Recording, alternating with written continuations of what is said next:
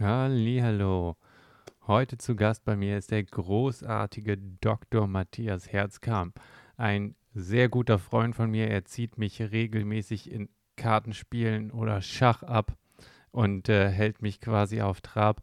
Wir reden über Verschiedenes, über Meinungsfreiheit, soziale Netzwerke, Bitcoin und digitales Geld, Programmieren, Physik und seine Arbeit an äh, der Entwicklung von äh, Neutronendetektoren und natürlich Serien. Er ist die gefundene Person, die noch nie Tiger King gesehen hat.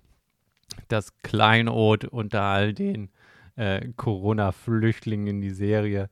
Ähm, darüber reden wir natürlich auch ein kleines bisschen, aber auch nur ganz zum Schluss. So wichtig ist das natürlich auch nicht. Aber äh, es ist eine sehr, sehr schöne Folge. Es war ultra schön, sich wieder mit ihm länger zu unterhalten.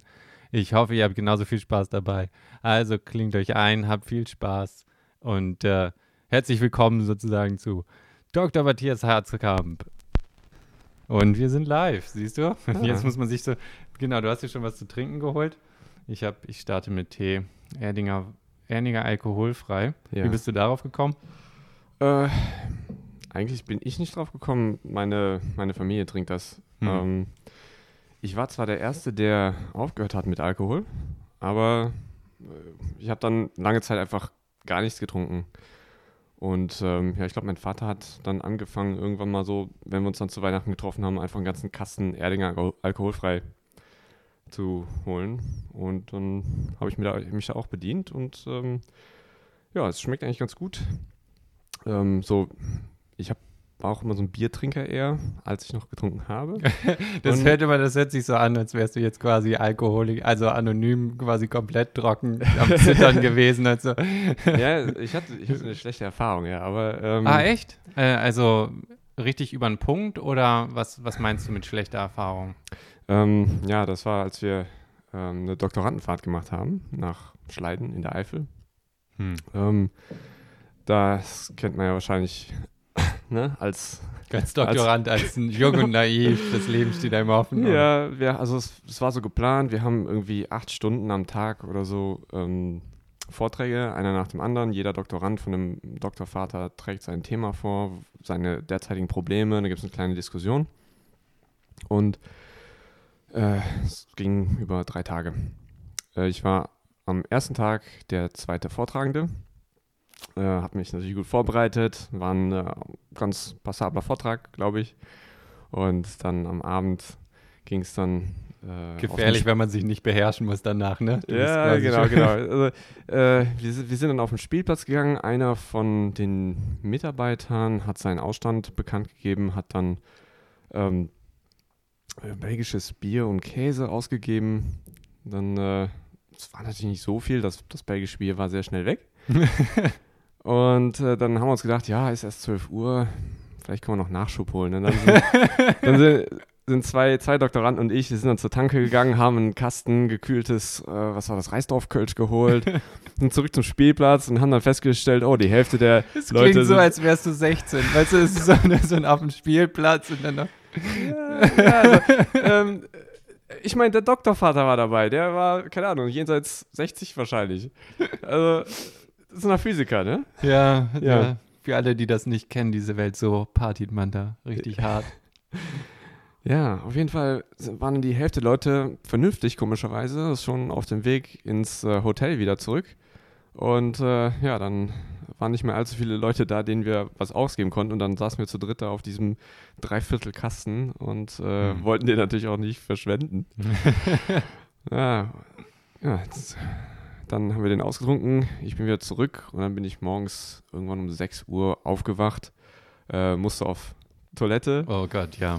Ja, bin dann aufgestanden, bin zur Toilette und ähm, ja, äh, dann ist mir, habe ich so gemerkt, dass mir so ein bisschen schwarz vor den Augen wurde und dann habe ich mir gedacht, ja, nee, ich komm, ich mach das jetzt noch durch und dann, und dann, dann setze ich mich hin und äh, ja, dann bin ich auf dem Boden wieder aufgewacht. Ah, okay, also richtig klassisch Blackout. Ja, so. genau. Mit, mein, mein Zimmer äh, äh, Kollege, den habe ich da erst zum ersten Mal kennengelernt, so ein Chinese, ganz netter, äh, klopfte so an die Tür. Matthias, Matthias, what happened? There was, there was a big noise. ja, ich bin aufgewacht, ich so, oh, so ein Mist. Äh, guck ich auf den Boden, so, ja, Medium Blutlache. Also ich habe mir da schon mit rücklings mit dem Kopf gegen die, oh äh, gegen den Türrahmen ja, geknallt. Ich, ich will es nicht ausschließlich auf den Alkohol schieben. Also ich habe allerdings schon vorher darüber nachgedacht, einfach mal aufzuhören, weil ich, weil ich mir gedacht habe, ja, eigentlich tötest du ja nur die Gehirnzellen damit ab, ne? Und bin aber nie so, habe nie so wirklich den Schritt gemacht. Radikal scheint irgendwie einfacher zu sein. Also gar mhm, also ja. die, die, Königsklasse ist auf eine bestimmte Art Moderation sozusagen, weil, weil man sich da also so, weißt du, so nur ab und zu oder rechtzeitig aufhören und so weiter und viele finden es einfacher, dann komplett einfach gar nicht äh, ja. zu machen. Ja, also ich fand es auch sehr leicht, ähm, einfach nichts mehr zu trinken. Ähm, der Doktor hat mir gesagt, ich soll mich zurückhalten. Also die haben irgendwelche Untersuchungen gemacht, haben nichts feststellen können. Äh, der hat dann irgendwie, weil es so eine Vorschrift wegen Epilepsie oder so gibt, hat er mir dann gesagt, ich soll sechs Monate lang kein Auto mehr fahren. Äh, habe ich mich auch dran gehalten und dann konnte ich mich natürlich immer rausreden, wenn es dann darum ging, wer, fahren, wer fährt jetzt, äh, wer, wer holt jenen oder äh, ihn ab und so und dann ja. ja, hatte ich sechs Monate Zeit, mich da ein bisschen zurückzuhalten. Ich muss persönlich auch sagen, also nicht trinken ist nicht, ist, ist nicht das Schwere. Das einzig Schwere sind, sind so soziale Sachen wie, ey, ich lade dich auf ein Bier ein. Wie sagst du quasi Nein zu dem Bier, Ja zu der Person? So, ne, in den, in den Einladungen. Und das ist das Einzige, wo ich für mich persönlich immer gemerkt habe, das ist da muss man irgendwie so ein Händchen für haben und, und so rumjonglieren. Das sind so die, ich sag mal, die eigentlichen Hürden. Aber Spaß haben an einem Abend loszulassen oder, oder irgendwie sowas ist, ist aus meiner Sicht null, null Problem. Ja, da gehe ich immer mit einer. Äh, du magst einfach Nuklear, Leute nicht, oder? Nuklearmethode dran. Also ich sage dann einfach nein und, und dabei bleibt es dann. Dann äh, erzähle ich manchmal auch diese Geschichte und dann, dann ist es ganz witzig. Ja. Und dann, dann versteht das eigentlich auch jeder. Ähm, ich habe bisher nur sehr wenige Leute kennengelernt gelernt, die damit irgendwelche Probleme hatten. Hm.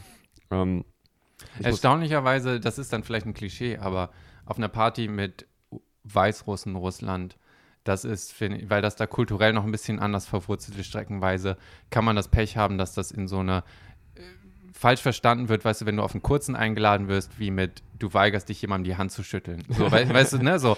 Und, und da, das, da, äh, das Verständnis für, also in der Situation dann, dann äh, nicht zu eskalieren oder sowas. Also ich war jetzt tatsächlich ein, in, äh, in Russland, drei Wochen. Und da war es kein Problem, oder? Ähm, gut, ich habe ich hab da in einer, in einer russischen Familie gelebt und habe denen auch gesagt, dass ich äh, keinen Alkohol trinke. Und dann haben die das auch so akzeptiert. Äh, dann habe ich mich auch Religion und Krankheit sind die Gründe, die akzeptiert sind. Achso. Ähm, also als wenn man eine Ausrede braucht und man nee, sagt, es ist religiös oder, oder, oder eine Medikamentier, also Krankheitssache. Ich habe einfach nur gesagt, ich, ich trinke keinen Alkohol okay. und damit hat sich das gegessen. dann habe ich auch keinen, also die, die hatten da auch Wodka, die hätten mir auch was angeboten, aber da habe ich einfach abgelehnt. Ich habe mich dann auch einen Abend mit dem, ah, was war das, der eigentlich Freund der Tochter, die waren nicht verheiratet, hatten aber schon äh, ein eigenes Kind. Ähm, der hat sich dann, ein fremdes Kind wäre jetzt noch weirder in dieser Episode. ja, der hat sich dann, der hat sich da hingesetzt und hat sich, hat dann, ähm, hat mich dann gebeten, sich zu ihm zu setzen. Er meinte so, ja, also ähm, jetzt, jetzt äh, ist schon mal ein Deutscher da, jetzt will er auch mit dem, äh, mit dem Deutschen einfach mal sich unterhalten, ne? Und hat, hat mir dann sein, einen von, von, von russischer Propaganda eingetrichtert, von wegen Putin wäre doch der, äh, der Gute und die bösen Amerikaner machen, machen dieses und jenes, ne? Ich meine, das stimmt zwar, aber ähm, sind, sind, beide einfach irgendwie. Die Wahrheit liegt eigentlich immer irgendwo dazwischen und da muss man ja. auch immer sehen, man ist selber auch schon hart gefärbt ideologisch, obwohl man das, das vielleicht stimmt, gar nicht so, so wahrnimmt, aber dann clasht das natürlich da genau andersrum, gerade wenn du auf jemanden triffst, der quasi die Medienkanäle von dem Spiegelbild quasi konsumiert ja. ungefähr. Das, ne? das, das, das, was mir wirklich die Augen geöffnet hat, ich habe mir immer gedacht, ja, der Putin, der fälscht seine Wahlen, ne? das kann nicht sein, dass der immer wieder gewählt wird. Ähm, nach diesem Erlebnis kann ich mir sehr gut vorstellen, dass die Wahlen da nicht allzu sehr manipuliert sind, ehrlich gesagt, in Russland. Dass der Putin wirklich die Mehrheit der Bevölkerung hinter sich hat. Also, dass seine Propaganda wirklich funktioniert, meinst mhm. du? Also, das, was, was da die Wahlergebnisse angeht, was ich noch im Kopf hatte, war mal so eine statistische äh, Auswertung, so ein Paper, ähm, bei dem äh, die Anzahl oder die Wahlbeteiligung mit den Stimmen für seine Partei gezeigt wurde. Und man hat gesehen, dass sozusagen, wenn 80, 90 Prozent die Stimme abgeben, überwiegend mehr für die Partei stimmen. Mhm. Was natürlich irgendwie weird ist. Du würdest nicht, eigentlich normalerweise, jedenfalls naiv, nicht erwarten, dass nur weil mehr hingehen, äh, mehr, mehr für Putin vielleicht stimmen, sozusagen. Kann sein oder auch nicht, aber es kann auch immer eine Indikation sein für, ich kipp einfach zufällig meine Stimmen dazu. Ich mache das also in Wahllokalen, wo es nicht auffällt und kipp immer sozusagen für mich meine dazu und dann kriege ich halt genau die gleiche Korrelation. Das heißt, statistisch ja. gesehen wurde das so ein bisschen rumgereicht als Indiz für mh, hm, irgendwie, vielleicht ist da was oder auch nicht. Ja, da gibt es auch bestimmt ganz, ganz, äh, ganz kluge Leute, die da die Ski-Quadrat-Tests drüber laufen lassen und so weiter. Ich ähm, bin da mittlerweile so vorsichtig, weil auch gerade was, wo es dir jetzt auch nochmal erklärt und so, man versteht den natürlichen Prozess gar nicht so richtig. Ne? Also dann zu behaupten, nur wegen dem Outcome und das, das sieht so ein bisschen anders aus, ja. alles, was jetzt naiv nicht meiner Intuition entspricht, ist gleich weißt du, indikativ für aktive Manipulation. Ist auch ein sehr harter Stretch sozusagen. Ja, da da gab es ja auch diese Leute, die Wahlmanipulation bei den äh, Präsidentschaftswahlen in Amerika nachgewiesen haben wollen. Ähm, und zwar hat Mac Matt Parker dazu ein Video gemacht. Äh, das ist der von Numberfile, richtig? Äh, der hat auch mal Numberfile gemacht, der hat jetzt mittlerweile einfach Stand-Up-Maß.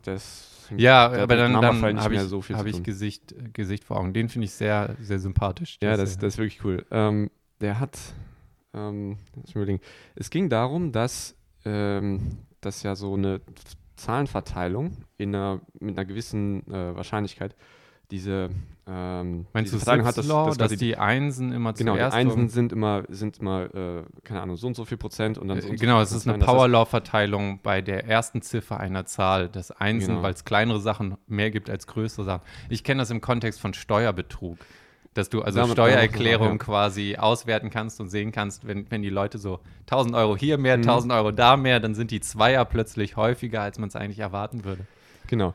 Das, ähm, das funktioniert auch nur mit gewissen Annahmen. Also du musst irgendwie die, die, die, Stat also die Verteilung, aus der du die Zahlen ziehst, musst du musst eine gewisse ähm, äh, Eigenschaft erfüllen, aber ansonsten ist das eigentlich relativ äh, universell. Ne? Also das mhm. kann man in total vielen Gebieten anwenden, dass man, dass man da irgendwelche, äh, zum, zum, Beispiel auch äh, ähm, Worthäufigkeiten oder Wortlängen oder so. Also es gibt so ja, ganz, ganz abstruse ja. ähm, Bereiche, wo, wo dieses ähm, wo dieses Gesetz auch Größe gilt. von Seen, geografische Sachen, all solche, ja. also sehr viele natürliche Sachen haben diese Power Law Statistik. Genau. Und dann haben die eben gezeigt, dass, ähm, dass Bidens und Trumps ähm, Wahlergebnisse in gewissen Kreisen, ich glaube, die haben da Michigan oder, oder Chicago oder so genommen, äh, haben die gezeigt, da äh, Trump ist, ist total hoch in den Einsen und äh, hat sonst nichts und Biden war in einer anderen äh, Kategorie ganz anders. Ne? Und dann hat mhm. sich herausgestellt, ja, das erwartet man genau so, wenn Trump ganz wenige Stimmen bekommt und Biden ganz viele Stimmen. Ja? Ne? Und ähm, ja, ja, okay, ich verstehe, was du meinst. Also, so, also es, es, gibt halt Leute, die halt so ähm, ja, ich sag mal, Argumente anführen für Wahlfälschung und das ist immer mit hoher Vorsicht zu genießen, weil es gibt so viele Korrelationen äh, und auch, auch ähm, Kausalitäten. Wenn jetzt zum Beispiel Trump-Wähler sich irgendwie gerne zusammentun und gerne in, in demselben Dorf wohnen oder so, ne, dann ist halt aus, aus dem ein Dorf haben plötzlich 100% Trump und ähm, ja. dann könnte man sagen, okay, das ist hier total weird, ne? Warum hat da 100% Trump? Ne? Dann, dann haben da vielleicht irgendwelche Leute Wahlfälschung betrieben, aber nein, das muss nicht sein.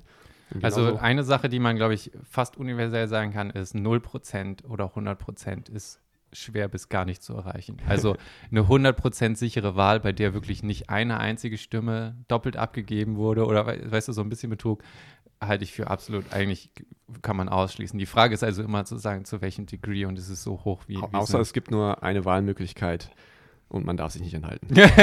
ja, sowas. Aber selbst dann, also, äh, aber das, was ich, was ich am bezeichnendsten fand äh, bei der ganzen Diskussion, war ähm, die Partei, die äh, quasi russische und chinesische, aber vor allem russische ähm, Interference quasi behauptet hat, nämlich als Trump gewonnen hat.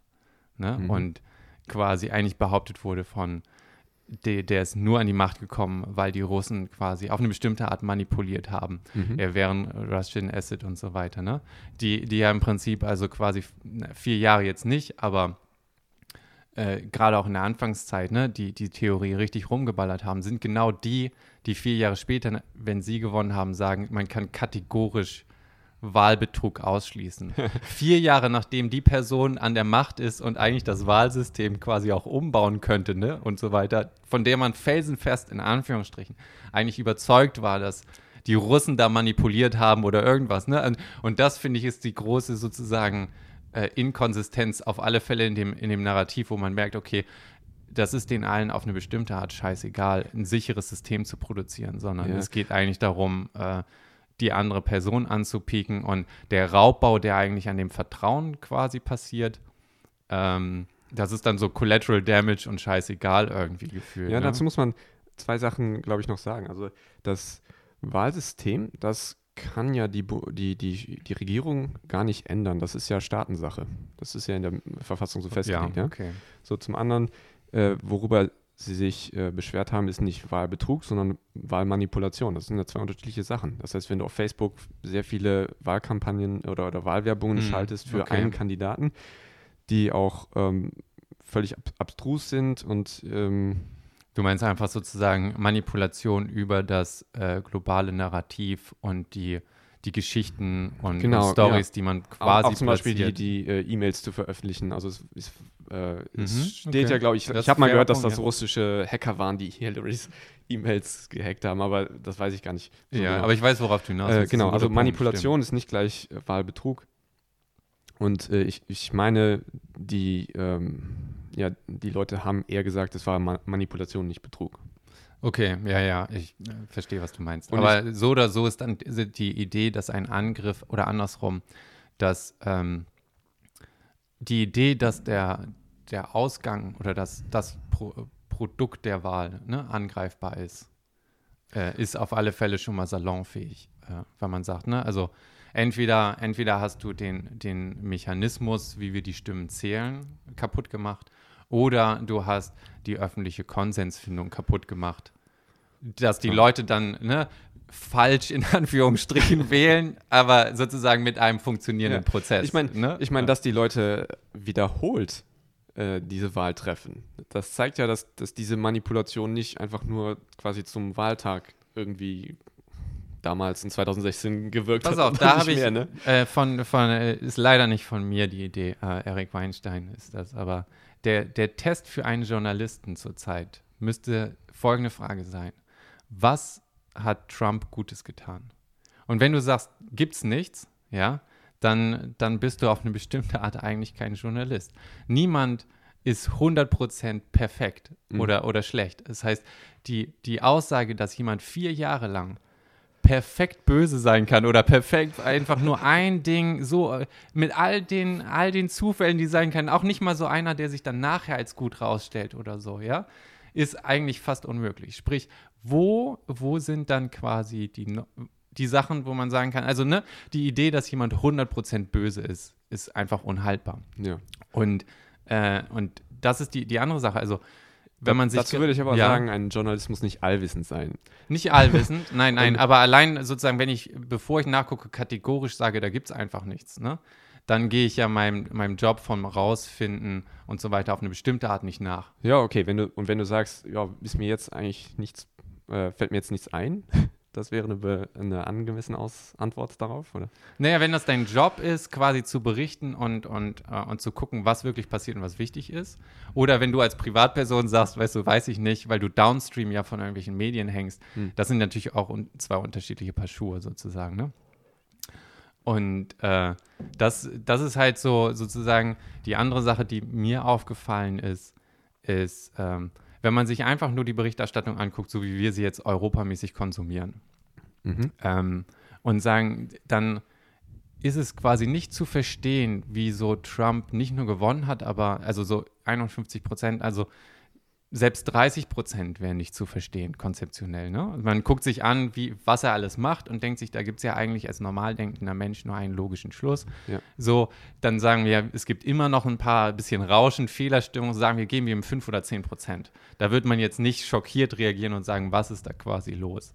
Ja. jetzt hat er 51 Prozent. So, und äh, es ist konzeptionell nicht verstehbar. Und der Trugschluss von, ja, dann sind 51 Prozent in dem Land einfach dumm, ist, halt, ist halt auch irgendwie nicht so ganz, was heißt korrekt, sondern auf eine bestimmte Art heißt das ja auch, dass die Datenbasis, auf der man den Schluss macht, vielleicht schieflastig ist, sozusagen. Ne? Also was ist da quasi los, dass wir nicht mal verstehen können, wie es dazu kommt? Und der äh, Bill Maher war das, genau. Der hatte, nachdem die Demokraten gewonnen hatten, auch so ähm, dann nochmal rückwirkend auch über die erste Wahl äh, so, so ein Comedy-Bit gemacht und der ist halt ultra links. Mhm. Und der meinte, wenn die Leute, wenn man Maßriegel und Popcorn kauft und der Maßriegel besteht zu 90% aus Hundescheiße, aber die Leute schmeißen das Popcorn weg, sollte Popcorn doch wissen wollen, warum.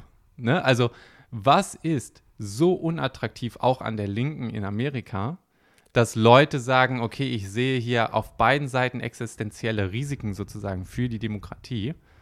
Und das, was in der Linken ist, ist eigentlich noch schlimmer als das, was ich in der Rechten sehe, oder nicht? Ne? Also, Ja. und was ist dieser riesige blinde Fleck auf eine bestimmte Art, ne? den, man, den man auch jetzt so, ich sag mal, hier in Europa hat, weil man eben doch, ich sag mal, äh, in einer bestimmten Schneise von Medien quasi downstream setzt, so ein bisschen grob gesagt. Ne? Aber was ist sozusagen dieser blinde, blinde Fleck? Ne? Und das fand ich halt super spannend, weil man sich diese 51 Prozent sonst gar nicht mal ansatzweise erklären kann, außer dass halt irgendwas nicht stimmt mit den Leuten. Aber das ist halt so ein sehr negatives Menschenbild irgendwie. Aber du weißt, was ich meine, ne? Ich, ich, weiß, ich weiß, was du meinst. Ähm, ich habe auch sehr viel, ähm, sehr viele Soundbites, sag ich mal, von Fox News mitbekommen. Ich hab's, ich, ich äh, konsumiere es selber nicht, aber ähm, ich schaue das ist eine hart andere Welt, oder? Ja. Also es ist, äh, Also ich, scha ich schaue mir hin und wieder äh, the, the Last Week Tonight von John Oliver an. ja. Damals war es die, die Daily Show, habe ich sehr gerne geschaut.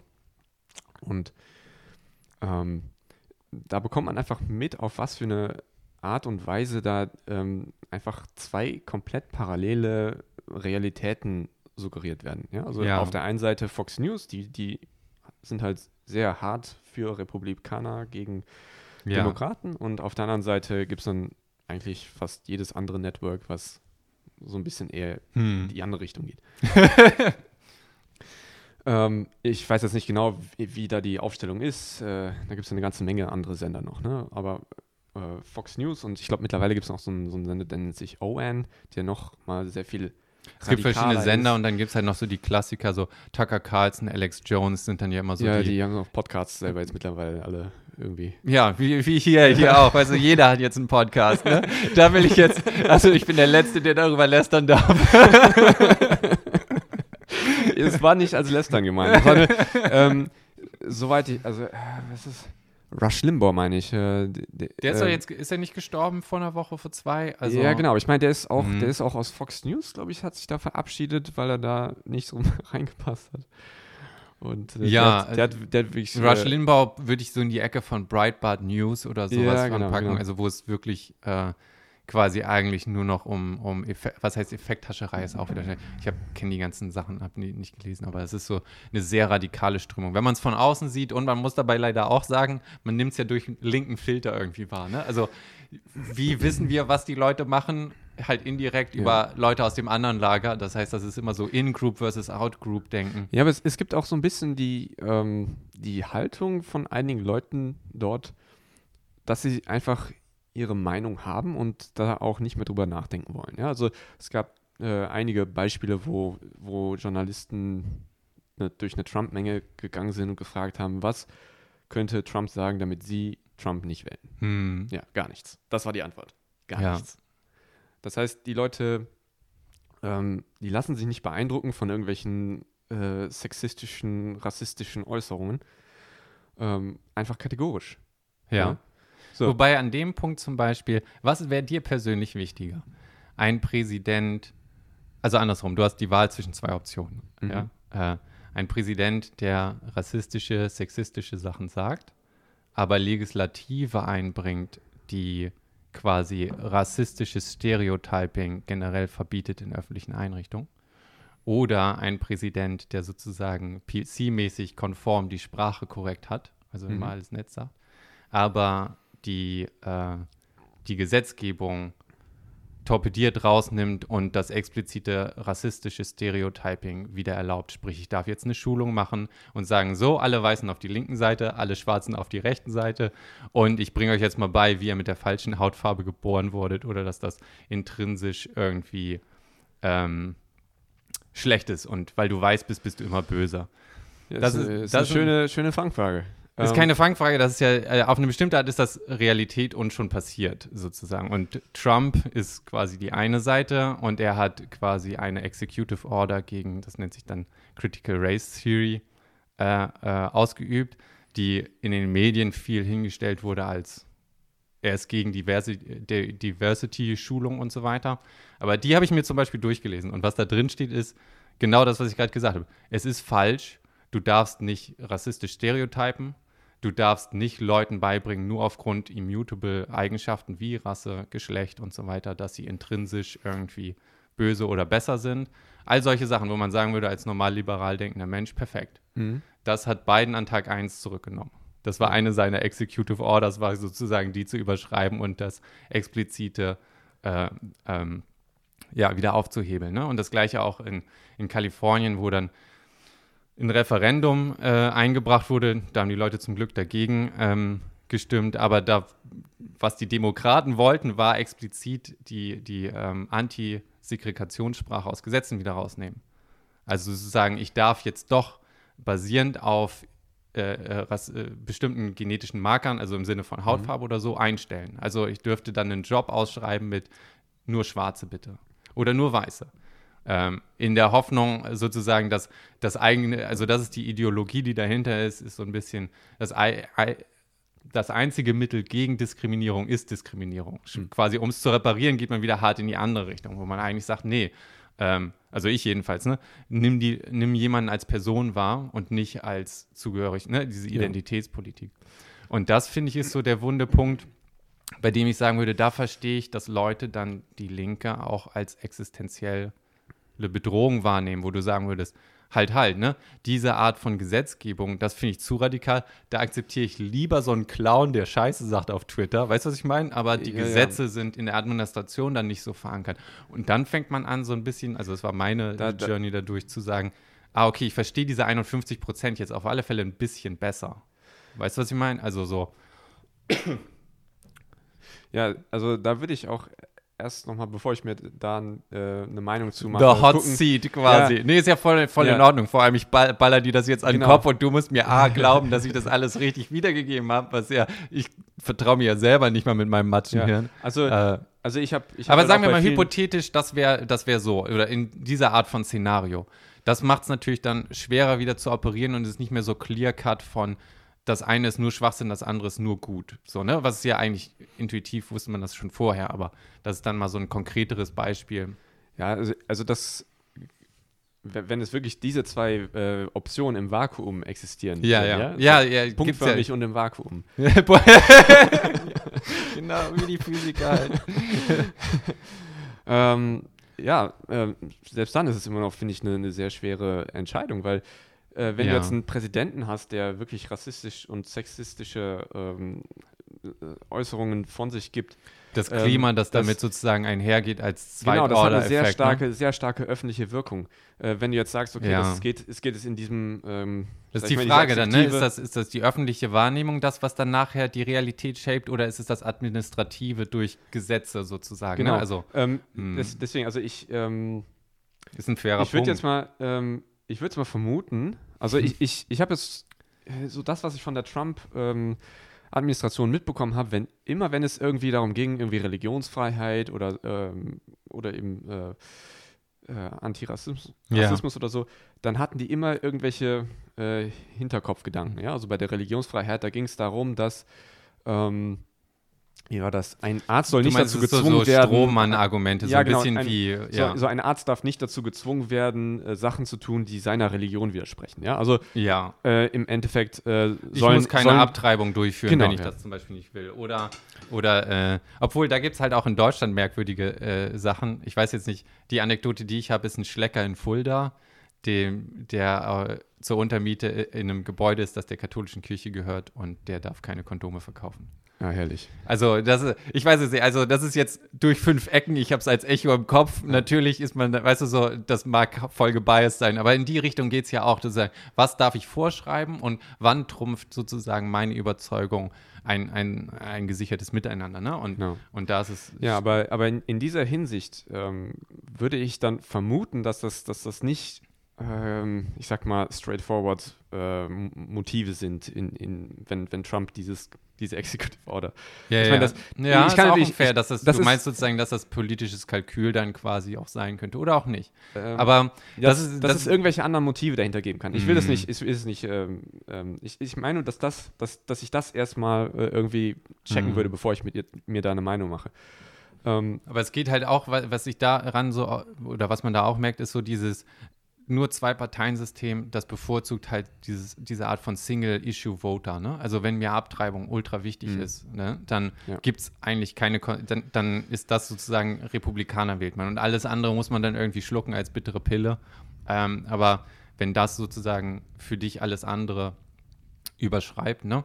Ähm, und da, das ist die andere Sache mit, was glaube ich, hat mehr Einfluss? Ist es die, die Vorbildfunktion des Präsidenten und seine bestimmte Art und wie er in, in, in, Gesprächen und was nicht alles, ne, Policies, wie das dann abfärbt, ist es das Administrative und wie stark empfinde ich das sozusagen als existenzielle Bedrohung, ne? Also Trump, der ja auch den Atomcode dann bekommt, ne?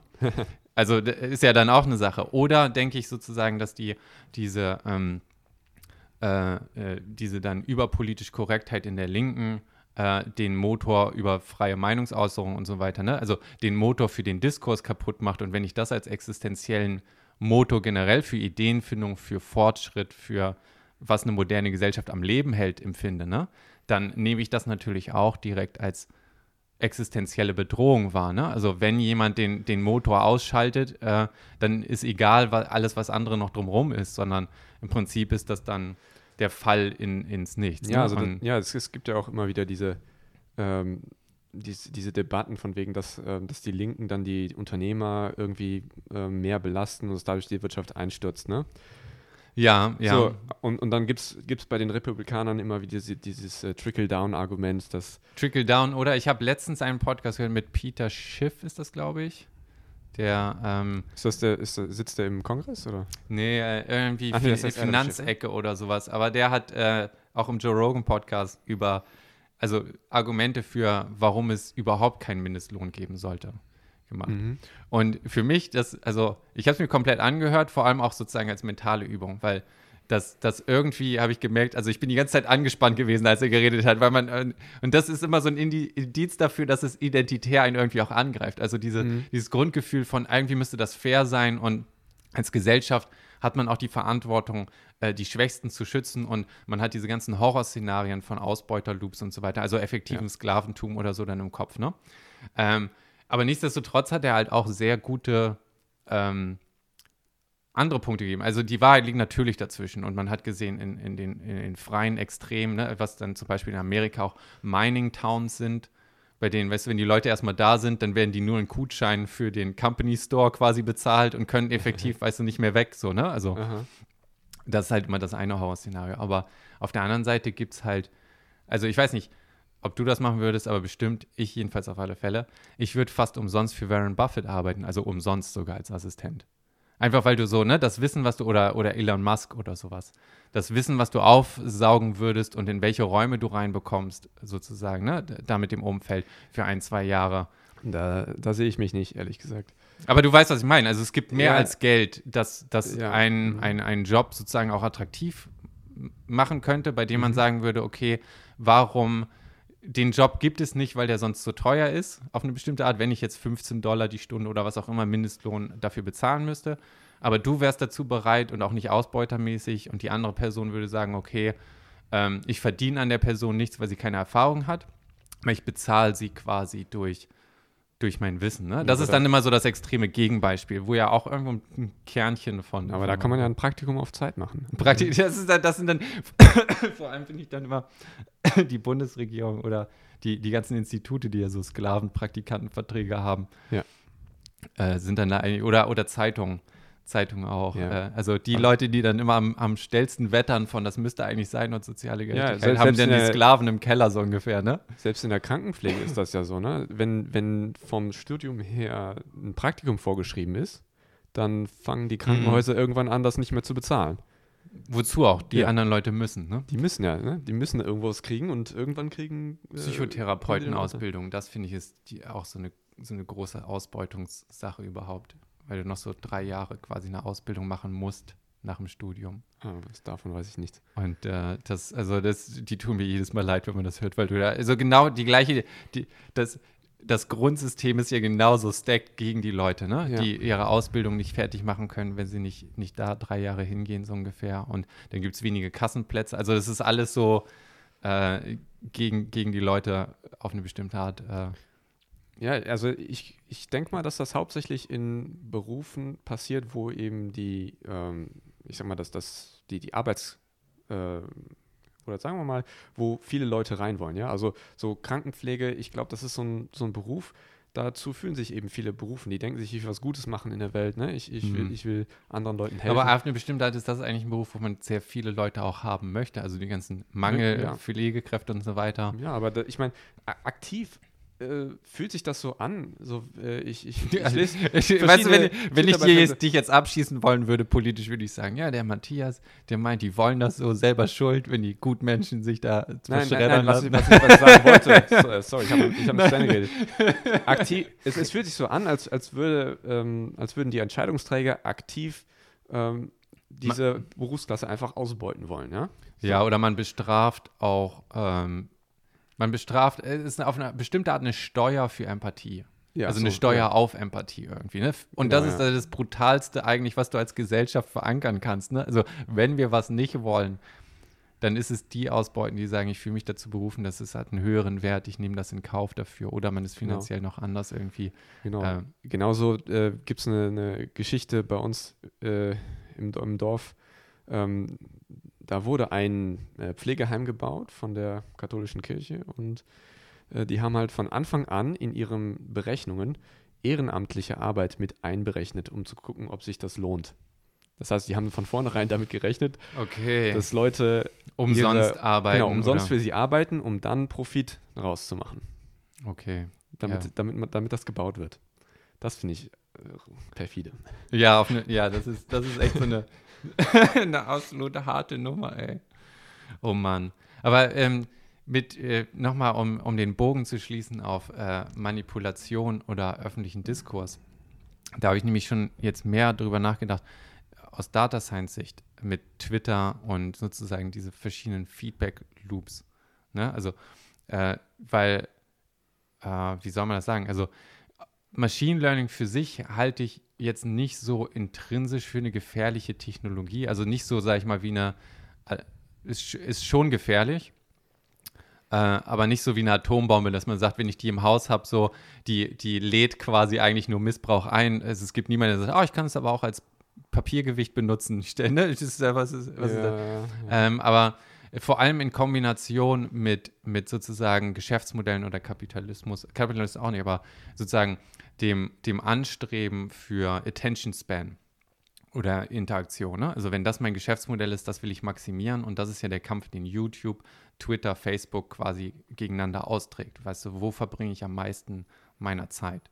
Mhm. Das heißt, dann fangen diese Algorithmen an, Engagement sozusagen zu optimieren. Und engaged bist du immer, wenn es dich emotionalisiert. Ne, Also, wenn du neutral was li liest und denkst, ah, das ist ein guter Punkt, und jetzt gehe ich spazieren, versus, oh Gott, alle, alle sind nur Idioten im Internet, da muss ich auf alle Fälle gegensteuern oder haha, ne, ich muss, dann bleibe ich länger da. Ne? Ja, Ähm, das heißt, in Kombination mit verschiedenen. schon am eigenen Leib erlebt, ja. Ja, echt? Äh, Also, Ja. dass du, was dann getriggert wurdest und sozusagen so eine. So eine Ja, also, also ich, äh, ich habe jetzt einen äh, Twitter-Account vor einem Jahr oder so erstellt und ähm, Post and Ghost. Das ist, Ja, du meinst- das ist die beste Strategie. ja, also, also das, was, ich bin da auch nicht sehr aktiv. Ich, ich lese halt äh, recht viel. Äh, immer wenn ich mal Zeit habe, dann schaue ich da mal wieder rein. Ähm, und äh, manchmal sehe ich halt Leute, die irgendwas da schreiben, womit ich überhaupt nicht äh, übereinstimme. Und dann äh, sehe ich, da, da hat noch niemand den in seine Schranken gewiesen.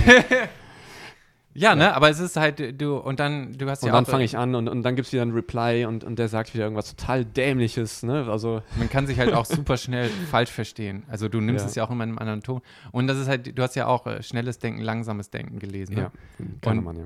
Du bist halt immer in System 1 dann. Also das ist, äh, Twitter Äh, versucht dich halt so, so, so ja. lange wie möglich da drin, also dein erstes Urteil oder so drin zu halten, weil dann reagierst du, dann bleibst du plötzlich engaged und musst dich Ja. aktiv nochmal überschreiben, um logisch anzuwenden. Aber dann bist du schon gehuckt und willst eigentlich noch was formulieren und das bleibt irgendwie da.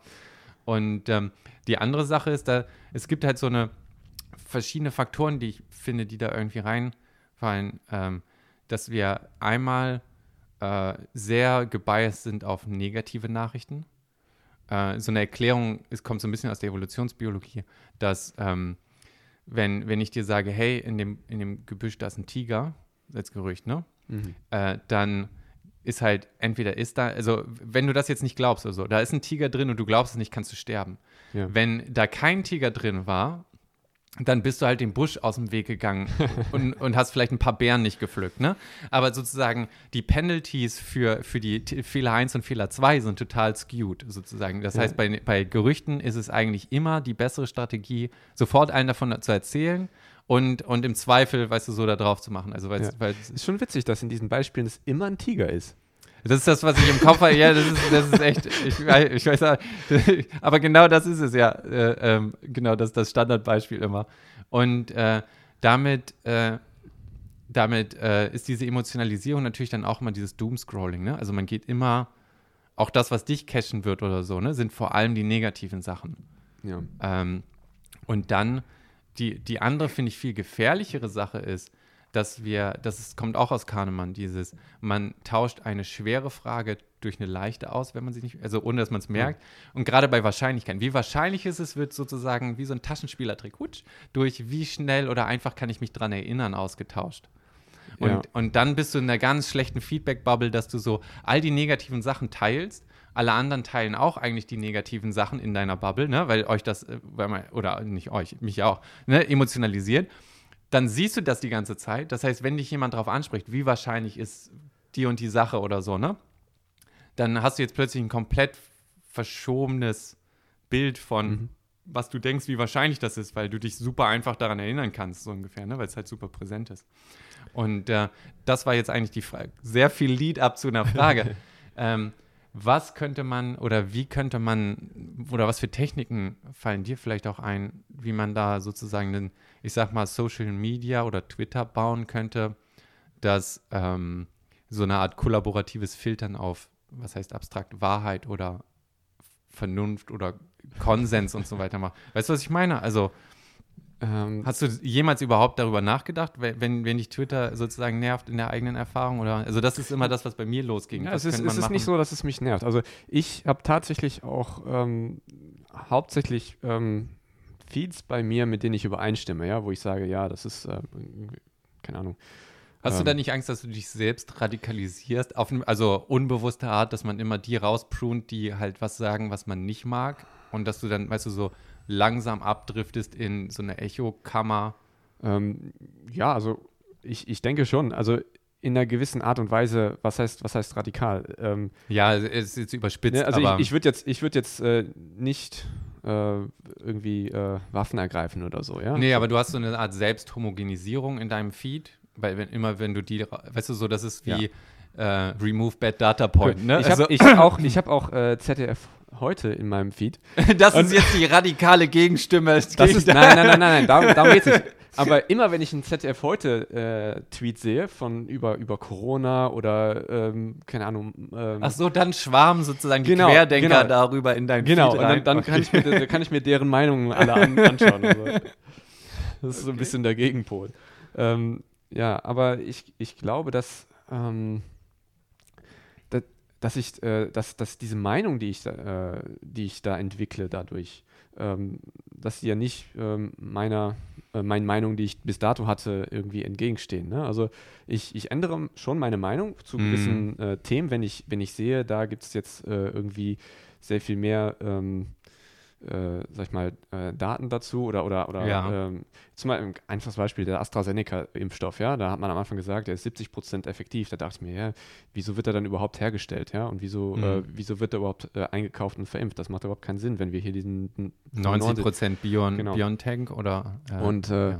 da, äh, da kommt halt dann ähm, immer mehr Daten rein und dann sehe ich halt, äh, okay, dieser Impfstoff, der ist halt, äh, der verhindert halt keine äh, Infektion äh, in diesen 30 Prozent der Fälle, sag ich mal, oder, oder Erkrankungen sogar, aber er, findet, er verhindert immer noch alle schweren Verläufe.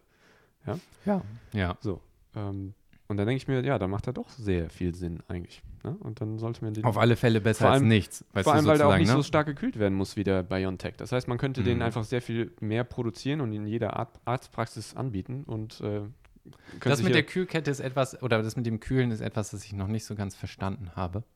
Und ich habe auch verschiedene Mediziner gefragt und ich, ich, weil wenn du den, ich sag mal, bei was flüssig, äh, bei minus 70 Grad oder was auch immer muss der gekühlt werden oder ist, ist die Kühlkette relativ niedrig sozusagen. Also trockenes Eis und darunter ungefähr. Also nicht Mhm. einfach nur Kühlschrank-Dings. Ja. So, jetzt sind wir relativ zu dieser Temperatur ja glühende, glühende Eisenkugeln sozusagen. Also wir gehen dann plötzlich von minus 70 auf plus 30 oder sowas, ne? Äh, alles sehr grob über den Daumen gepeilt. Und da frage ich mich immer, was, was macht den kaputt, dass der so hitzesensitiv ist in der Lagerung, aber trotzdem, also ich, es dauert ja eine Zeit, bis der sich im Körper verteilt, das Immunsystem Ja. damit irgendwas macht. Also Aber es wird auch eine Zeit dauern, bis der inaktiv ist. Ja? Also du kannst ihn nicht lagern bei höheren Temperaturen. Ja, Das okay. genauso wie- und das, das ist so mein, mein Dings. Was ist die Zeitskala und wie ist das mit der Temperatur, wo ich noch nicht äh, für mich im Kopf halt genau weiß. ich meine, genauso, passiert genauso so. ist ja, äh, keine Ahnung, äh, die, die Suppe vom, äh, von vor, keine Ahnung, drei Tagen, äh, die wird ja nicht direkt schlecht, wenn du sie aus dem Kühlschrank nimmst. Ja, Nur wenn du sie die ganze Zeit draußen stehen hätt, äh, lässt, ja. lässt, dann, dann wird sie halt über die drei Tage schlecht. Äh, ich denke, das. Ja, da, da ist halt so die, ich sag mal, Halbwertszeit wäre da Genau, ganz ja. interessant zu wissen, was, also pro, mit Temperaturabhängigkeit, ne? Welch, Hm. von was, weil, weil das ja auch heißt, okay, das geht bei allen natürlich, aber die Kühlkette könnte rein theoretisch für ein paar Minuten zum Beispiel unterbrochen werden. Das müsste ja eigentlich passieren. Ja, aber wenn das halt an der einen Stelle ein paar Minuten und dann an Ja, der ja, ja, Stelle wieder ein paar natürlich. Minuten und dann wieder ein paar. Das, Es ist jetzt nicht, ich, ich habe hier Ja. kein Dings für Scheiß drauf und wir glauben den Leuten. So, aber äh, das, das fand ich, das stimmt natürlich. Aber mit dem, nochmal mit dem Twitter-Feed, ähm, was ich gemerkt habe, ist man unbewusst, das ist wieder dieses Verzerrung mit den Wahrscheinlichkeiten, denkt man, dass die eigene Meinung doch weiter verbreitet ist, als sie vielleicht das stimmt, ist. ja. Und dann ist man sehr erstaunt, wenn jemand, also so, wenn man eigentlich meint, man macht so einen lockeren Gesprächseinstieg und ist gleich schon, weißt du, so im tiefen Lager von, äh, was ist hier los oder so. Äh, das, das finde ich, ist so das, was man, was man schon irgendwie unbewusst irgendwie so ein bisschen aufsaugt, ne? Weil man, Man, man, aber ich muss auch ganz ehrlich Mhm. sagen, durch Twitter habe ich erst äh, sehr viele andere äh. Accounts, sag ich mal, äh, gesehen oder, oder äh, einfach Entitäten kennengelernt, nicht kennen, aber äh, ja, ja, also in, interagiert Äh, sozusagen. genau, die einfach eine komplett andere Meinung haben. Ja? Mhm. Also die, keine Ahnung, radikale ähm, Verfechter des liberalen Markts sind oder so. Ja? Also die absolut gegen Erbsteuer sind. Was auch immer. Also sozusagen komplett gar keine Regulierung. Genau, ja. Also die, die Extremflügel, ne? Genau. Äh, solche Leute, äh, wenn du die im Leben triffst, wenn du an denen vorbeigehst, du sprichst ja nicht mit denen. Das heißt also, ähm, Ja, das stimmt. meiner, also ich habe auch, äh, auch zum Beispiel in, in, in, unter meinen Verwandten keine Leute, die so äh, richtig äh, extrem sind, mit denen ich viel zu tun habe. Ja? Also Hm. immer wenn ich Leute treffe in Real Life, sind die eigentlich meiner Meinung. ja? So, von daher würde ich sagen, dass Twitter an der Stelle tatsächlich den, den gegengesetzten Effekt hat, dass ich sehr viel mehr merke, dass es auch sehr viele Leute gibt, weil es eben so viele Accounts gibt, die dann auf äh, ZDF heute da drunter schreiben. Ich habe Äh, ich hab auch Leute, die in Real Life ein bisschen in, was heißt die Extreme gehen, aber so Sachen, wo ich sagen würde, stimme ich nicht zu. Aber es sind trotzdem meine Freunde. Also äh, von da an, das finde ich ist auch so die Sache, die jetzt irgendwie, irgendwie hat man so unmögliche moralische Standards geschaffen, an die niemand einhalten kann. Weißt du, dass so Tweets von vor zehn Jahren mit, weißt du, dem falschen Wort dafür zu führen, dass die Leute komplett, also einen Job verlieren oder was auch immer. Und das finde ich halt das ist ein super merkwürdiges Menschenbild im Sinne von, A, glaubt man nicht, dass in acht Jahren sich jemand weiterentwickeln kann. Auch übertriebenes Beispiel jetzt, ne? Aber äh, so, ne? Und, und dann ist das auch sozusagen, dass, dass die ganze Person wird kollabiert auf diese eine 140 Zeichen Aussage ohne Kontext und, und das reicht dann streckenweise, ne? Und das Gegenbeispiel sieht man halt eigentlich nie. Also wo sind die Redemption Stories, weißt du, was ich meine? Also die Leute, die dann wieder real, rehabilitiert wurden oder so, ne? Also im Prinzip fühlt sich das an wie eine Einbahnstraße von Ja, aber ich, ich, ich meine, weg. da muss man auch ein bisschen lernen, sich zu entschuldigen. Also ich habe immer das Gefühl, dass wenn jemand so mit einem Tweet von, von damals irgendwie konfrontiert wird, äh, dann, dann ist auch die Reaktion wichtig. Dann, wenn man dann sagt, Hm. ähm, scheißegal, ist, ist, ist Geschichte, dann ist es natürlich keine gute Reaktion, wenn man sagt, okay, ja, damals. Äh, Aber äh, wann hört das auf? Also wann hört das auf? Wann muss ich nicht mehr? Muss ich in, in 20 Jahren das immer noch machen, wenn das jemand dann zum ersten Mal findet? Weil die Prämisse von in den 20 Jahren, glaube ich, erstmal, meine Basisannahme Nein, nein. ist, du hast dich nicht verändert seitdem. Das ist ja das, weswegen Ja. ich dann nochmal von dir bitte den, äh, den, den Büßergang sehen möchte von, ja, ich habe mich geändert. Weißt du, was ich meine? Also, Ich meine, wenn das, wenn das in der. Äh, in- also wann darf man vergessen? So, so rum ist ja dann eher die Frage, ne? Also, oder andersrum. Wir machen das ja auch bei Jugendgerichten oder so, ne? Dass wenn du erwachsen wirst, dass die Straftaten dann Ja. auf eine bestimmte Art verschwinden. Und das hat ja auch was, also das geht ja in die gleiche Richtung. Wie lange, also wann gibt man Leuten eine ehrliche neue Chance, dass man nicht sozusagen sie immer unter der Linse der Vergangenheit ja, also quasi. so, so ein Tweet kann man zum Beispiel löschen. Ne? Zwar keine Screenshots, die sich irgendwelche Leute gemacht haben, aber ja. äh, damit kannst du zum Beispiel schon mal zeigen und du kannst dann zum Beispiel auch einen eigenen Tweet absetzen von wegen hier, das habe ich äh, gesendet. Ja, dem aber stimme ich wieso nicht mehr muss zu. man es zeigen? Das wäre jetzt sozusagen meine Frage. Also natürlich kann man, ka- kannst du das Sign Signaling, dass du woanders bist und so weiter, aber Mhm. äh, die Prämisse heißt ja dann, die akzeptiere ich ja dann, dass A, das genau richtig verstanden wurde. Also wieso ist in dieser Kommunikation der Fehler nur beim Sender und nicht beim Empfänger? Wenn ich einen Witz falsch verstehe oder nicht sehe, dass das in einem Kontext ein ganz klarer Witz ist, alle Leute, weißt du was ich, also übertrieben, ne? Ja. Alle Leute haben gelacht, alles war wunderbar. Ich sehe das jetzt von außen, kriege ein falsches Zitat mit hin und bin beleidigt. Warum? Ne? Also dann liegt der, Fe was heißt Fehler, aber die Kommunikation ist ja natürlich auch beim Empfangen sozusagen, kann was schieflaufen. Ne? Das heißt, jetzt ist irgendwie so die Prämisse von Nein, sie ist immer beim Sender. Und wenn man sich irgendwie dazu positioniert oder entschuldigt, gibst du der Prämisse ja auch irgendwo recht und sagst, ähm, ja, das, da, so wie du es verstanden hast, war auch richtig. Und also sowas wie, wie Absicht, ne, ist gar nicht mehr wichtig dann. Ja. Also was war deine Absicht? Nur weil ich zwischen was Falschem sagen und Lügen, der Output ist gleich, ein Satz, der nicht faktisch richtig ist. Ja. Aber die Intention ist ja schon brutal wichtig, Da sozusagen. gab es ne? ja, da gab's ja äh, vor kurzem hier die Äußerung von äh, Martin Sonneborn, ne? Der hat äh, nach Das sagt mir Trump- nichts, was, was, Äh, was Martin Sonneborn ist der äh, Europa-Abgeordnete von der Partei. Ah, okay, ja.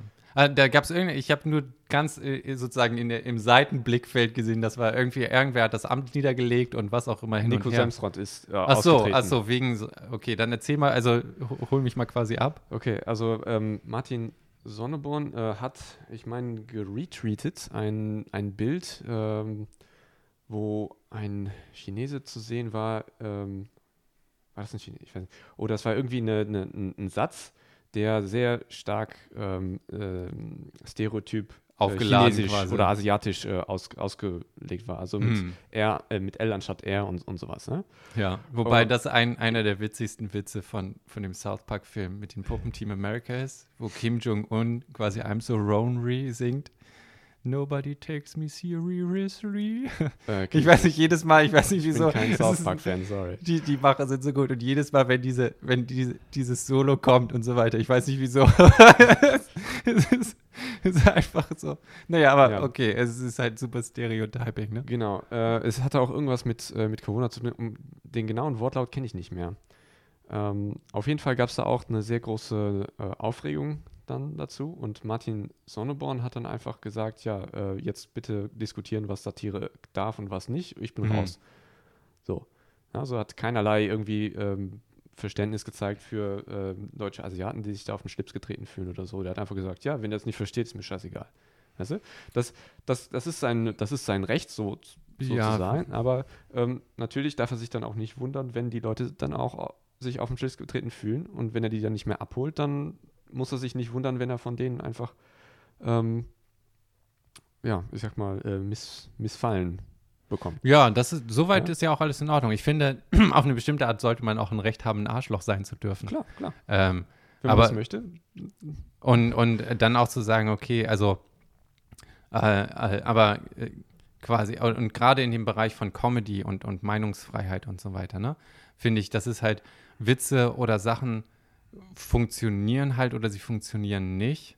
Mhm. Ne? Aber man sollte irgendwie den Versuch wach halten. Und wenn man sich jetzt da entschuldigt, ne, äh, auf eine bestimmte Art, ja, das Ding, dann heißt das ja auch, dass die Leute intrinsisch gar nicht mehr ge geglaubt haben oder gesagt haben, okay, äh, ne, gerade gerade bei einer satirischen Partei, ne, und und das fast sozusagen alles, was die machen, performative, ne, sozusagen auf der Bühne, sozusagen Mhm. allein deren Parteiprogramm, da gewählt zu worden zu sein und, und so weiter, ne.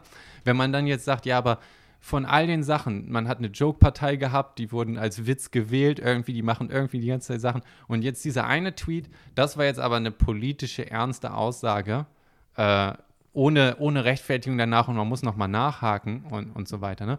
Und da stellt man natürlich auch total viel äh, Böswilligkeit und übersieht den ganzen Kontext. Ne? Also es ist ja auch dann was anderes, als wenn Ja.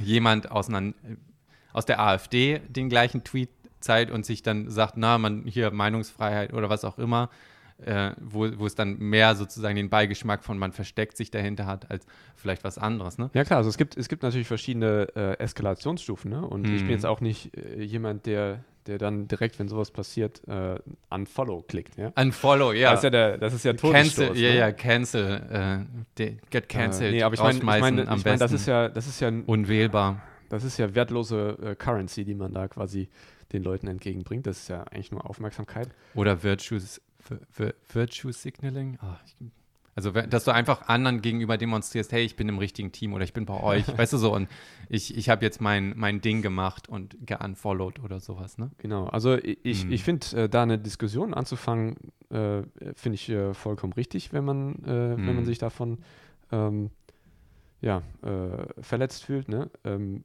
was dann, sorry, was dann so ein bisschen zu weit geht, ist dann äh, äh, quasi direkt mit ein Fauxpas, sag ich mal, als Aufhänger zu nehmen da, ne? Hm. Das kann man, kann man natürlich mit ins Gesamtbild einfließen lassen, aber äh, dann soll man bitte auch das Gesamtbild nicht darauf reduzieren, das stimmt schon, ja. Ja. Also das ist, das ist dann halt immer die Sache, vor allem weil sowas wie Beleidigung oder so, also auf der anderen Seite, worüber darf man denn sonst, wenn man niemanden beleidigen darf oder niemand darf sich auf den Schlips getroffen fühlen, ne, dann ist eigentlich 99 Prozent von Humor weg. Irgendwen erwischt es dann doch immer sozusagen. Und die andere Sache, die ich immer gehört habe, eine gute Idee hält auch irgendwie Satire und Kritik stand. Sozusagen ist nicht so fragil, dass es, dass es umgeht. Und, und gerade mit, also den besten Spruch äh, generell ähm, dazu äh, fand ich war, äh, in, in order to think, you have to risk to offend. Also um rauszufinden, wo sind überhaupt die Linien und was als Gesellschaft, wie, wie sehen wir diese neue Situation oder was heißt meinungsfrei und so weiter, ne? Ja. wenn, wenn du daran gehst, wird es immer passieren, dass du über die Linie, sag ich mal, sozusagen drüber steppst. Das heißt, das ist, das ist ja auf eine bestimmte Art das, wie wir es überhaupt als Genau. Gesellschaft rausfinden. diese- das diese- heißt, das zu bestrafen ist ja tödlich für, für das sozusagen Wachsen einer Ja, Gesellschaft. aber wie willst, du, wie willst du herausfinden, was die Linie ist, wenn du nie bestraft wirst für das, was du tust, wenn du mal drüber bist? Naja, aber be- also zwischen alle Leute beschweren sich, damit siehst du ja schon, dass es zu weit war. Warum muss ich jetzt noch, äh, die Person darf nie wieder arbeiten und im Prinzip aus kapitalistischer Sicht wird quasi exekutiert? Sozusagen äh, als Bestrafung draufsetzen. Warum, wir können ja auch dann noch extremer sagen, dann kommst du halt in den Knast. Also wenn du sagst, wir wollen dann richtig bestrafen oder, oder irgendwelche Sachen. Und das meine ich ist, du kriegst ja sehr wohl mit, wie es aufgenommen wird durch Shitstorm oder wie die Leute darauf reagieren. Bei Comedy ja auch. Lachen Leute über eine Sache oder nicht? Also ähm, ohne dass jetzt die Person selber quasi, äh, du Ja, weißt, aber- was ich meine, ne? Also Ja, dieses. Aber, ähm, aber ich finde, dass, dass, ähm, dass viele, äh, ich sag mal, ähm, Bedenken auch äh, relativ berechtigt sind, wenn ich jetzt zum Beispiel Mhm. an, ähm, ich weiß nicht, Dieter Nuhr denke. Ja. ja. Ähm, der hat ja zum Beispiel über, über Greta Thunberg unheimlich äh, hergezogen, ja. So, das ist, Ja.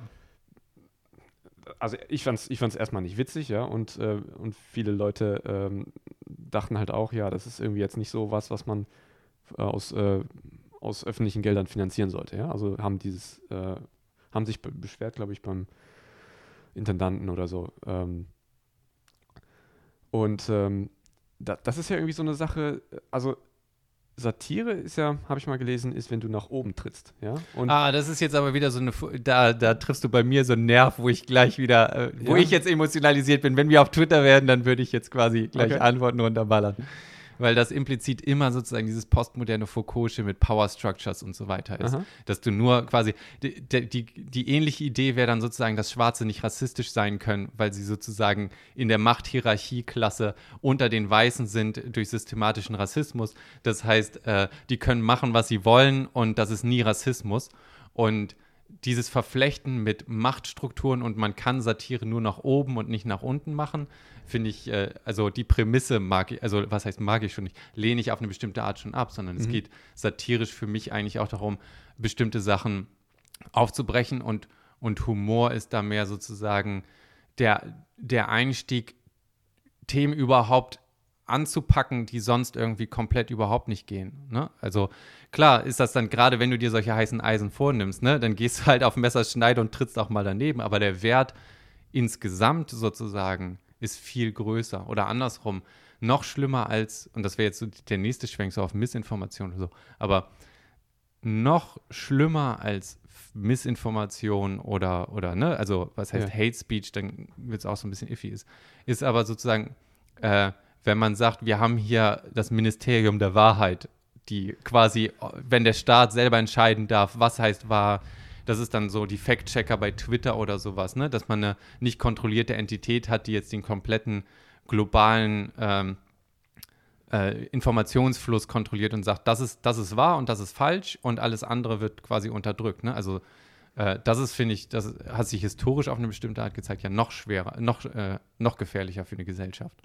Ja. Und der Preis, dass Leute sich auf den Schlips gefühlt haben, die Witze nicht ziehen und man irgendwie, ne, so, das nicht, das nicht alles mag und so weiter, ist dann, finde ich, okay auf ja. eine bestimmte Art. Also so, da komme ich so ein bisschen hast, her. Hast, mental, du da, ne? hast du da denn ähm, irgendwo eine, eine, Grenze, wenn jetzt zum Beispiel, äh, äh, ich weiß nicht, Rush Limbaugh als Beispiel nimmst, ne? der, der sich auch, der auch Witze über äh, behinderte Leute gemacht hat und über alleinerziehende Frauen und so ähm, meine ich gehört zu haben.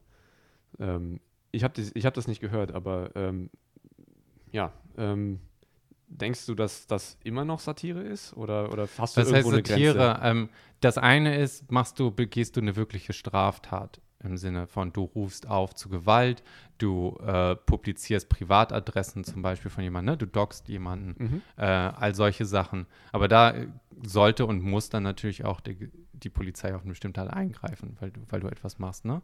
Bei, bei Sprache ist dann äh, ist sozusagen so die, die Sache von, sollte er jetzt dafür ins Gefängnis kommen? So, ja, ne? Also das wäre ein bisschen, bisschen so weniger drastisch, sagen wir mal eher, sollte er dafür ähm, äh, ja, seine, seine äh, Sponsoren verlieren, sag ich mal. Sowas in der Richtung eher. Naja, so, die, die andere Sache ist, woher, wie finden wir als Gesellschaft denn raus, was was wahr ist und was falsch. Es geht nicht um, um wahr und falsch, es geht um ja oder was akzeptiert. Also ja, recht, ja, aber das ist dann moralisch. Das heißt, ja, was genau, ist moralisch ja. richtig oder falsch? Das ist ja im Prinzip ja. eine ähnliche, ähnliche genau. Fragestellung auf gesellschaftlicher Ebene sozusagen als genau. Diskurs. Und die andere Sache ist, wie ähm, wie setzt man das dann quasi durch? Ne? Stell dir vor, wir, ähm, du würdest jetzt sagen, ja, das, das gehört sich nicht. Mhm. Andersrum, ne? Also das ist, das ist mehr mein Problem. Nicht sozusagen, dass ich das nicht gut finde, dass jemand einfach hetzen darf, sondern mein Problem ist eher, wie sieht denn der Mechanismus aus, der das verhindern würde? Sprich, reichst du jetzt alle Beiträge vorher ein und die werden dann approved von irgendwem? Dann, dann hast du nämlich immer das Problem, das hört sich abstrakt erstmal gut an, weil man immer denkt, die, die mögen nicht, was ich nicht mag, weißt du, das trifft mich nicht. Ähm, und aber dann hast du plötzlich etwas, das sozusagen in der Kommunikation zwischengeschaltet ist, was filtert, was du liest oder nicht, dass du nicht transparent siehst oder kontrollierst und was dann auf eine bestimmte Art die Realität beschreiben kann. Und das ist unendlich viel schlimmer, als quasi, weißt du, die Person zu haben, die, die hetzt. So, ganz grob, ne? Also, ähm, und, und das ist eher mein Problem damit, wenn du zum Beispiel sagen würdest, Twitter mit den, Twitter macht jetzt Fact-Checking.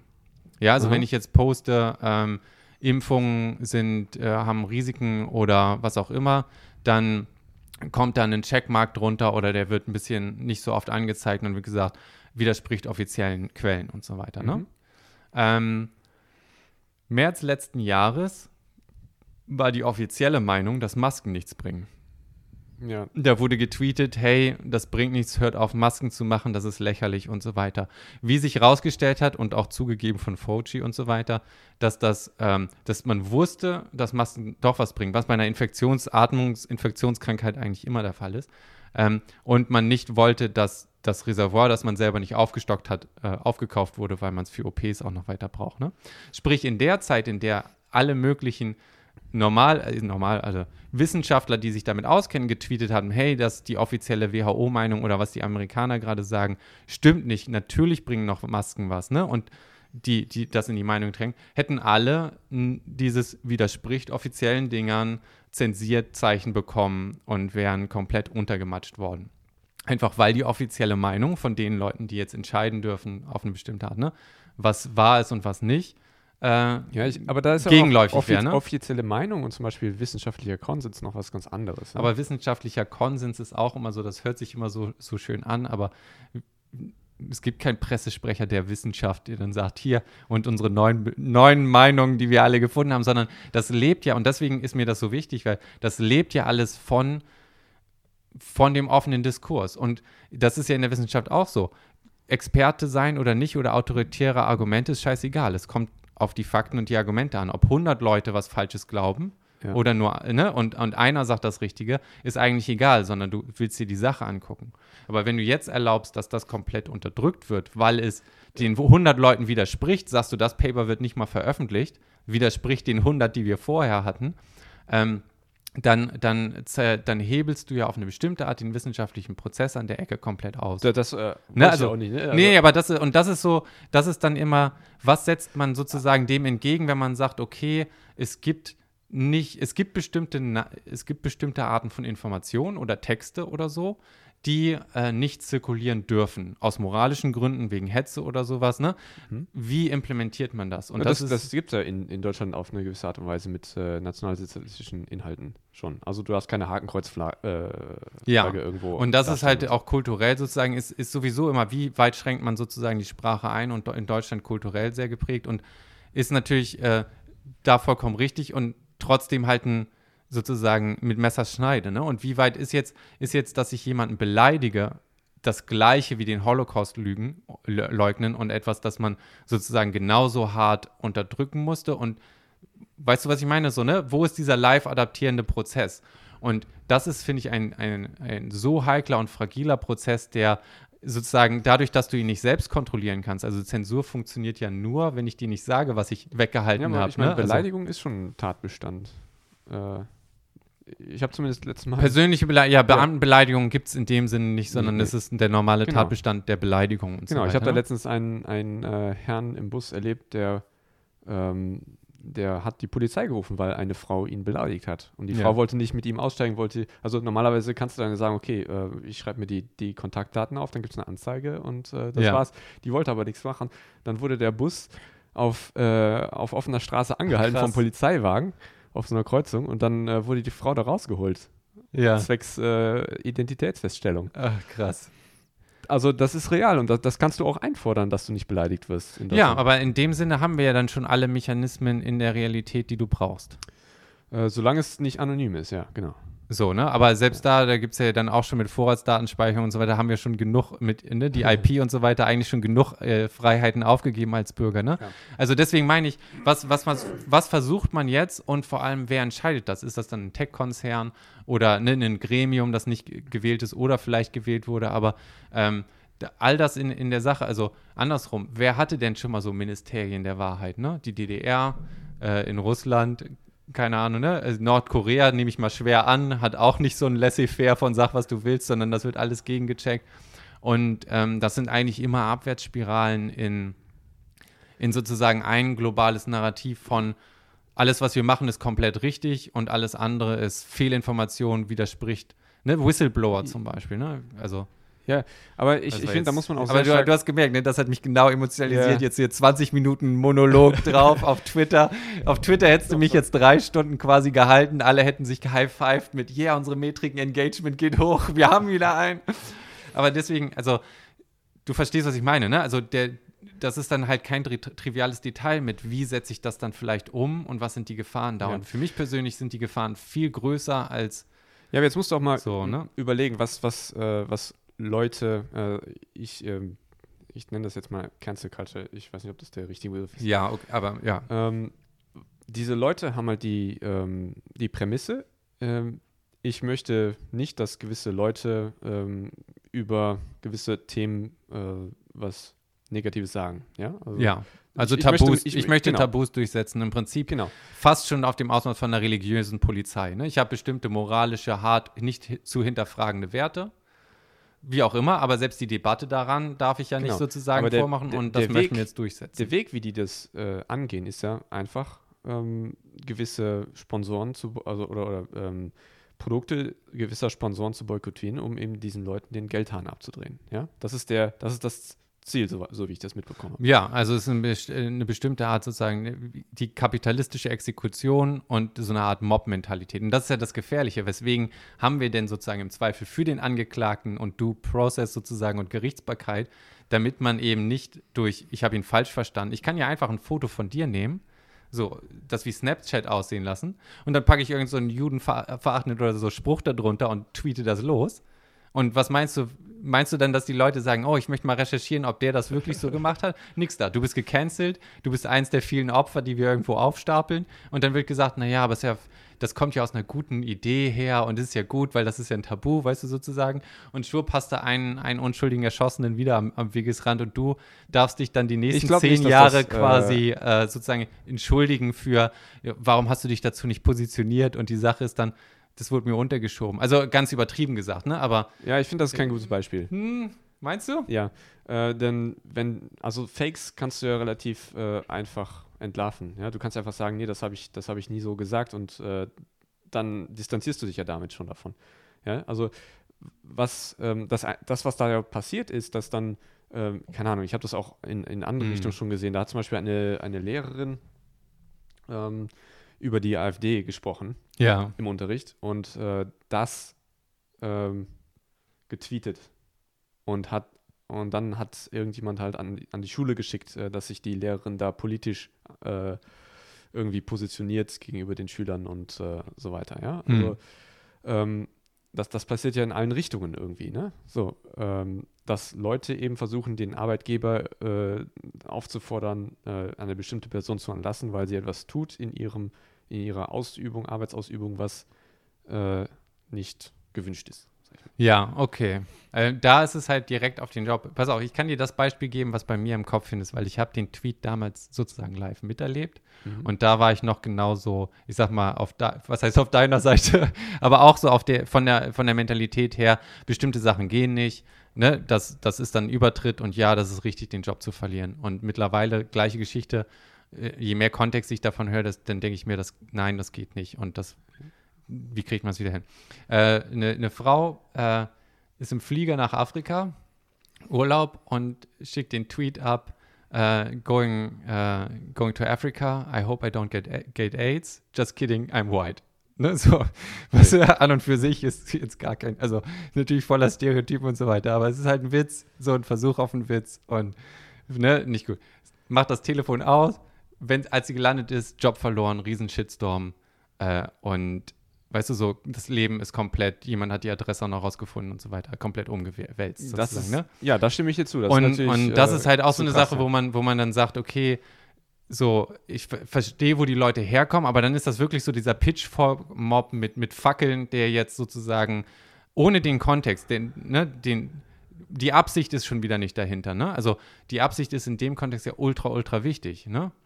Man wollte auf Twitter halt einen, einen Witz ablassen, so ungefähr, und hat nicht den Nerv oder das Publikum getroffen und gefunden, den es hätte treffen können sollen und so weiter, ging nach hinten los. Ne? Also ich, ich finde, wenn du. aber du, weißt, du online, weißt, was ich meinst, ne? So. Ja, aber ich finde, wenn du online irgend, irgendwas absetzt, äh, es- du, du musst ja im, im Klaren darüber sein, Mhm. dass das jeder liest und äh, lesen kann. Nicht jeder liest es automatisch. Äh, ähm, ich ich, ich verstehe dann auch diese Naivität nicht, mit der man solche. solche Aber ich meine, die, die, der öffentliche Diskurs mit freier Meinungsäußerung und so weiter ist jetzt ja komplett ins Digitale gegangen.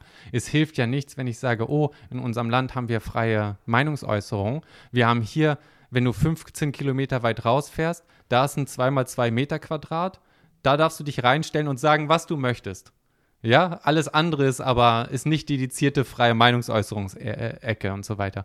Es geht ja auch um, um Teilhabe am öffentlichen Diskurs. Wenn der ganze öffentliche Diskurs ins Internet quasi zieht, dann muss das auf eine bestimmte Art ja auch ein beschützter Raum sein, in dem Sinne von, ich kann teilhaben und man kann diese Linien irgendwie finden und die Tatsache, dass es jeder lesen könnte, es muss ja nicht jeder lesen, das ist ja auch was anderes. Ne? Es ist ja kein Kanal, der mir aufgezwungen ist, wo ich keine Opt-out-Möglichkeit habe. Ne? Also ich ja. habe ja auch die Möglichkeit zu sagen, äh, in de der Ecke und so weiter, das, das ist alles zu merkwürdig.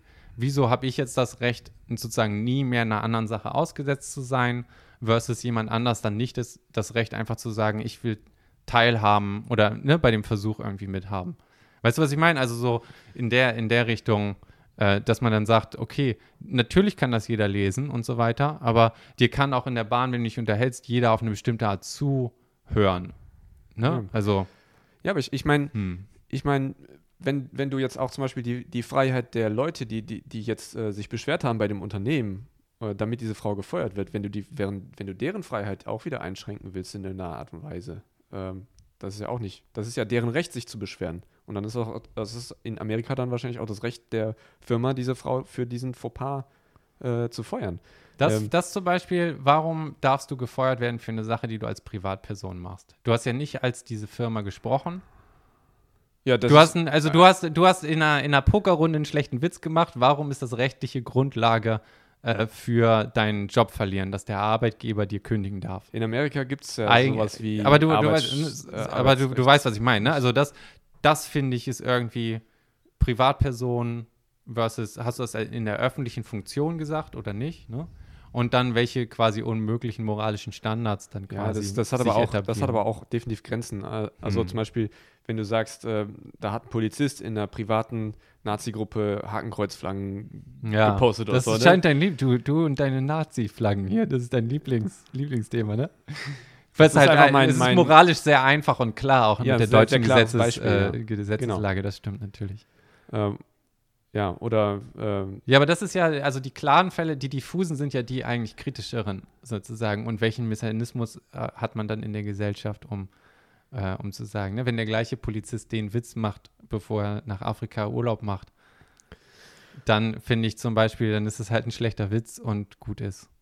Nicht, auf eine bestimmte Art. Ja, so gut ist, weiß nicht, wenn. Woher nicht, weißt wenn du, du an diesem Tweet, dass er seinen Job schlecht macht? Oder andersrum, die Prämisse, dass du daraus schließen darfst und kannst, dass er seinen Job nicht gut macht. Das hinterfrage ich halt. So. Also, weißt du, was ich meine? Also, also dieser eine Satz ohne den Kontext. Ich habe, ich mache super viele solche schlechten Witze, äh, offendmäßig und so weiter.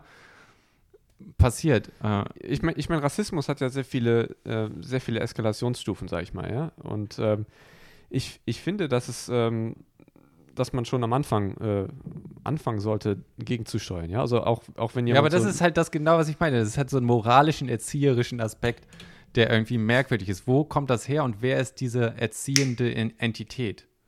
Und diese moralische Entität. Und wer durfte diese moralischen Werte festlegen, wenn es nicht ein dynamischer ja, gesellschaftlicher muss, Prozess genau. irgendwie ist? Das muss ein ne? gesellschaftlicher ne? Prozess sein. Und wenn, wenn einem auffällt, dass jemand äh, irgendwie eine bestimmte Gruppe ähm, irgendwie äh, Witze drüber macht oder schlecht macht oder äh, was auch immer, hm. ähm, dann, dann denke ich, dann äh, ist es schon äh, angebracht, sich dem gegenüber kritisch zu äußern. Das ja, das definitiv auf alle Fälle. Ich habe jetzt zum Beispiel, was ein Beispiel, das ich im Kopf habe, war die, diese Geschichte mit Parler, der, der App, die aus dem Google App Store mhm. verschwunden ist, bei der Amazon die Server weggezogen hat weil, ne, man, ich weiß nicht, Amazon hat 97 Cases zitiert, meine ich, äh, von, äh, es, von Dings. Es gibt da noch eine ganz andere lustige Geschichte zu. Okay, welche hast du? Ähm, und zwar haben die zur Authentifizierung einen Parler Dienst benutzt. Genau. Ah, okay. Die haben einen Dienst benutzt, äh, der normalerweise kostenpflichtig ist. Die haben aber nur die äh, Testversion verwendet ähm, und haben also nie Gebühren dafür bezahlt. Und äh, zu einem gewissen Zeitpunkt hat dann, ist das diesem, diesem äh, Firma die, aufgefallen ja. und die haben einfach äh, die Authentifizierung nicht mehr durchgeführt. Hm. Und Parler ist so programmiert, dass die dann ein Fail True haben. Das heißt also, wenn, es, wenn der Authentifizierungsserver nicht läuft, Dann, dann lassen die einfach innen rein. Witzig. Und dann haben, äh, dann haben Leute das irgendwie rausgefunden, haben dann ein Admin-Konto, äh, sich als Admin eingeloggt, haben dann äh, 10 Millionen andere Admin-Konten eingerichtet und haben dann alle Userdaten mit, äh, mit E-Mail-Adressen und mit, äh, Ah, okay. mit Passbildern, Bildern, weil Parler hat einen äh, Lichtbildausweis äh, verlangt und die haben so diese Bilder, genau, die haben diese Bilder ohne, äh, ohne Verschlüsselung auf ihren Servern gespeichert. Das ist auch so eine Sache, die der deutsche Gesetzgeber ja auch für diese Bitcoin-Sachen vorschreibt, dieses Know Your Customer. Und das ist halt immer so dieses Abwägen, was ich finde, auf der falschen Seite dann gelandet ist. Du sagst, ähm, wir wollen finanziellen Betrug vorbeugen, also muss eine Identität angeben. Ne? Also das, das Risiko von potenziellem äh, finanziellen Betrug wird quasi fast durch die Sicherheit von Datenlecks quasi ausgetauscht und Identitätsklau sozusagen. Ne? ja. Ähm, und das finde ich ist fast, also ist eigentlich keine Verhältnismäßigkeit, wo man sagen muss, so, es hat sich immer gezeigt, dass kein Dienst und die Bundesregierung sogar überhaupt nicht das hinbekommt, Daten adäquat zu schützen, sozusagen, ne? also Ja. jetzt vorzugeben. Aber was ich mit Parler eigentlich wollte, das war ja nicht der Grund, warum Parler rausgeflogen ist, sondern der offizielle Grund war, oder andersrum, ne? Äh, ich weiß nicht, ob es Demokraten, Politiker, wie auch immer, in Amerika sich beschwert haben. Äh, die Anschuldigung war, dass die Leute, die den Ansturm aufs Kapitol, Mhm. wie man das auch formulieren möchte, über Parler organisiert hätten. Äh, jetzt gab es ja die, sozusagen in der Anklageschrift waren nur drei, äh, war ein sehr geringer Anteil, die Parler überhaupt benutzt haben. Facebook ist, oh Wunder, eigentlich immer das, wo, wo die. Leute. Ähm, und dann wurde halt äh, gleichzeitig ne, von, von Google und von Amazon diese App gecancelt. Und das finde ich ist zum Beispiel eine harte Nummer, weil wenn du sagst sozusagen, ja, die gefallen unsere Regeln nicht bei Twitter oder wo auch immer, mach deine eigene App. Jetzt machst du deine eigene App und dann sagen die, ja, aber deine Regeln sind anders als bei unserer App. Enforce unsere Ja. Regeln oder wir nehmen dich komplett raus. Also da fängt das an mit, was ist dann Infrastruktur und mit dem, Ja, aber es gibt, eine ganze Server, Menge, ne? es gibt eine ganze Menge Apps, die, äh, die da nicht drin sind. Ähm, weil sie, ah, zum Beispiel, äh, ich benutze eine, eine App, die nennt sich NewPipe. mhm. Äh, das ist ein, ein Drittanbieter-Client für YouTube. Das heißt, der, die musst zeigt du dann so keine- Sideloading. der zeigt keine Werbung und so. Mhm. Ja, du musst halt einfach in deinem Handy einstellen, äh, Software von Drittanbietern installieren dürfen. Also Mhm. die müssen, müssen nicht von Google signiert sein und dann musst du das von deren Website runterladen und dann kannst du das installieren. Es gibt eine ganze Menge Apps, die. Ja, die nicht- Apps, die nicht erlaubt sind, aber dann, wenn du es nochmal anders guckst, das war mit ein, einer Million Downloads oder sowas die meist gedownloadete App, der größte Konkurrent einfach, ne? Von, von quasi Twitter und den Plattformen. Und ähm, die verschwindet auf mal über Nacht, auf, ne? Wegen, wegen der Anschuldigung, sie hätte was damit zu Nicht, dass es sozusagen Gesetz, weißt du, es gab kein Urteil, nichts, sondern die Anschuldigung stand bloß im Raum. Facebook selber, ne, wird zum Beispiel nicht von Amazon von den Servern geballert, obwohl die eigentlich ein riesen rechtsradikales Problem haben, wie so jede soziale Plattform sozusagen. Ja. YouTube mit Pädophilen, die sich unter bestimmten Videos koordiniert haben, ne, was ja vor Jahren durch die, die Medien ging und so weiter, ist auch noch auf Servern und so weiter erlaubt, wo es also, ne, aber hier hat jetzt quasi auf eine bestimmte Art die Anschuldigung gereicht. Und das finde ich halt irgendwie krass. Das ist so, auch der Internetprovider darf dir bestimmte IP-Packages jetzt einfach droppen selber, weil es ein, we- weißt du, was ich meine? Also ist er seiner Pflicht als einfach neutrale Infrastruktur irgendwie entbunden, weil der Chef sagt, weißt du, so wie mit den Abtreibungsdoktoren, ne? Ich- das widerspricht meinen moralischen Werten, welche IP-Server oder Seiten da, da gemacht werden. Ich drop jetzt einfach, sagen wir, Netflix hat Ich so viele hat Videos. Trump das nicht durchgesetzt, dass die das dürfen? Das, pa- nee, das waren Demokraten, meine ich. Also wie, keine Ahnung, aus welcher. Äh, die Netzneutralität abzuschaffen. Da gibt es auch verschiedene Sachen. Das Ja. kann sein, dass. Aber so oder so, ne? Und was ich jetzt so ge gemerkt habe, ist, also das, gerade diese Amazon-Sache, das war halt nochmal so ein Riesenschock auch in der Tech-Szene, ne? Weil jetzt ist zum Beispiel, kannst du dich nicht mehr darauf verlassen, dass deine Server sicher sind.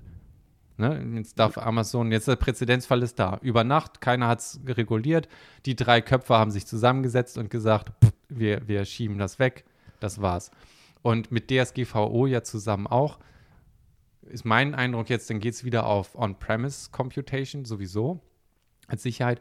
Und was du halt auch aus äh, machst, ist dann sozusagen das extreme Überschlagen. Ähm, weil so eine bestimmte Art von Moderation ist ja, ist ja auch wichtig. Ne? Du willst ja diese, diese Funktionalität irgendwie haben. wenn jetzt, wenn du jetzt äh, offensichtlich auf, was heißt offensichtlich, aber wenn das jetzt so eine Art Missbrauch ausartet, ne, dann drückst du ja diese ganzen Sachen auf Torrents, auf, äh, ne, ähm, auf bestimmte dezentralisierte Services, die in ihrer Art nicht zensierbar mehr sind. Also ZeroNet wäre zum Beispiel ja. eine Sache, die sich jetzt äh, einen riesen Push bekommen hat, dass das äh, quasi. Dadurch, da, also aber du weißt, was ich meine, ja, ne? Aber ich meine, der Effekt ist, der Effekt ist, dass es nicht mehr leicht zugänglich ist. Ne? Also wenn du es im Play Store hast, dann drückst du einfach runterladen, dann ist es installiert und dann kannst du, dann kannst du es benutzen. Wenn es jetzt nicht mehr im Play Store ist, dann ist die Hürde einfach höher. Aber es ist ja immer noch verfügbar. Ja, aber wo ist dann, wo ist dann äh, die, also Microsoft wurde ja zu Recht wegen Monopolstellung ange, äh, gesagt und durfte nicht äh, den Internet Explorer als Standardbrowser festschreiben und so weiter, weil man gesagt hat, du, man nutzt aus, aus, dass überall Microsoft drauf ist. Ne? Jetzt macht Google auf eine bestimmte Art genau das Gleiche. Wir haben unser Google Phone, unseren Play Store und du darfst keine YouTube-Konkurrenten runterladen und keine, weißt du, so keine Chat-Konkurrenten und nichts, was dazu gehört. Und das ist ja dann eigentlich absolute Ausnutzung der Monopolstellung, wo man sagen muss, effektiv am Markt hast du jetzt ja keine Wahl mehr. Du hast zwischen runterladen oder zwei Wochen Kernel neu kompilieren, übertrieben gesagt, ne? Mit, mit dich, mich halb irgendwie einlesen. Das ist ja dann effektiv keine, keine Freiheit oder Wahl mehr, so mhm. ungefähr, ne? Also, und dadurch, dass das halt so stark der Hauptkontrolle, also äh, der Hauptkonsumast ist und so weiter, ne? Finde ich, fangen dann ja schon wieder an, Sachen wie Briefgeheimnis und so weiter auf einer größeren Skala zu äh, zu zählen, weil du eben keinen keinen effektiven Opt-out mehr hast. Also du musst effektiv ja darüber gehen. Und wenn du effektiv darüber gehen musst, erreicht man so eine Landschaft von, okay, jetzt muss die öffentliche Diskussion langsam anfangen zu sagen, was ist dann jetzt schon einfach wie eine Straße draußen, Infrastruktur, ne? Ich darf ja auch nicht bei der Straße ja. die sperren und sagen, ey, ihr liefert gerade in eurem Truck Dildos oder so. Das ist, widerspricht meinen religiösen Gefühlen. Äh, ihr dürft einfach nicht weiterfahren und so weiter. Ihr könnt ja immer noch über eine Landstraße oder das zu Fuß tragen und so weiter, ne? Sondern das du, ist ja eine du neutrale. Demonstration anmelden und dann. ja, ja.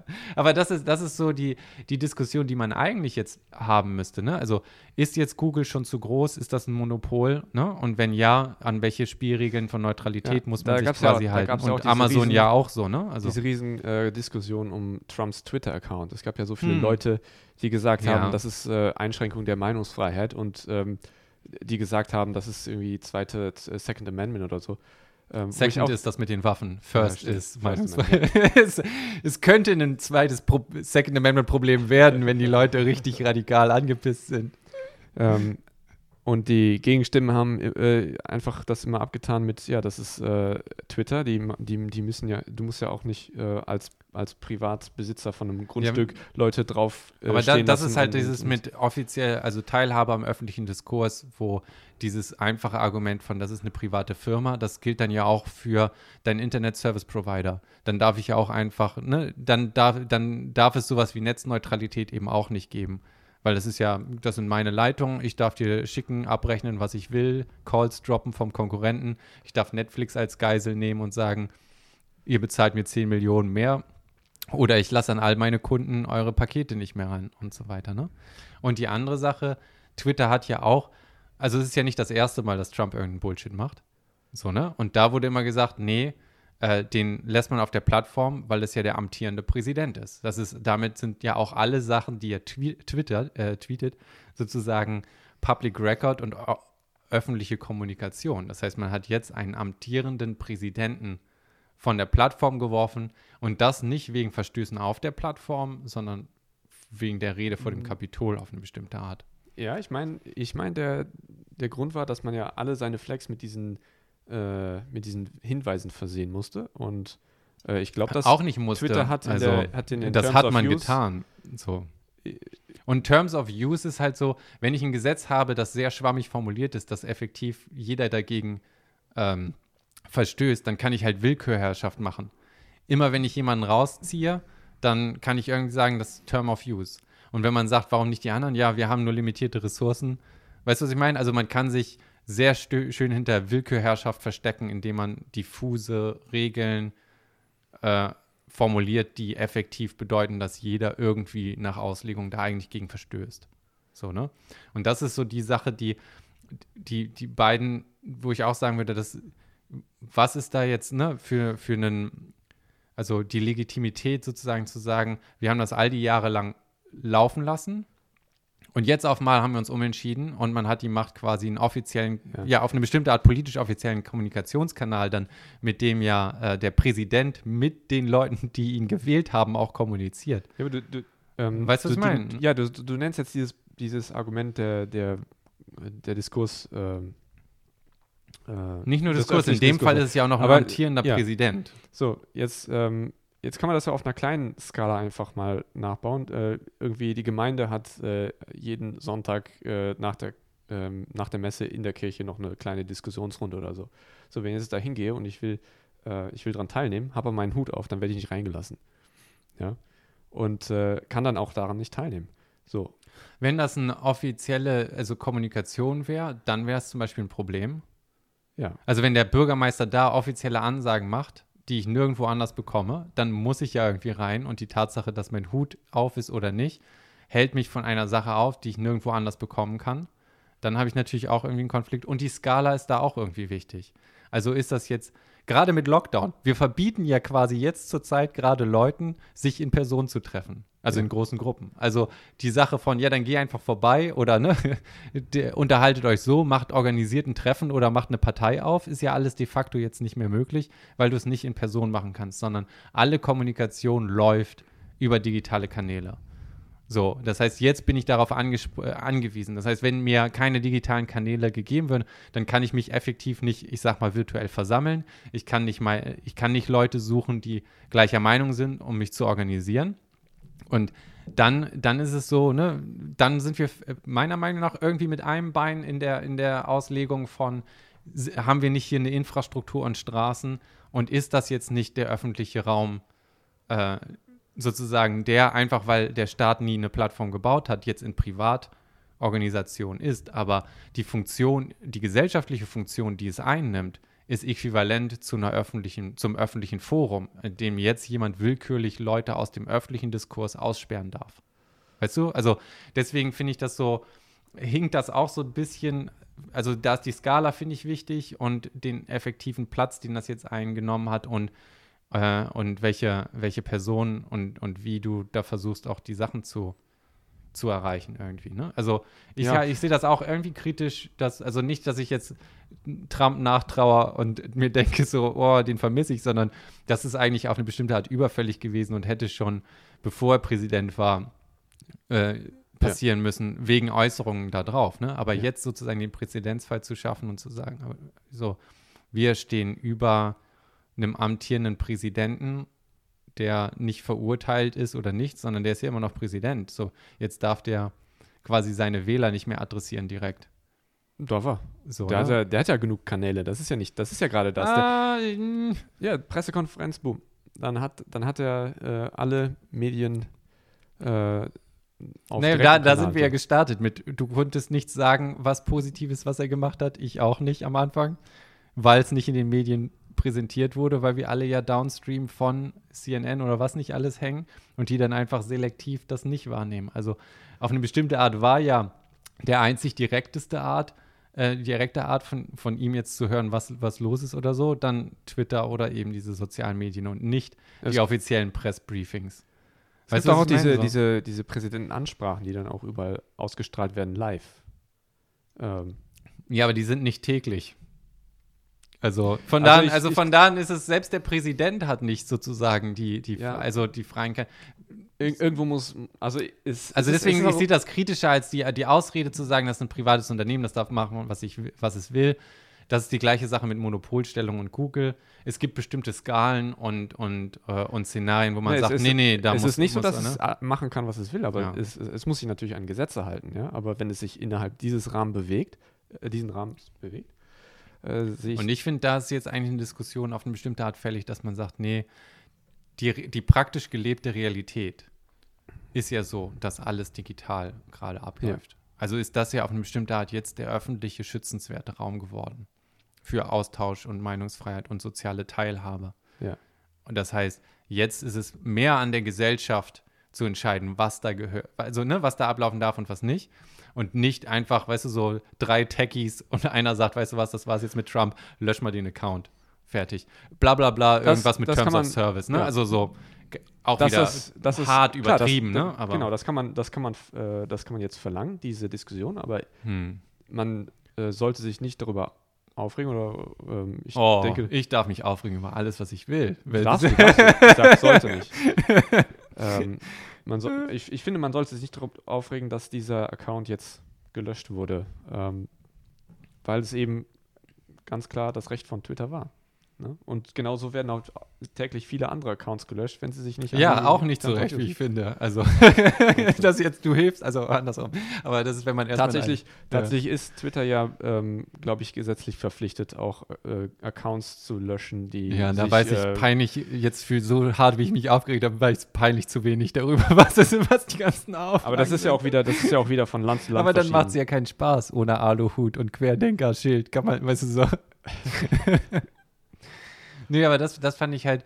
Und das andere krasse ist dann eben äh, so ein bisschen wie, wie diese Napster-Situation. Napster war ein zentralisierter Server damals, ne?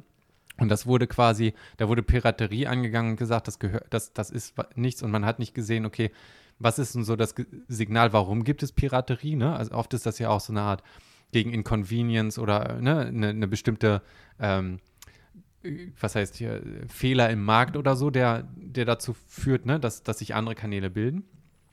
Und anstatt zu sagen, okay, es gibt diesen, das Bedürfnis nach einem zentralisierten digitalen Markt, wo ich alles halt kaufen kann und ich muss nicht dahin laufen oder ne, ich Mhm. muss wegen dem einen Song das ganze Album kaufen und so weiter, ähm, hat man es halt illegal gemacht und die Konsequenz ist dann Peer-to-Peer-Networks. Sachen, die man nicht mehr ausschalten kann mit einem Server. Ne? Also etwas, das jetzt auf eine bestimmte Art nicht mehr tot zu kriegen ist und Torrents ist dann so die nächste Generation. Und das ist halt, wenn man zu lax, finde ich, mit, mit dieser Macht umgeht. Ne? Also Amazon, die dann einfach übers Knie gebrochen gesagt haben, ja, okay, dann runter mit der App. Ne?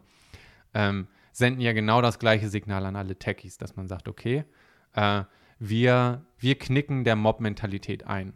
Wir sind nicht stark genug als Institution oder als, als Unternehmen zu sagen, hey, ihr mit euren brennenden Fackeln, wenn es euch in fünf Monaten noch interessiert, dann gerne, ne? Aber jetzt, so machen wir halt keine Politik hier.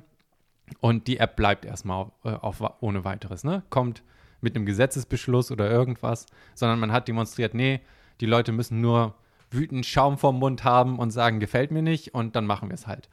Ähm, was ja auch heißt, wenn man jetzt selber eine Firma hat oder irgendwas, du bist ja nicht sicher vor Mob-Mentalität. Das heißt, wenn du, wenn du willst, dass deine Apps und was nicht Ja, alles funktionieren, dann gehst du halt dezentral jetzt auf dann, eine dann, dann ne? ist es halt ein bisschen langsamer, aber Mob-Mentalität funktioniert halt auch auf politischer Ebene. also das ist ja äh, mit, den, äh, mit den verschiedenen, ähm, sag ich mal, Kehrtwenden der, der, der Bundesregierung auch. Ne? Also Hm. ähm, keine Ahnung. Mob-Mentalität, weil es funktioniert. Ja, also auch überspitzt, Genau. ich weiß, was du meinst, das ist ja nicht so. ähm, Aber Das heißt also, wenn, wenn man, äh, wenn eine, eine gewisse Partei in, der, in den Umfragen plötzlich äh, steigt, ja, sagen wir mal, die Grünen steigen, dann äh, ist plötzlich Klimawandel total wichtig, auch der CDU. Weißt du?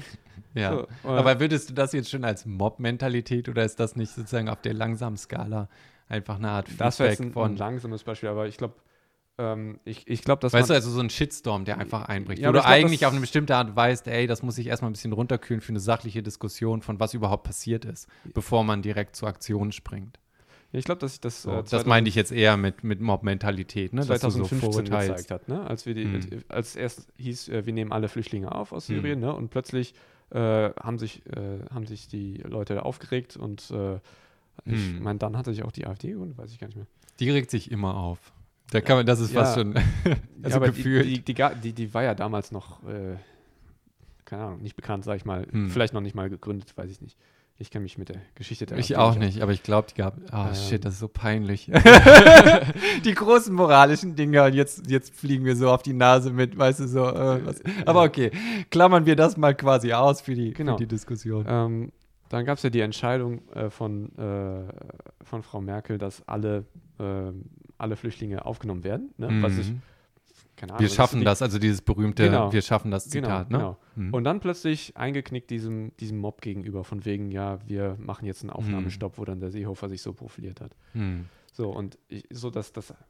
Da fehlt irgendwie immer so eine bestimmte Art von Werte oder Rückgrat, dass man sagt, das ist, weswegen wir das machen. An den Werten hat sich nichts geändert, an der Situation eigentlich auch nicht. Punkt, so ungefähr. Ne? Genau, Also, genau. äh, und dieses Einknicken. Ich weiß nicht, ob ich das direkt als, ja, ist schon ein bisschen Stimmungsmob, Fähnchen nach dem Wind hängen. Ich, Dings, ich ne? meine, es, es, Hm. es, es ist nicht optimal gelaufen. Ne? Also man hätte, man Hm. hätte besser, ähm, keine Ahnung, bessere bürokratische Strukturen schaffen können, um die einzelnen äh, Leute äh, schneller äh, aufnehmen zu können und zu gucken, woher kommen die eigentlich. Ne? Ja. So, es, gab, ja- es gab ja tatsächlich zu dem Zeitpunkt auch viele, die, äh, die von woanders gekommen sind und die sich dann als Syrer ausgegeben haben. Ne? Also Es gibt Gab's alle, es gibt oder, keinen oder Prozess. Leute, es gab ja auch Fälle, wo Und man Leute, muss ja auch sagen, Deutschland oder wir sind halt äh, traditionell schlecht, was Integration angeht. Ja. Also die äh, türkischen Wanderarbeiter und so weiter, das haben wir vollkommen verkackt. Und man, mit der Arroganz von, die gehen dann ja einfach, ne? Oder die nehmen dann schon die Werte. Die zweite Integration, finde ich, ist für mich immer DDR, also Wiedervereinigung. Mhm. Da wurde genauso arrogant gesagt, ja, aber der Westen ist ja strictly better, ne? Die geben schon alles auf und das hat ja auch keinen kulturellen Wert, was die mitbringen. So, ne? Also die gleiche Art von Ja, kompletter wurde Insensitivität, ne? Äh, direkt alle, alle Dampfwalze. Gesetze im Osten äh, aufgedrückt. So, da plötzlich mussten Leute für sehr viel Geld ähm, äh, Kanalisationen installieren. Alles Mögliche so. Waren viel zu groß. Und, und also aber mit der gleichen, ne, also die überhaupt kein, kein Feingefühl für irgendwas. Und Flüchtlingskrise auf eine bestimmte Art auch. Also, und die andere Sache ist, ich habe immer das Gefühl, dass wir da historisch einfach sehr äh, sowas. Also, wenn jemand kommt und sagt, hey, ich finde euer Land super geil, ich möchte mitmachen, ja? Ja. Was sind denn hier Werte, Regeln, woran muss ich mich denn halten? Ne? Dann guckt jeder betreten rauf und so stolz sein, Deutscher zu sein und deutsche Werte und so weiter. Die Begriffe sind so emotional aufgeladen, negativ auf eine bestimmte Art, ne? dass man überhaupt gar keine Diskussion hat und auf eine bestimmte Art den Leuten auch gar nicht sagt, ja, hier, das und das, ne, sind so, ich sag mal, außer Grundgesetz als Spielregeln. Aber Ja. wenn du sagst, sozusagen als Wertegemeinschaft findet man sich oder so, hat man ja irgendwie nichts, was man jetzt sagen würde. Ja, ist auch, ist auch, ist auch eher so ein Flickenteppich, habe ich das Gefühl. Ne? Ja, und Also- das macht natürlich dann äh, ehrlicherweise auch Integration super schwer. Also woran soll sich jetzt jemand lang, langhangeln, ne? wenn der, wenn er sagt, ja, wie, was heißt denn Integration für euch? Und alle Leute sagen, wissen wir eigentlich auch nicht. Ne? Mach 100% genau das, was wir machen vielleicht. Und was ist das? so, ne? Ja. Und, und da, das ist natürlich äh, irgendwie unterschwellig vielleicht auch immer in den Diskussionen drin, ja, ein Schuh, den man sich leider anziehen muss. Da sind wir einfach nicht gut. Ja. So, ne, Histor traurigerweise irgendwie, ne? Und das tut ja, also es wird ja niemandem gerecht in dem ganzen Prozess so ungefähr. Ja. Und naja, dann lieben wir Bürokratie. Das, das, das ist ein Wert, den kann man vielleicht so aufschreiben. We love Bürokratie. Wir mögen Zettel und Stempel. Bring, Ja. bring, bring your own Stempel und Zettel. Ja, hab, da habe ich heute, heute noch mit äh, noch eine Diskussion gehabt. Ne? Also es ist ja, es ist ja wirklich, wirklich ein Riesenproblem, irgendwie, äh, dass, dass äh, verschiedene, äh, wie nennt man das, ähm, Institutionen Ja. miteinander reden. Ja, also wenn ich jetzt Ja, oder halt nicht, ne? Also institutionelle Kohärenz oder Cohesion ist ja etwas, das man irgendwie genau zum, nicht wirklich. zum Beispiel, zum Beispiel muss ich, äh, keine Ahnung, ich habe ich hab ja geheiratet, die Daten müssen ja im Standesamt sein, ja. Wenn ich jetzt ja, müssten, ne? äh, wenn ich jetzt, äh, wenn ich jetzt irgendwo, irgendwo hingehe und äh, sage, ja, ich bin verheiratet und dann gibt es Behörden, die sagen, ja, dann bringen Sie mal Ihre Eheurkunde mit. Hä? So, ja, das ist doch alles der Staat, oder? Die, die müssten doch Denkt man immer, ne? Ich, ja, aber nee, das ist irgendwie, die haben so, so sehr, sehr starke. mein Schranken. Roller wurde geklaut und ich habe das dann gemeldet bei der Polizei. Übrigens, also was heißt beste Entscheidung, aber sofort machen, weil ich habe nämlich ein Ticket fürs Falschparken auch noch bekommen. Ach, echt? Naja, weil, weil der, der halt irgendwo aufgebrochen dann hingeschmissen wurde. Und dann wurde das schön aufgeschrieben von hier, und dann habe ich einen Brief bekommen, holen Sie Ihren Roller ab oder so. Also was heißt, aber der, der steht da im Halteverbot, äh, das und das. Nicht an die Polizei, die wusste davon nichts. Dann habe ich halt zurückgeschrieben, hier ist, ich hab's, ich hab's gemeldet, ne? hier ist Aha. mein Zettel von, das war schon damals also gestohlen, das war Ja. nicht. Dann haben die gesagt, okay. Und dann muss ich noch zur Polizei und der ist, der ist jetzt da. Also, und das sind ja dann, das sind ja schon Institutionen, also, ne, wo man denken würde, die sind ja jetzt, müssten ja doch wirklich vernetzt sein. Also, wie kann das sein, dass man ein Ticket auf das Nummernschild schreibt, dass Ja. ich als gemeldet, ge- also als gestohlen gemeldet habe und es macht nicht irgendwo, weißt du, so ein Alerten, Ploppen, irgendwas, Ja, sondern ja. ich muss quasi die richtigen Zettel hin und her schieben, am, am besten noch in Kopie, also so richtig oldschool. Und da gerade als Techie denkt man sich auch immer so irgendwie, wie kann das sein, ne? Ja, ich meine, also zum Beispiel das Finanzamt, das ist ja mittlerweile schon sehr fortschrittlich, ne? Du hast ja dieses Elster Online. Mhm. Das gefällt mir auch recht gut eigentlich. Also für, für Ich- das, was. Genau. Ich, auch diese ich Kryptoschlüssel-Dateisachen, also wie die jetzt versuchen sicher zu Ich machen. hasse es, ich- Briefe zu verschicken. Ja, es ist einfach. Echt? Ich, Ja. ich, allein das eine Briefmarke drauf zu machen, das hat so was oldschool. Am liebsten würde ich noch mit Federkiel und so Siegelring oder so.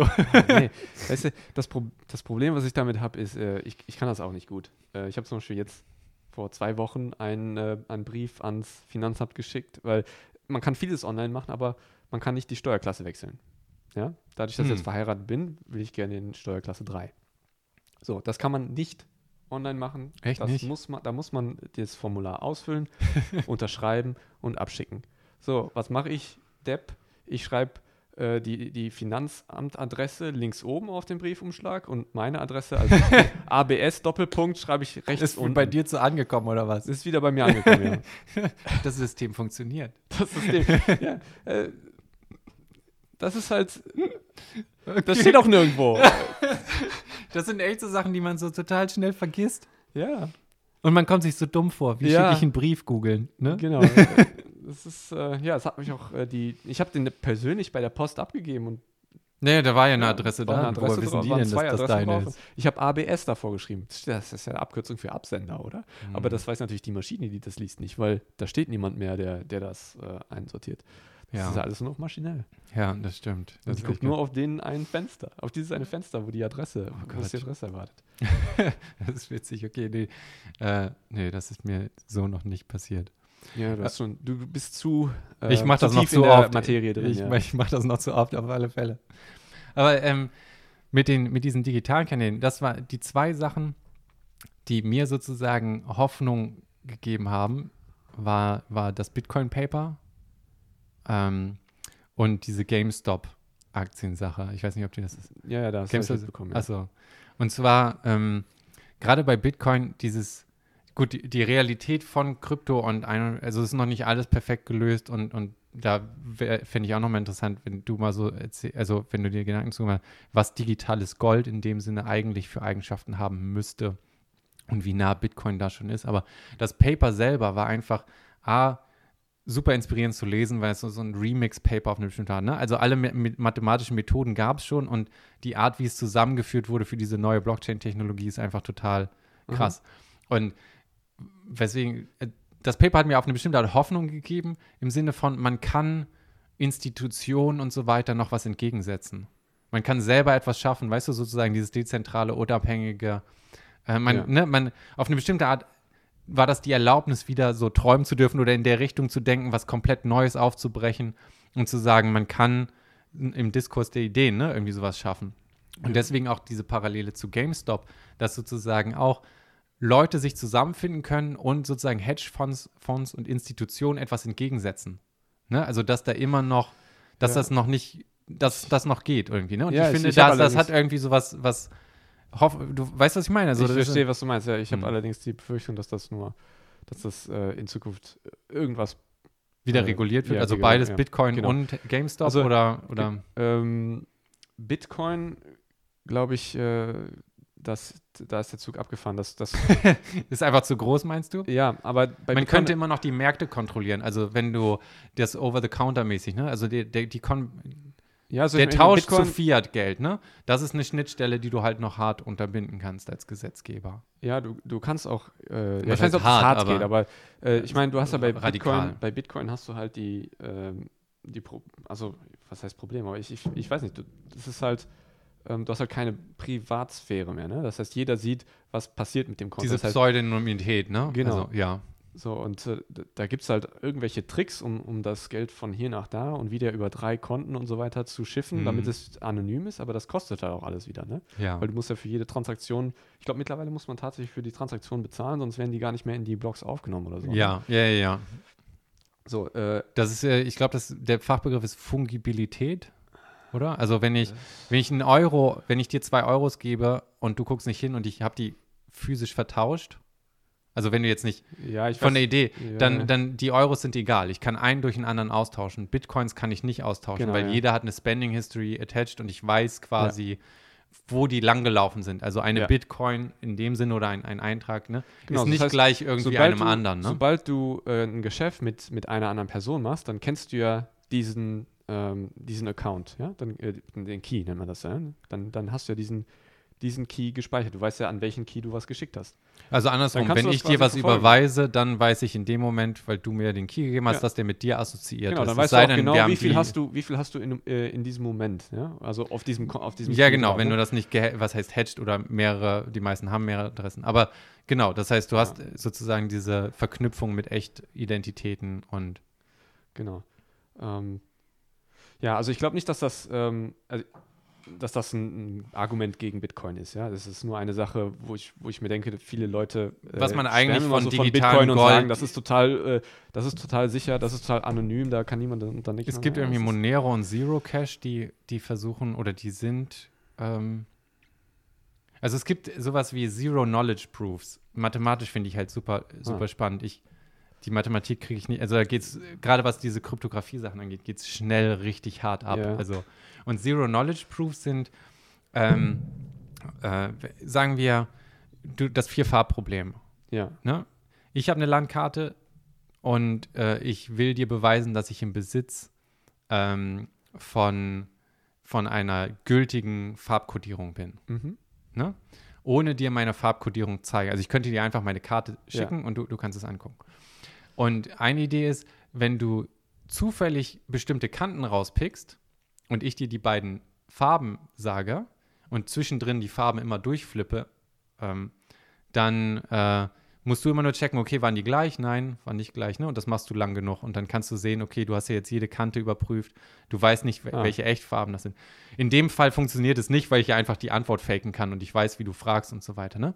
Aber die Idee, die dahinter liegt, ist, du kannst bestimmte Eigenschaften anfragen, lokal, ne? Die, die sozusagen dann eine globale Lösung voraussetzen, die in dessen Besitz du sein musst, ohne diese globale Lösung.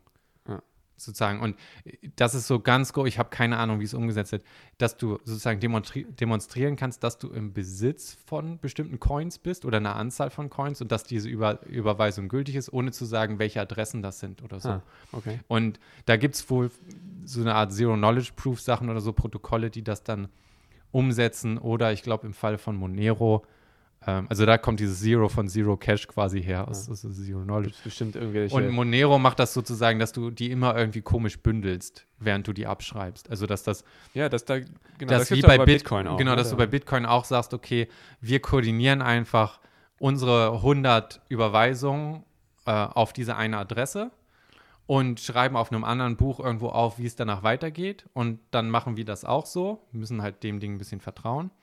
Und dann, dann geht halt alles durch dieses Bottleneck und danach weißt du nicht mehr, was, also Ja. wer hat jetzt was wem wirklich wie äh, überwiesen, so, ne? Und kannst das dann so ein bisschen. Äh, Ja, aber dann hast du wieder eine Instanz, der du vertrauen musst. Ne? In dem Fall ja, es sei denn, du kriegst das irgendwie protokolltechnisch gelöst. Und da sind dann halt alle nicht mehr, also Bitcoin verstehe ich noch, so sozusagen wie die Mathematik funktioniert und alles. Ähm, Zero Cash und Monero muss ich mich hart wieder einlesen. So, du hast gefragt, was, was ich. Äh, denke, digitales eine- Gold, ne? Oder Ja. ja, genau. Was? Also ich denke, dass bei, bei Bitcoin vor allem es äh, fehlt, ist eine, eine, eine, zumindest eine gewisse äh, moderate Inflation. Ja, Aber ich meine, so wie ich das Paper verstanden habe, ist, dass Deflation ein absichtlich engineertes genau, genau. Feature quasi ist. Also es ist eine bewusste Entscheidung, Ja. ein deflationäres, also so ein Value Storage zu bauen, der eben Ja, aber Das- deflationär ist sozusagen. ja, genau. Das Problem, was ich dabei sehe, ist, dass du, dass du eine Blase einfach künstlich aufbaust, ne? die, die Bitcoin-Blase. Weil wenn, ähm, das ist dann wie mit, äh, wie mit den äh, holländischen Tulpen oder äh, sonst wie, ne? So, du, ich meine, du kannst ja mit Hm. den Keys nichts machen. Ne? Die sind ja wertlos al- als solche. Ja? Es ist ja nur wertvoll, weil andere Leute dir dafür äh, was geben würden. Ja, Ja, das, was halt für sehr, sehr viele Sachen auf dem Level eigentlich gilt, so von dem Argument her. Ne? äh, das stimmt, das gilt auch, das gilt auch für ähm, Fiat-Geld zum Beispiel jetzt ist äh, ein Dollar, ein Papierdollar, ne? Der Ja, ist ja genau, durch genau, nichts das- mehr gebackt. Also in, das- in dem Sinne hat man in ja dem genau- Sinne ist er aber immer noch von der, äh, von der US-Regierung gebackt, dass es sagt, es, äh, das heißt, äh, Dienstleister in den USA sind gezwungen, ihre Dienstleistungen in dazu Austausch den bepreisen. Ja, okay. Das, das heißt, der hat äh, dahingehend einen, einen großen Eine Kopplung Wert, an die von, Realität. So. Äh, nicht Realität, sagen wir, ich meine, ein Staat ist ja auch eigentlich eine Fiktion, ja? ah, jetzt die Aluhüte. Sehr gut. Nein, nein, kein- nein, nein, Das nein, ist, ist äh, eine Idee, äh, ja. Harari hat das in seinem Ja.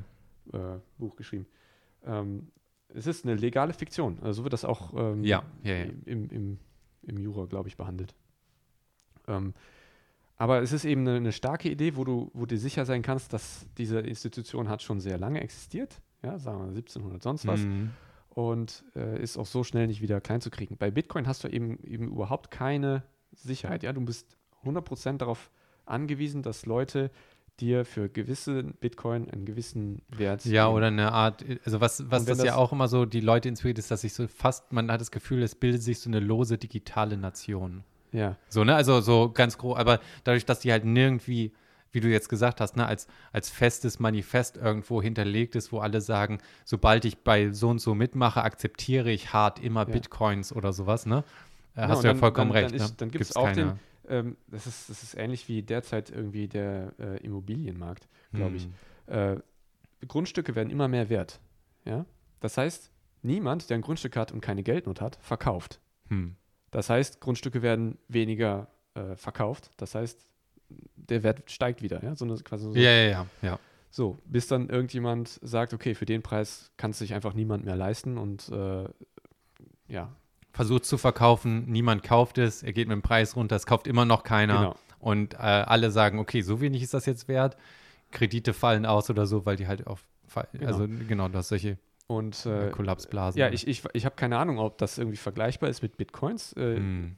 Aber ich meine, also weil bei, beim, Im- bei einer Immobilie, also bei einem Grundstück hast du halt immer noch die Möglichkeit, das zu bewirtschaften irgendwie, ja. Also du hast immer noch Ja, äh, irgendwie einen, einen gewissen äh, Wert, den du daraus ziehen kannst. Bei Bitcoins wäre Aber nämlich der, der und Grundwert irgendwie null. wieso brauchst du dann Inflation für, also andersrum, ich meine, es, für, es geht ja auch um eine Wertanlage. Also was möchte ich damit? Ne? Wenn ich das so wie Ja. Gold oder wie eine Wertanlage eigentlich designen möchte und sagen möchte, Leute können da quasi äh, Wert irgendwie ablegen oder speichern, ähm, dann ist Deflation natürlich dafür sehr attraktiv. Das stimmt. Und ähm, Magic-Karten zum Beispiel sind ja auch ein Anlageobjekt, weil das intrinsisch, also Spielsammelkarten, je nachdem deflationär sind. Wein wird viel gehandelt oder sowas. Ne? Ja. in einem bestimmten Jahrgang gibt es nur x Amount von Flaschen. Eigentlich gehen die über die Zeit kaputt oder werden getrunken.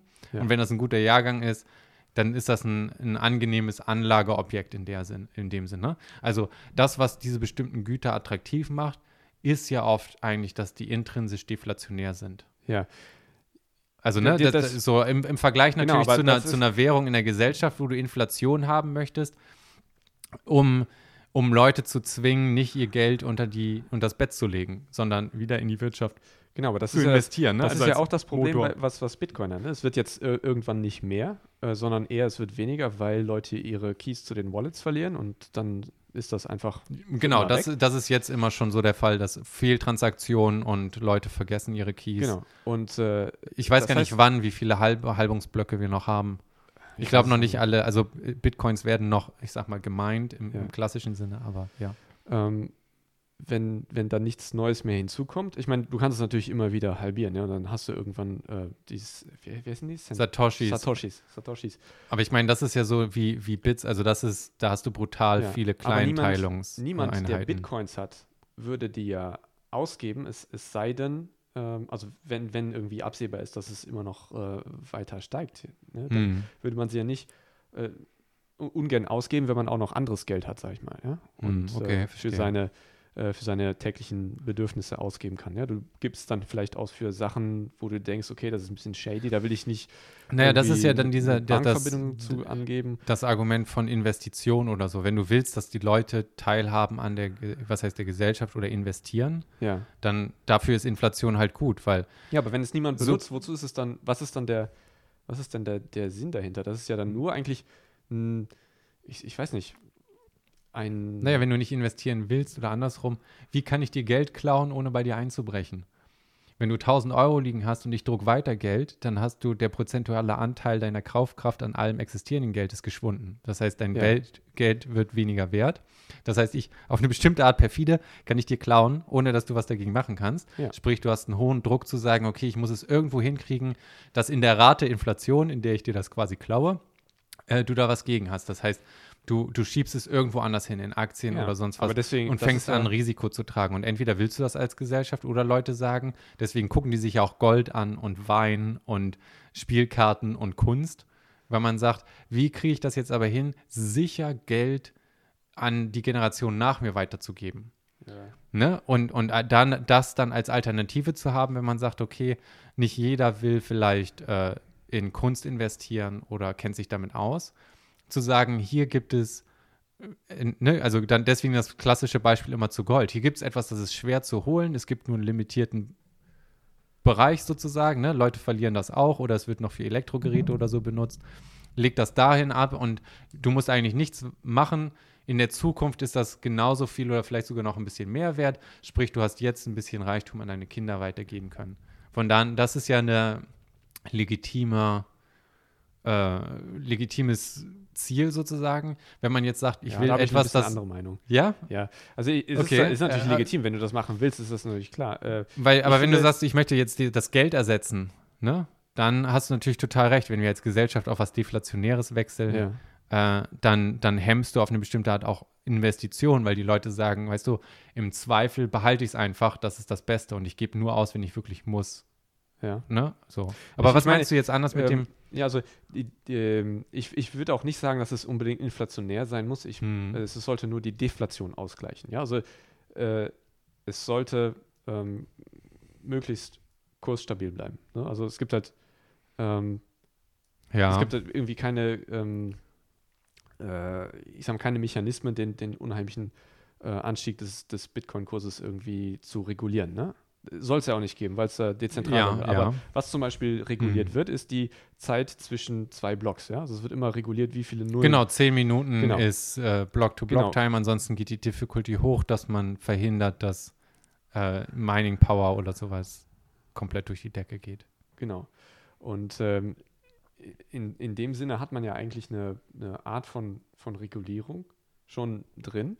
Hm.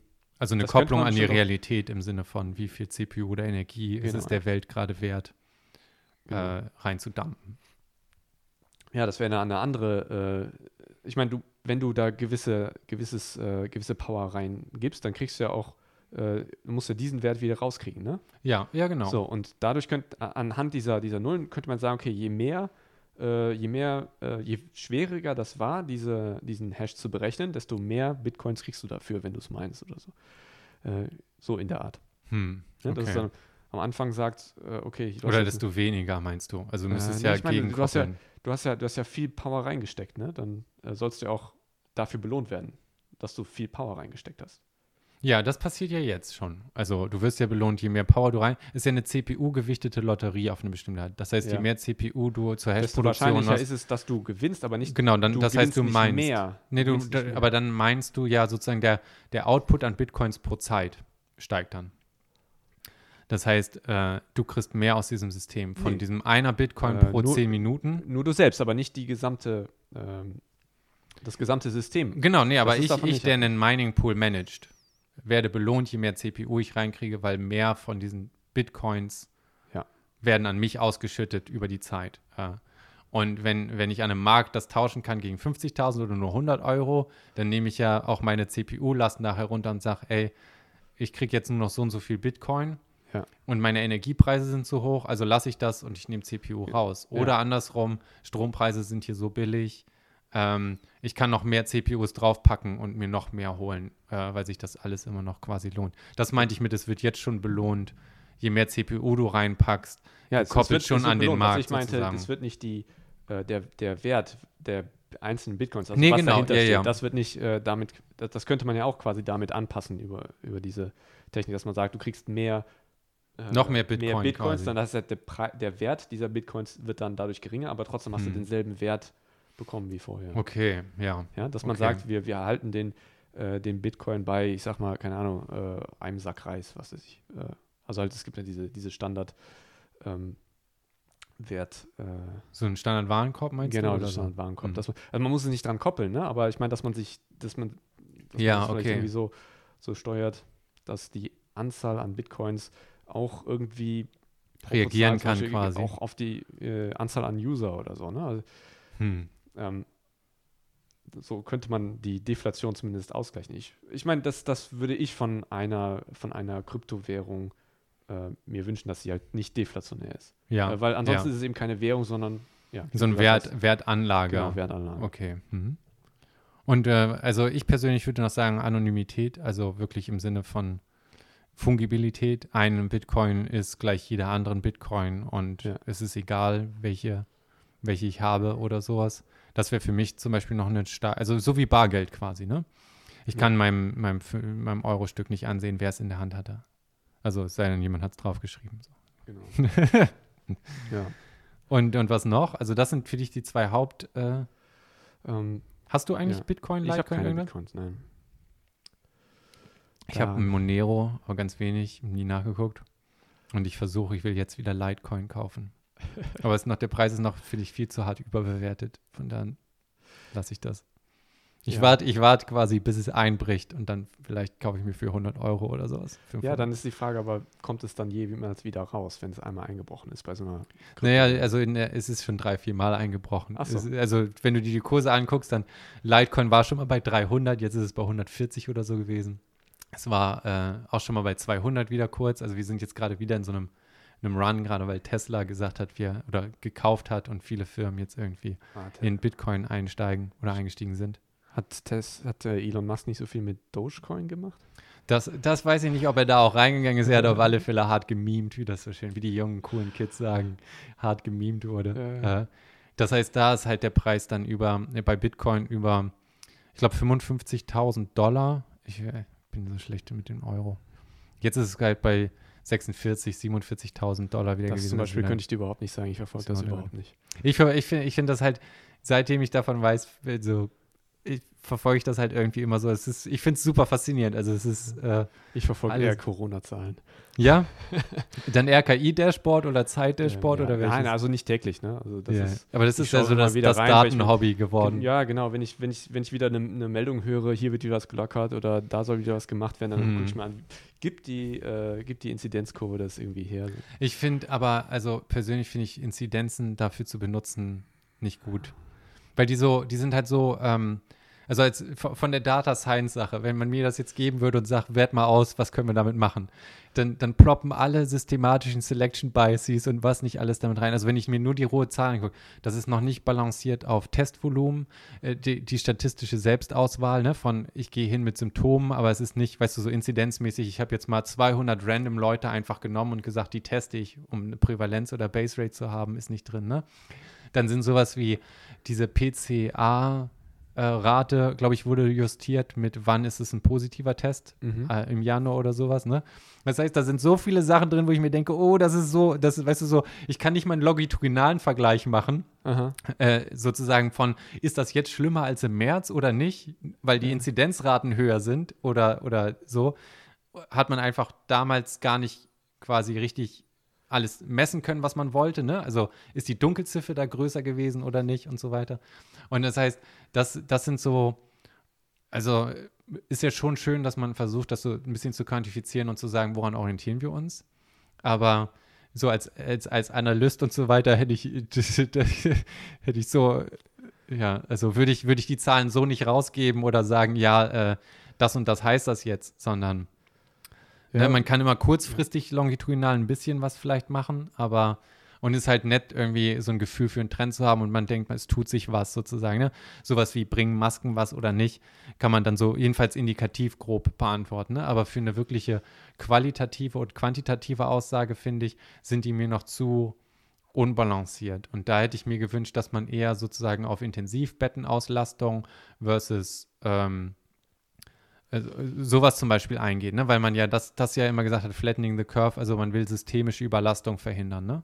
Also ist ja das, was man optimieren möchte, die Auslastung oder die Lastung auf dem System versus vielleicht noch was anderes. Ja, aber das ist, das ist auch sehr äh, trügerisch, weil die. Alles, äh, also Zahlen sind leider immer, Ja, es, immer gibt ja, es, es gibt ja auch diese Stimmen, die sagen, ja, wir wissen ja noch gar nicht, wo unsere Grenze liegt, ja, wir würden die gerne austesten, aber sobald du an der Grenze bist, dann gibt es ja so einen Schneeballeffekt, ne, wo dann naja, dann Phasenübergang, ne? Also du, ja, du nicht, hast also ich, ich meine jetzt zum Beispiel, wenn jetzt die Pflegekräfte sich infizieren, Ja, ja, weil ja, die, genau. weil die keine Ahnung, die sind übermüdet und äh, passen dann nicht auf Ja, ja. unbedingt oder, oder es ist einfach generell zu viel Coronaviren in dem Raum. Sind überarbeitet, Unfallrate geht noch nach oben, kommen nicht zum, also ne, Ja. alles Mögliche und dann, dann hast du Genau. einen Komplettausfall. Ich ne? habe während der, ich habe während Mhm. dieser äh, Zeit in, ich weiß nicht, Januar oder Dezember irgendwann habe ich, habe ich gelesen, dass da Urologen jetzt plötzlich äh, zu, in diese Inf äh, Intensiv ähm, Wards reingelassen werden, um da Auszuhelfen Ja, quasi. Mhm. Genau.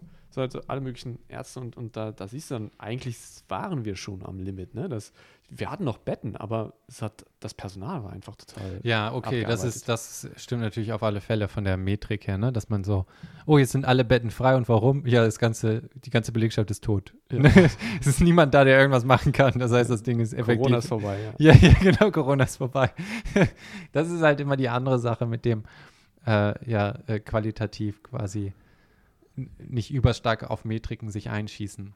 Also, dass man ein Auge nicht verliert auf dem, was eigentlich die Motivation war, das in Zahlen zu gießen. Ne? Also, was, aber- was, was aber- heißt jetzt Überlastung? Ne? Und Überlastung kann sein, okay, shit, das haben wir übersehen, den Effekt, den muss man, ich sag mal, einpreisen ist zu, zu doof, aber mit aufnehmen im Sinne von ne? Burnout-Raten von, Ja, von aber was, Ärzten. man auf jeden. Fall sehen kann derzeit, ist, dass ja die, dieser mutierte Virus äh, sich sehr stark ausbreitet. Ne? Also Ja. mit den derzeitigen Lockdown-Regelungen für, den, für, für die alte Variante ist das genug. Die geht äh, runter Mhm. irgendwie, ne? Und das, die mutierte äh, Variante geht jetzt hoch und jetzt haben wir wieder einen Anstieg in den Ja, ja, ja. Inzidenzzahlen. Und so traurig, ne? Man, Ja. man ist sozusagen, jetzt der Frühling ist so, Sommer ist vor der Tür gefühlt oder so. Und man hat schon einen harten Lockdown und jetzt geht's trotzdem nach oben. Also, ne, Ja, Plateau wobei irgendwie und ich meine, ich meine, äh, es war ja auch letzten Sommer so, dass es sehr stark abgenommen hat wieder, ne? Weil Leute draußen waren, ne? Nicht so wie wir jetzt im ja, ungelüfteten Raum. ungelüfteter Raum. Ja, ähm, genau. Äh, so, das heißt also, wenn, wenn, wenn sie sich im Freien treffen, ne, das ist natürlich nicht automatisch äh, gefahrenfrei, ne? aber es ist halt, Nee, ja. ist halt sehr viel geringer, weil sich, weil sich die Viren. Wind, UV-Licht ist eine Sache, die, die viel im Raum steht. Ja, genau. Aber generell, äh, ja. Und äh, ja, also ich, ich denke, dass es. Ähm, ja, Hm. Es, es könnte wieder, wieder runtergehen. ich, Also, hm, da kann man sich natürlich jetzt äh, nicht aus dem Fenster lehnen dafür, ne? bei Corona. Vor allem, weil es ja auch jetzt diese, ähm, diese andere Mutante aus äh, Südafrika gibt, die sich jetzt mit diesem äh, B117 aus, äh, aus England äh, Ja. Quasi an mehreren Das unabhängigen ist traurig, Stellen, aber wir äh, werden alle zu Biologie-Experten in Ja. Anführungsstrichen, aber wir Ja. lernen viel mehr über. Das ist wie bei Me- Weltmeisterschaft, wo wir plötzlich alle äh, Nationaltrainer sind. ja, genau, ja, das ist ein sehr Ja. guter Vergleich. Jeder hat eine Meinung. Wieso wechseln die den ein? Weißt du so? Und jetzt ist wieso die Masken schon wieder und hier. Bist du blöd? Wieso lässt du den AstraZeneca ja, ja, genau. Der kann doch nichts, die Auswechseln, auswechseln. so, ne, ja. Ah, das stimmt. Und vor allem, weißt du, so zwei Punkte, du kannst eine gerade durchliegen, ne? Also nichts ist so klar wie der Blick durch wenig Information, ne? Weil du dann Ja. denkst, das ist doch so einfach, zwei Punkte, ne? Und, ja, ja, und der Fluch des Wissens ist die, die ewige Unsicherheit und das Zwei, was heißt Zweifeln, aber ja, und die, das ist eine andere Sache, die irgendwie auch, wenn ich ein bisschen eingekreidet wird, zu Recht ist.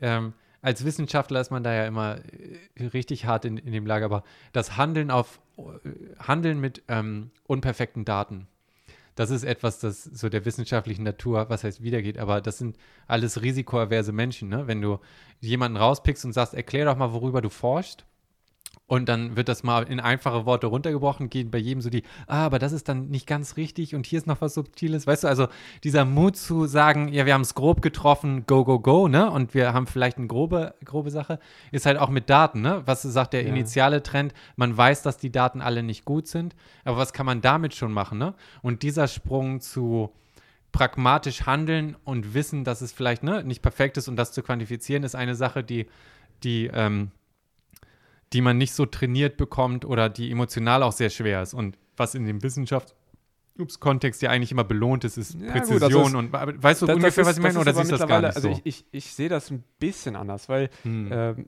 mittlerweile heißt es ja in der Akademie Academia äh, Parish, nee, Publisher Parish. Publisher Parish, ja, die Industrialisierung Genau. des, in, des Und ich glaube, da, dadurch haben wir auch diesen, ähm, diesen Tachyon-Schnellschuss im CERN äh, bekommen, ne? wo die gesagt haben, ja hier, wir haben Neu äh, Neutrinos gemessen, die waren schneller als das Licht und dann hat sich herausgestellt, Stimmt, das ich war so erinnere eine mich. Kalibrations und vor allem äh, Kalibrations Sache. und vor allem, es gab irgendwie die Woche darauf, jeder hat sich gedacht, boah, in der Welle kann ich nochmal ein Paper durchdrücken. Dann Ja. gab es, wie viele Theorie-Paper gab es mit Superspeed zu, oder Superluminal und Superspeed, äh, sonst was. Und hier haben wir ein, hier ein Paper, das gruppentheoretisch das pa- machen könnte. Also, wenn du 100.000 Freiheitsgrade bei Stringtheorie hast, ne, dann du, kann, kannst du immer so eine Theorie rauspullen, die sagt, oh ja, weißt du, der Lagrangian macht das und so weiter.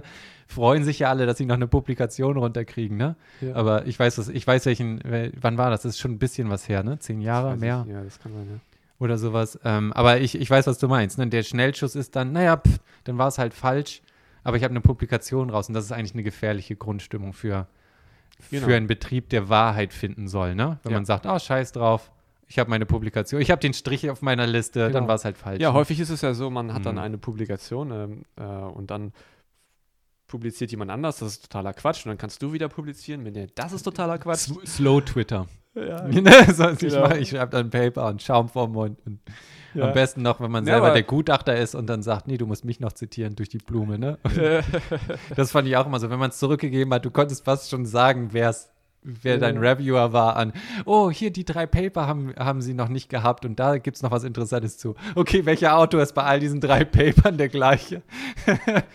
dann, dann hat man vielleicht eine Idee, wer es sein könnte, so ungefähr. Das ist Ja. einfach Beschiss, streckenweise. Also, was heißt Beschiss, aber ja, ja. Ja, aber ich habe auch, ich habe halt auch einmal so ein Paper geschrieben, wo ich, wo ich auch andere Paper durch den Dreck gezogen habe. Hab da- Mutig, deswegen sind wir auch ja, beide nee, aber da, also drin, ist ne? es gar nicht so, ist es gar nicht so erst an den, an den Verlag gegangen. Also mein, mein Betreuer, ich war noch äh, PhD-Student, äh, mein Betreuer hat mir gesagt, ja, das, ähm, Das macht man hier nicht so, ne? nee, das, äh, das formulier das lieber anders. Das ist, äh, ich weiß nicht, ich habe geschrieben, äh, dass die das dass die das nicht berücksichtigt hätten oder so. Und dann sag ich so, ja, vielleicht schreib lieber, dass das ähm, Our Model extends theirs Äh, into the realm of, right, ne, irgendwie sowas, ne, dass man so, ah, es war so richtig gut, aber wir haben jetzt mal, ne, Reibung und schwere, äh, Erdschwere oder was ich, Ja, also sowas in der, ich sollte das halt sehr, ähm, sehr sachte formulieren. Ich sollte keine, keine Dummheit unterstellen, ja. Aber ja, ja. das ist der Fluch oder die Schattenseiten von Peer Review. Da wird immer gesagt, dass Peer Review so das Allheilmittel für alles ist. Aber es ist auch äh, so eine Art Ideenunterdrückungstool, weil du ja so, ne? Also genau solche Sachen. Du kannst nicht einfach deine Idee rauspusten und dich offen, also offen ansprechen, dass das nicht richtig ist, ne? Ja. Weil das geht vielleicht garantiert an die Person, ne? So, oder und dann sagt die einfach nein. Ja. Oder vor allem, wenn du die Koryphäe auf dem, äh, dem Bereich an, ankackst, ne? Dann Ja. kannst du warten mit deinen Papern, bis die tot sind. Und dann kannst du, weißt du, deinen Backkatalog rauspacken. Oder du machst es immer so, weißt du, so, ne? Sehr, sehr konformmäßig zu, zu was Genau, da ja. los ist. Also, das hat, finde ich, auch ein paar Schattenseiten. Äh, also in der, in der Form halt dann überstark, ne? Dass man sehr darauf angewiesen ist. Dann willst du dich mit deinem Betreuer nicht anlegen, weil der muss dir ein Empfehlungsschreiben schreiben, ne? Also Ja. es sind sehr viele Mechanismen da, die, die sozusagen Hörigkeit äh, produzieren, Ja. ne? Oder also, du schreibst einen Professor drauf, obwohl er nichts mit dem Paper zu tun gehabt Das hat. ist sowieso der Klassiker, ne? Stempel drauf und so weiter und dann musst du so nicken und was, was hast du für Optionen? Gar nichts.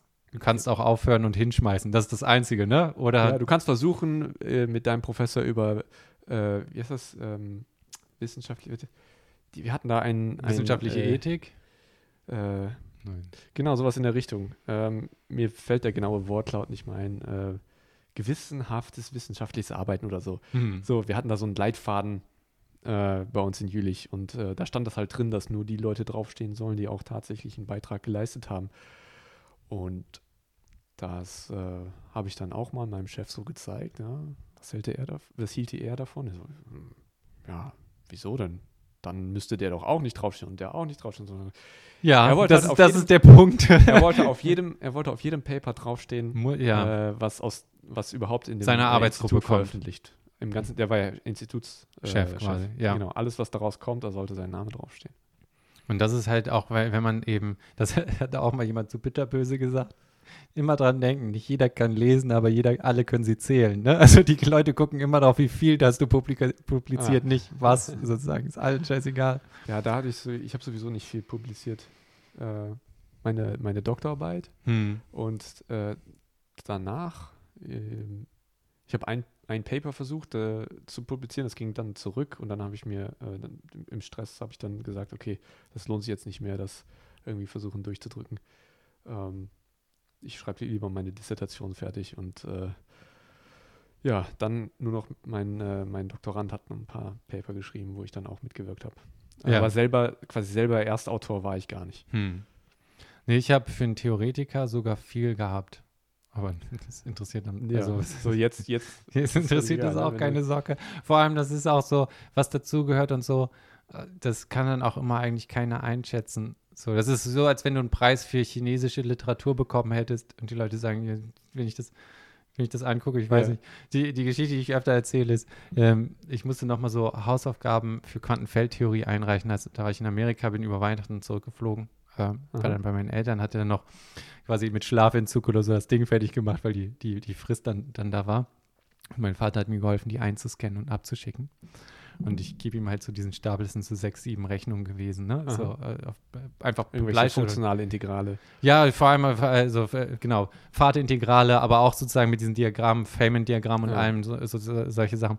Und er guckt sich das nur so an und meint, du ganz ehrlich, ich weiß nicht mal, ob ich das Papier gerade richtig rumhalte. und Ja. das ist halt echt so, so auf dem Level, äh, ja, und ich hatte auch einmal so ein Faktor 2, weißt du, so Faktor 2 und plus minus, das sind so die Fluche von Dings. Meine Mutter meinte, da ist doch eine 2. ich so, ja, okay, die habe ich jetzt nicht gesucht. Aber äh, das ist dann halt so, also, das ist eine komplett eigene Sprache. Ja, Und das ist so, selbst wenn man ein Büro weiter, wir saßen im selben Büro, ja. dein Kram, gut, so grob habe ich dann einen Eindruck davon und wenn du dir meine Rechnung angeguckt hast, hast du vielleicht auch einen groben Eindruck, aber das, das, fragt, Ja, ich das hab- ich hab- ich hab immer- also das zerbröselt schon so schnell, weißt du, was ich meine? Und wir sind ja, Ja. beide im Theorie. Als dein, als dein Doktorvater drin war, habe ich immer versucht wegzuhören, aber, aber immer inkommensurable Phase, kommensurable Phase, das kam immer durch und ich konnte, Ja. konnte es nicht. ja, äh, ja, ja, das war so eins deiner Lieblingsbeispiele. Auch sein, auch sein Lieblingswort, glaube ich, so wie, auch wie er das gesagt hat, ne? Immer so inkommensurable Phase. ja, ja. Das, das hat sich immer durchgebrannt irgendwie bei mir. Aber ich, ich glaube, ich glaub, das ist mein Thema. Ich habe ja eine Masterarbeit ähm, geschrieben, als du da Ja, ja, hast. genau. Ich glaube, dass äh, das, ähm, also ich habe halt äh, da schon äh, einfach nur programmiert und äh, Berechnungen durchführen lassen Mhm. vom, vom Rechner, so, äh, also so numerische Simulation. Ich glaube, äh, also ganz ehrlich, dass mein Thema mit deinem Thema überhaupt nicht zu vergleichen war. Also vom, vom Level her. Also ich, es waren noch so Pen-and-Paper-Krams äh, auf alle Ja, Fälle. das hast du, das hast du nämlich, du hast immer, du hast immer irgendwas, irgendwelche Integrale aufgeschrieben und du hast, geflucht. ja, Integrale aufgeschrieben und geflucht, ab und zu mal Mathematiker angeworfen. Ja, Dann gehofft, dass es besser wird. Nee, meine, meine Diplomarbeit, da hatte ich programmiert Ja. mit OpenMP. Das ist mein Nerdstolz überhaupt. Ich habe einen, einen Rechner in die Knie gezwungen. Oh. Vier Kerne hatte er damals, virtuell dann acht. Chef hatte den extra besorgt und wir haben so eine Numerik gemacht. Das war äh, für, für ein äh, in, die Phasen Knie, in die Knie zwingen heißt jetzt was genau? Was ist mit? Also der ist, äh, äh, also was wir grob gemacht haben für den Phasenübergang, ähm, habe ich die freie Energie dann quasi ausgerechnet. Die hatten über so eine Renormierungsgruppentheorie äh, Das wird den Zuhörern sehr viel sagen. dann mega gut, ja, ja, ja, äh, gemacht. Und jedenfalls, was man da macht, ist, man bricht das halt von Hand, äh, 1, 2 n und eigentlich offiziell muss man den Limit gegen unendlich machen. Sprich, es gab dann so eine, so eine Integralform für n und dann habe ich immer die Iteration ausgerechnet. Und das ging halt mega dann vom, vom Auflösungsding, wurde immer schwerer. Und man hat schon gesehen, dass nach, nach Level 10 oder so das Ding konvergiert war, ne? also sauber. Und dann meinte mein Chef noch, ja, das ist schön und gut, aber 10 ist nicht gleich unendlich. Also selbst wenn man das so zeigt, das reicht den Leuten nicht.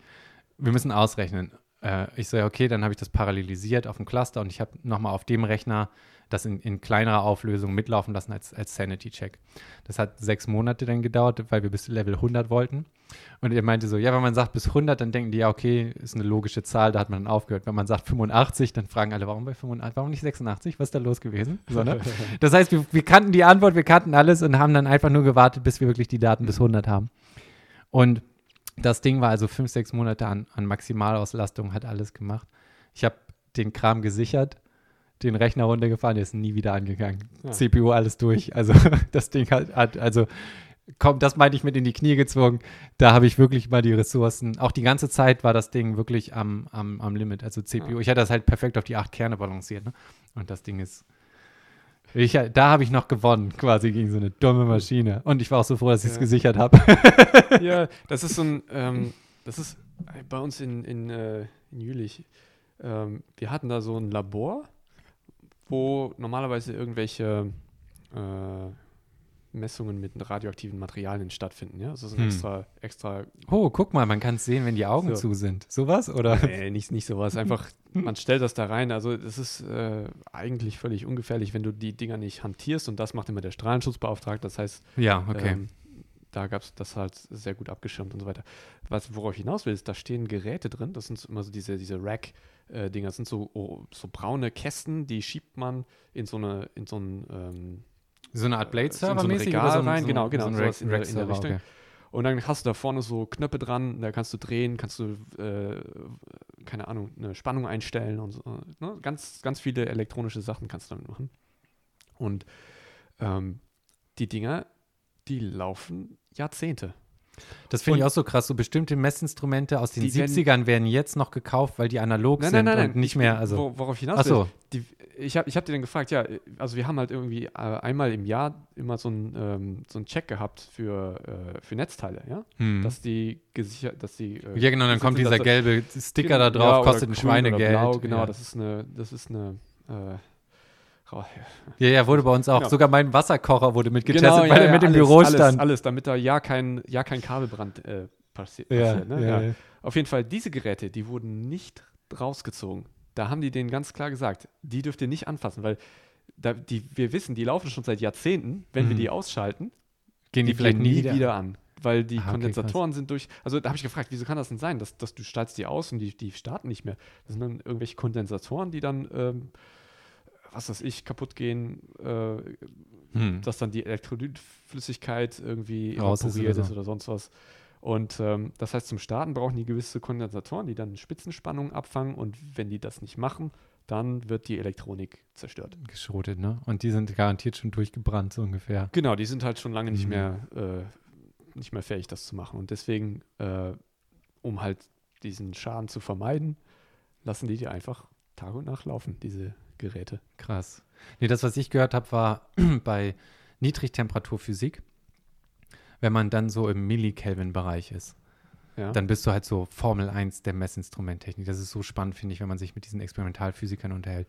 Du hast alleine Probleme, die Erdungskabel, wenn du die aus Versehen in, der, in, in einem Kreis schaltest, also einfach deine ganzen Instrumente an ein Erdungskabel und das macht einen großen Kreis, ist das wie eine Antenne, nimmt Hintergrundstrahlung auf und pumpt halt relativ zu der Temperatur, die du versuchst zu kühlen, relativ viel Energie in dein System und heizt auf. Das heißt, du musst deine Kabel in Sternform erden, damit das keine aus Versehen äh, Antenne und so weiter bietet. Und die haben bestimmte Messinstrumente aus den 70ern, weil die noch komplett analog sind. Und alle modernen haben eine digitale Schaltung innen drin, die zu viel digitales Rauschen damit reinbringen Ja. und sich nicht kalibrieren lassen, so richtig perfekt. Und dann schließt du da ein Messinstrument an, das durch das Rauschen deine Probe wieder aufheizt, weil die Energieleistung, die da mit drin ist, halt auf dem Millikelvin-Bereich Ja. oder so ist. Das ist total krass, was man da alles sozusagen im Griff haben muss, um so, so tief zu kommen. Und ich weiß nicht, Nano-Kelvin oder was ist der, der Rekord? Je das nachdem. weiß ich nicht.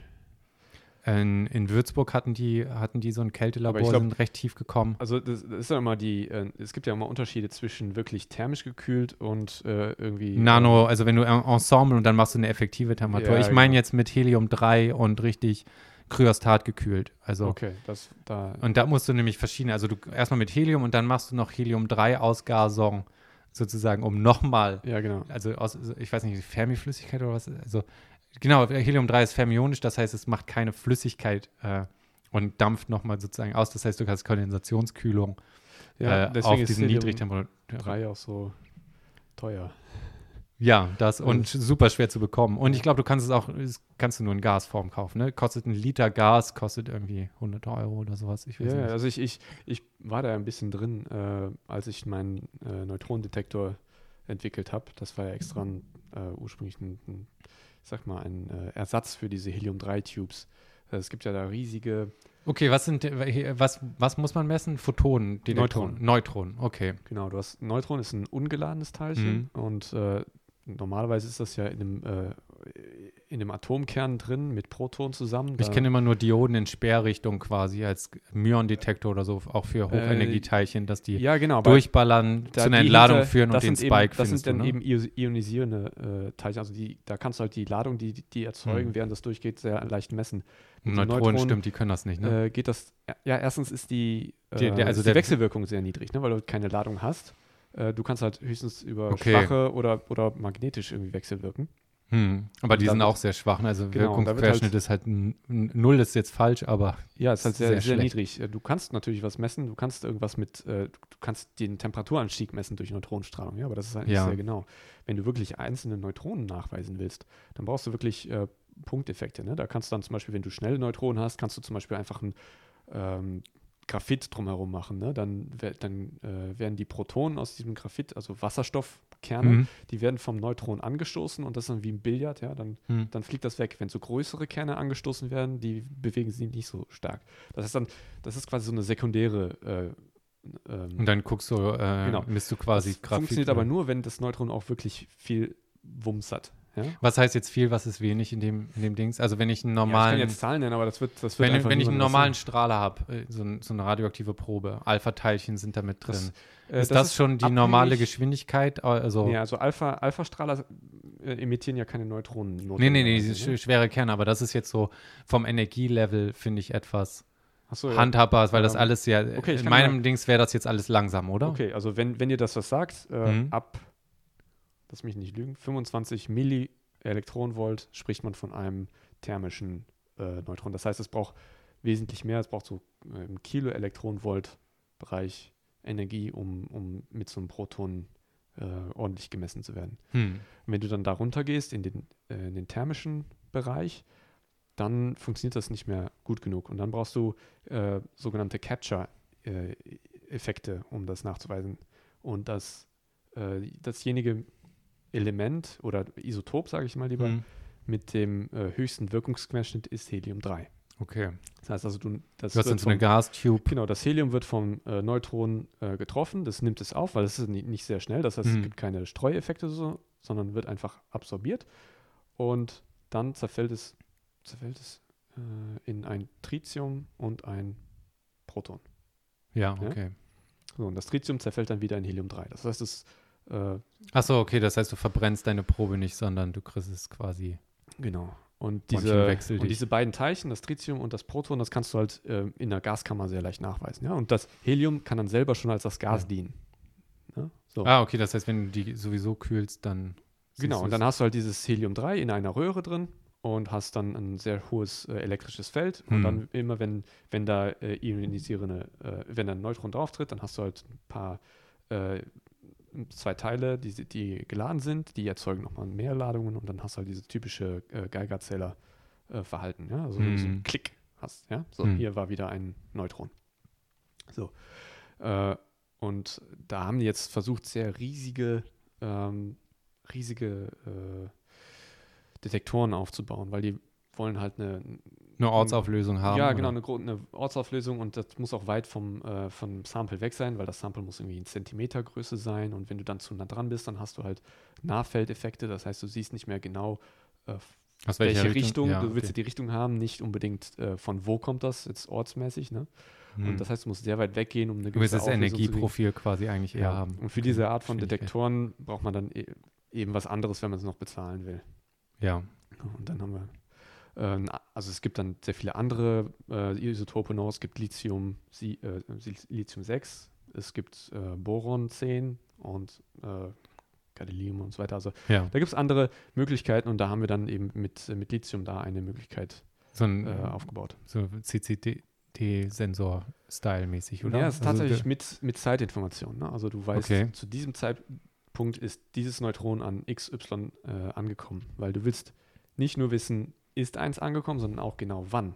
Denn Hm. dadurch, das Neutron es ist so langsam, dass du, die, dass du aus dieser Zeit berechnen kannst, wie, wie schnell das Neutron war. Ne? Wenn du sagst, okay, an. Ja, das wäre meine das nächste Frage gewesen, wie du dann auf die Energie oder das Energieprofil kommst in deinem, in deinem Genau. Fall, wenn du ja nicht, eigentlich müsstest du dann die Aufschlagsgeschwindigkeit und Ener- Energie am Idealfall dann ausmessen, kannst du nicht, ne? Sondern, Genau. okay, das heißt, Das heißt, Zeit das kriegst du halt nur durch, äh, dadurch raus, wenn du, wenn du definierte äh, Events hast, dann fliegt das eine gewisse Zeit durch dein Sample und dann zum Detektor. Hm. Und wenn du dann sagen kannst, das ist genau zu dieser Zeit aufgetroffen, dann kannst du dir sicher sein, okay, äh, das war genau ein Neutron mit dieser und dieser Energie. Und Hintergrundrauschen, wie habt ihr das? Ich meine, du hast ja so oder so, ist das ja, Ja, so in der diese. Suppe von, von allem Ja, Möglichen. Ne? Das, also das, Tolle, das Tolle an, diesen, äh, an dieser Art und Weise ist, wenn du dieses Neutron-Capture-Event, das ist ziemlich energiereich. Ja? Also beim Lithium werden zum Beispiel 4 Megaelektronenvolt an Energie in diese Ionenkerne gepackt. okay. Ja, das heißt, dass, da hast du eine riesige Energie und wenn du da einen normalen Szintillator hinstellst, dann kriegst du einen eindeutigen Lichtblitz. Ja. Es gibt andere Lichtblitze für, für Gamma-Events, die sind aber abhängig von der Energie. Ja, das heißt, da Ja. hast du ein gewisses, gewisses, gewisses breites Band. Und ähm, also dadurch einfach, dass, dass jedes Gamma-Event verschieden viel Energie äh, hinterlässt. Und beim Neutron, diese Energie, die bleibt komplett in den Szintillator. Also komplett äh, alle 4,8 Megaelektronenvolt bleiben drin und werden äh, detektiert. Das heißt, du hast immer, sagen wir mal, mit einer gewissen äh, Aber es ist sehr schöner Verteilung Peak einen quasi. sehr schönen Peak bei 4,8 Megaelektronenvolt und daran kannst du deine Neutronen erkennen. Ja, mega geil. Ja. Fleißig, fleißig. Und dann wird das ist, aber das ist bei jeder Projektplanung so immer schon schon verkauft, perfekt, ne? als es dann in der Realität eventuell ist und Ja, es sind Probleme, ne? Oder es, es, gab, es gab einige äh, Probleme, die, die ja dadurch entstanden sind, dass wir äh, verschiedene, ähm, dass, dass wir digitale Scintillatoren genommen haben, die äh, auf eine, für eine andere äh, Applikation eigentlich optimiert wurden. hm. Ne? Wir haben die versucht, auf unser Problem anzuwenden und dann war halt die Positionsrekonstruktion sehr ähm, schwierig, sag ich mal. Hm. Ähm, ja. Also am Ende, ich glaube, dass wir mit, dass, dass wir einen sehr guten Algorithmus entwickelt haben, Ja. äh, der das Ganze äh, ähm, rausrechnet, aber dass natürlich noch sehr viel fehlt, auf, auf, vor allem auf der Ingenieursseite. Ich bin kein Ingenieur, ne? ich habe das alles irgendwie so ans Laufen gekriegt, aber das ist noch kein ähm, Aber so fühle ich mich auch immer, wenn ich programmiere. Ich krieg's irgendwie zum Laufen und dann, weißt du, so Stack Overflow zusammenkopiert. Ja. Hier ist noch irgendwas, 50 Libraries und so, ne? Es ist nicht drauf atmen. Ja, es da hab ich so ein- gerade. Oder bisschen mehr Vertrauen, glaube ich, in meine. Programmierfähigkeiten. Ja. Okay. Nee, mache ich ja jetzt auch ähm, Hm. hauptberuflich, ne, dass ich äh, Software entwickle und ähm, also ich habe ich hab schon, bevor ich gewechselt bin, angefangen, äh, in, äh, ja, ich sag mal, ein, ein Produkt zu entwickeln, sag ich mal. Wir haben, äh, wir haben, äh, mit, also ich mit meinen Brüdern, wir haben einfach eine, eine App geschrieben. Ah, die Weatherlight Genau, quasi, ne? Also genau. für Ma Magic, Magic-Karten-Counter. Nee, Counter ist falsch, aber so, äh, doch, das kann Lebenscounter, also ja, wenn man genau, Bo so ist es. Bookkeeping für die ganzen, man hat tausend von Lebenspunkten und Ja, also es geht- alles, also die- hm. Das war eigentlich nur der sekundäre Teil. Wir haben eigentlich angefangen mit dem Teil, wo man irgendwie ähm, ein gewisses Ligensystem baut und dann, äh, dann Punkte ähm, automatisch berechnen kann und sagen Ja, kann, wer, okay. ist, wer hat jetzt gewonnen. Das hatten wir vor, davor in einem Excel-Sheet gemacht und das wurde irgendwann so, so ein alt, dass, ELO-Rating quasi, ja, ne? dass, dass, dass niemand mehr wusste, ja, welches Makro müssen wir jetzt noch anpassen, wenn wir ein neues Feature haben wollen und so. Mhm. Das ist dann total Der äh, Klassiker, ne? Ja. Ja. Äh, und dann haben wir da einfach über, äh, einfach so, jetzt haben, jetzt haben wir ein Backend und wir haben halt Backend war Python, Frontend TypeScript oder? Django, Django und React, ja. Äh, Ach, React mittlerweile. Das letzte Mal hattest du TypeScript und ihr hattet aber alles noch Ja, auf aber- Anytype.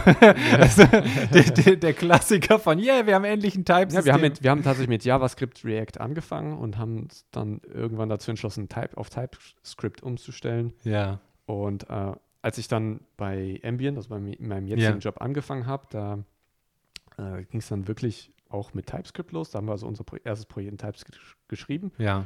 Und da habe ich dann richtig gelernt, wie es geht. Äh, Ich kann, ich mit JavaScript und TypeScript, ich weiß nicht, aber das ist, ma- macht mir Augenkrebs und ich komme, ich kann mich nicht überwinden. Ich mache alles ClojureScript und dann wird das kompiliert in Java und das ist gut.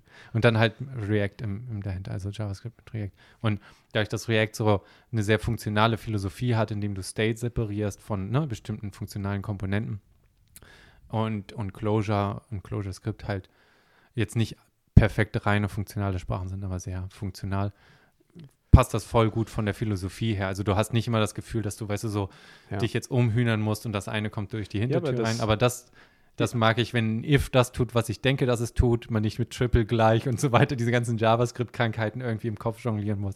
Ich weiß nicht. Ja, äh, das sind aber, also ich finde, es ist überschaubar, diese, diese Eigenheiten, sage ich mal, von, Ja. von JavaScript. Äh, vieles wird auch mit TypeScript Vielleicht bin ich auch und- einfach nur ein Hater. ECMAScript sehr, sehr viel einfacher als das mit Vanilla. Vanilla, ja. Vanilla benutzt aber auch keiner, oder? Also ich habe noch nie, nie gehört, Ja, es gibt, es gibt, glaube ich, tatsächlich einige, ähm, einige Bibliotheken, die auch in Vanilla geschrieben Oh, echt? werden, Okay. Aber ich bin mir nicht sicher. Äh, also ich, ich würde es ich würd's nicht. WebAssembly habe ich jetzt von einigen gehört. C-Sharp in WebAssembly kompiliert. Ich kenne nicht einen. Aber Also- WebAssembly ist wieder was anderes, ne? Ja, ja, ja, aber da, also das ist halt, also so eine Art JavaScript-Bytecode. Ähnlich, aber du, das heißt, bei ClojureScript kompilierst du in, in JavaScript und das wird nochmal kompa also kompakt, äh, wie heißt das, Webpack? Compactify. Ja, Compactify, irgendwas so. Ähm, und das überspringt halt diesen JavaScript-Kram und macht gleich in was auch immer, Bytecode. Ich weiß nicht, wie Nee, Interop das, funktioniert äh, oder das das Webpack- nochmal. Das habe ich mir auch mal angeschaut. Okay, das WebAssembly ist tatsächlich ähm, eine Assembly-Sprache, die direkt vom Browser interpretiert wird, wie, wie JavaScript.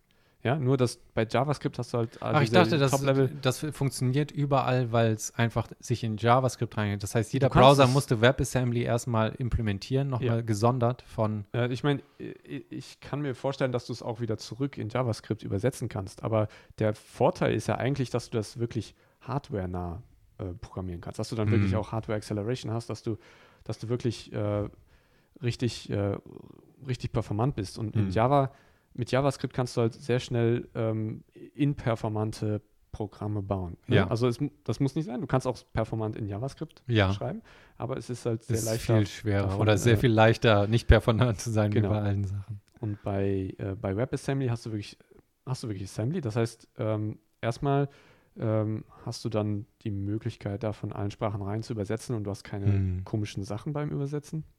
Ähm, es gibt ja äh, es gibt so Performance-Boosts bei JavaScript, die sind total, total, da packst du deinen Kopf und die sind total un, unlesbar, aber die geben halt irgendwie noch so, ein- so ein Quäntchen mehr, ne? wenn du dann irgendwie so ein Hm. Typecasting machen musst. Ne? Das, ähm, das hat JavaScript einfach nicht in der Sprache drin, Typecasting, weil Ja. das niemand braucht. Aber es gibt trotzdem die Möglichkeit, ein Typecasting zu machen, indem man so ähm, äh, indem man so bitweise Operationen mit, mit diesen gewissen echt? Types macht.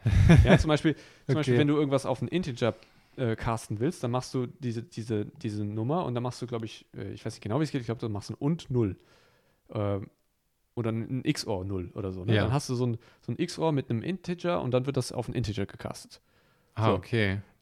Und das ist halt so komisch, sag ich mal. Ja, da musst Ja, man tauscht auch immer viel Lesbarkeit dann aus, ne? Also, ja, da, da, so, so, das schreibt niemand. So schreibt, Ja, das sind das einfach machen dann- ah, Optimierungs. äh, Das heißt, das, es war damals so ein, ähm, so ein Projekt, äh, wo man dann einfach JavaScript nimmt und das dann durch diesen Optimierer laufen lässt. Ja, und der, der Ja. erzeugt das dann. Oder du machst, du hast ein C-Programm und lässt, lässt es dann dadurch laufen und der erzeugt dir wirklich performantes JavaScript. Ja, Aber eben diesen C-Compiler dann zu schreiben, also C zu JavaScript, ne, das ist halt richtig schwierig, hm. weil es so viele Edge-Cases gibt, die ja, ja, immer. Also ein Compiler schreiben selber. Ich wünschte, ich könnte mich da, könnte mich da besser aus, aber null, null Chance. Ja, ich habe einmal, ich habe das einmal tatsächlich gemacht, so in der Art. Ähm, und zwar war das ein, ein, ein eigenes Projekt, ich ein Spiel programmieren. Äh, Genau, und dann fängt man an mit dem eigenen Compiler. Ich Genau. wei- weißt du, wer da, Jonathan Blow macht das. Der ist aber auch in, in der Liga für sich. Ja, Das also- ist der von Braid und The Witness. Äh. also ich, ich wollte nicht das, Ja. ich habe, ich wollte nicht mein Spiel in dieser neuen Programmiersprache programmieren. Ach, war das diese, diese Programm, ähm, dieses Battling von Bots, Genau, so eine genau, Art genau. Code Wars quasi, ne? Genau, Ah, ja. okay, ich, ich erinnere mich dran. Du ich hast mal wollte das davon halt erzählt. in 3D und, und total so, aber ja, ähm, ich, ich habe halt wirklich, Also im Prinzip, warte, für die. Leute, die das nicht einordnen können mit Code Wars, äh, äh, Programme kämpfen um Speicherplatz und man Nee, schreibt ja, die nee, nee, Programme sowas oder. ich ah, wollte, nee, okay. Ähm, ich wollte, äh, es ist eher sowas wie, wie äh, Robo Wars oder so gibt es mittlerweile.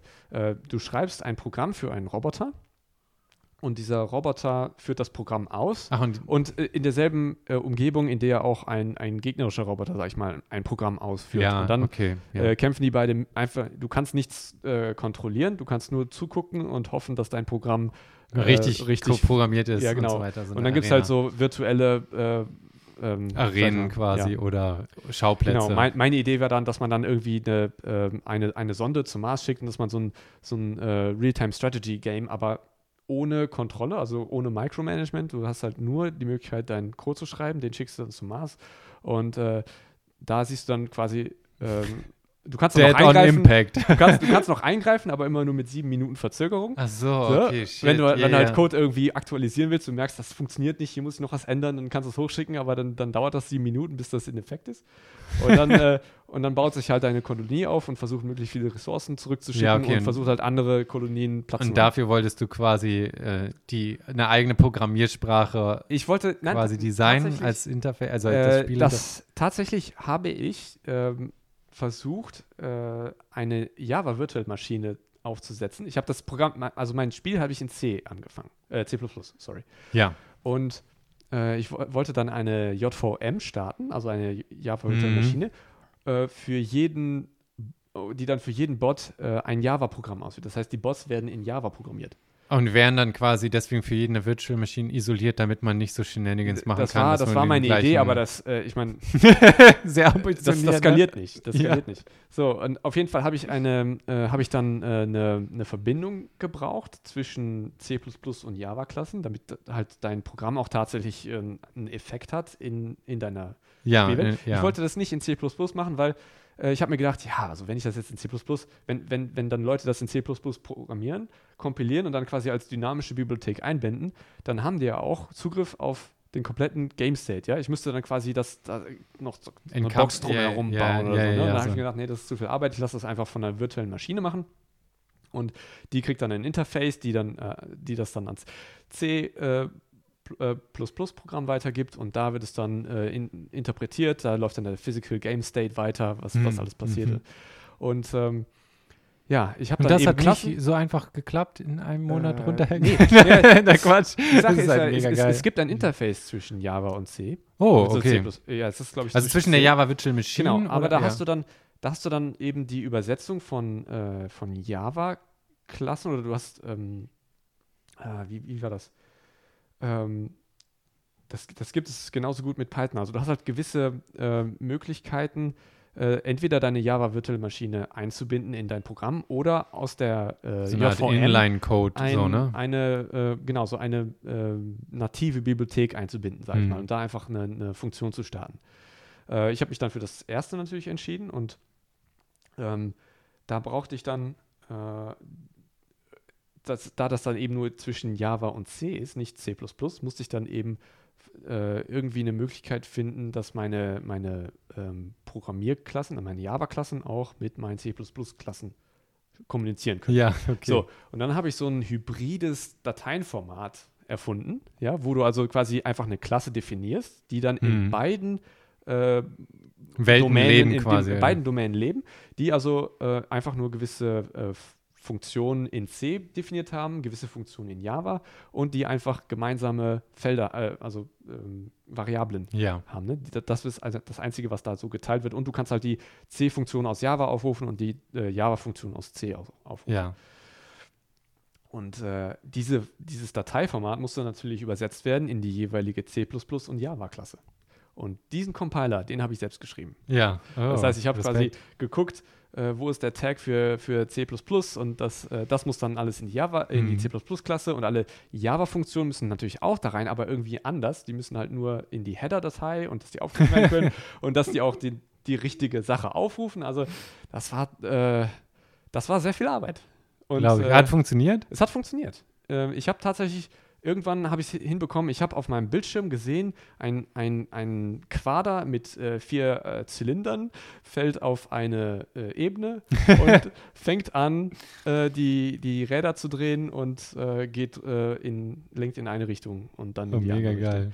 So, aber dann habe ich auch irgendwann aufgehört, weil, ich, weil mir dann Konzepte im, im Kopf rumschwirrten. Wie Man mache wird ich das mit schnell überambitioniert, ne? wie mache ich das mit der Kommunikation zwischen den einzelnen Bots? Weil ohne ist das, also die müssen sich ja irgendwie koordinieren können. Und dann wollte Ja. ich natürlich auch, wenn ein Bot zu weit sich von den anderen entfernt, dann soll er natürlich auch nicht mehr äh, mit den anderen reden können. Wie mache ich das, wie bilde ich das ab? Das, war- Ja. da habe ich einfach, äh, war ich einfach überwältigt von den, äh, von, von, von dem, was eben auch 3D mit sich bringt. Ne? Also du willst ja auch zum Beispiel, dass der, dass der jetzt eine Waffe auf auf Ja, ja, und dann sehen und da ist dann 2D eigentlich auch schon, Und- schon kompliziert, ne? Genau, und dann, dann ist es eben so, du bist jetzt als Spieler, sag ich mal, also wenn ich mich dann in zukünftigen Spieler reinsetze, äh, du hast mit so viel Komplexität zu rechnen, weil du halt Hm. alle möglichen Berechnungen anstellen musst.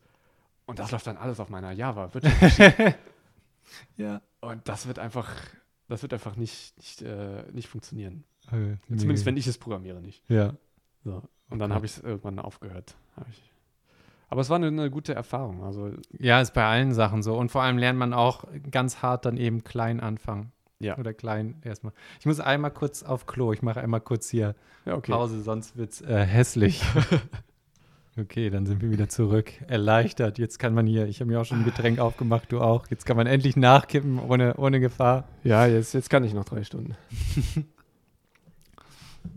Äh, ja, ähm, mit den Codings, es gibt ja so eine Art echtes Spiel. Kennst du Numer, Numerai heißt die Seite? Also N-U-M-E-R.ai. Das ist ein. Hedgefonds, bei dem du selber Programme schreiben kannst, Ah. Machine Learning, um vorherzusagen und dann wirst du quasi am Erfolg des Algorithmus beteiligt. Ah, Und äh, du gibst auch gar nicht deinen Code frei, sondern du musst halt immer, also kriegst neue Daten und machst deine Prognosen für. Also das sind alles anonymisierte Signale oder Börsenkurse äh, mit Backtesting und allem und dann, du siehst noch nicht mal die, die Namen? nein, gar nichts.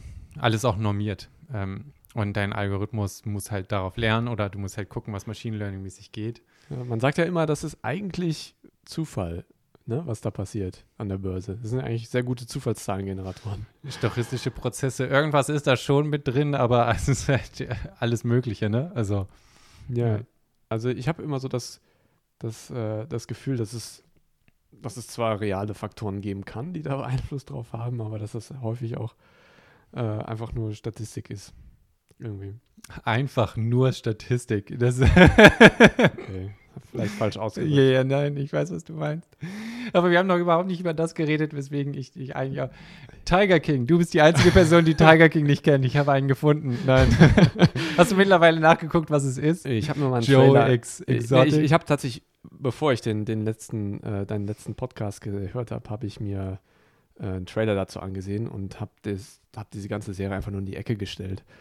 Es ist einfach, es ist mir einfach, es, es, es macht einfach einen zu blöden Eindruck. es ist aber, also es ist ein, ein Meisterstück in Eskalation sozusagen. Also es ist einfach so fast schon, fast schon wie Kafka. Weißt du, so am Ende jeder, immer geht noch eine Tür auf und du denkst dir immer, wenn du es vorbei ist, kommt noch irgendwas und du denkst dir so, boah, das kann ja gar nicht sein. Also, das erinnert mich an ziemlich viele Serien, ehrlich gesagt. Ja, mittlerweile, also diese Cliffhanger-Sachen und so, aber das ist einfach so, eine, so ein extremes Umfeld. Also ich, Das und ich habe auch nur äh, davon gehört. Am Anfang hätte ich auch gedacht, oh, das ist, hört sich so wie Hartz IV, Trash-TV, Fremdschämen oder sowas an. Ja, genau. Also, Also, den Eindruck macht das. Hat, hat auch sehr viel. Also es ist auch, es ist halt perfekt in der Pandemie halt gestartet, weil das war so das Ding, wo sich jeder besser fühlen konnte, als, als das, was man sieht. Weil du denkst dir, da ist immer noch mehr Chaos. Mhm. Ähm, und, und einfach allein, allein Tiger und, und hast du nicht gesehen. Es gibt wohl, die Statistik kenne ich aber nur von Joe Rogan, mehr Tiger in Texas, im Bundesstaat Texas, als es insgesamt in der freien Wildbahn gibt. Oh. Also in Texas in Gefangenschaft dann, muss man dazu sagen. Ich Ja. weiß nicht, wie viele Freilaufende das da gibt, aber anscheinend, Texas ist halt sehr liberal, was sowas angeht. Du willst einen Tiger haben, hast einen Tiger, kauf einen, fertig, ne? Und das scheint ja irgendwie da auch nochmal so ein Riesending zu sein. Ja. Und du hast einfach angeguckt, gesagt, boah, überhaupt nicht. ja, also ich habe diesen, diesen Typen gesehen, diesen blonden. Mhm. Äh, Joey der ist da Exotic. Der ist da mit, äh, mit nacktem Oberkörper und Lederhose irgendwie. äh, Das war die einzige Szene, die ich gesehen habe, wo er irgendwo auf die Kamera zugelaufen ist. Und dann dachte ich mir, boah. Äh, das, so die Aufmachung, wie er sich darstellt, da, da will ich irgendwie nicht noch mehr von. ja, Ja. aber es ist Und einfach. dann, dann war die ganze Serie eigentlich für mich durch schon. In Folge 2 oder so wird einer Frau den Arm abgebissen vom Tiger und die ist die Woche drauf wieder bei der Arbeit. Und das ist noch nicht das Verrückteste und Crazyste, was in der ganzen Serie passiert. Also das, das ist so das Level von What the fuck Moment und eine, eine Folge nach der anderen. Bis hin zu äh, Mordversuch und er ist im Knast und hast, also Es ist einfach eine absolute äh, ja, Abstieg, weil Abstieg ist auch wieder falsch zu werden, aber ein Phänomen, ja, das, diese Serie. Ein absolutes Phänomen, was da also aus, ausgegraben wurde.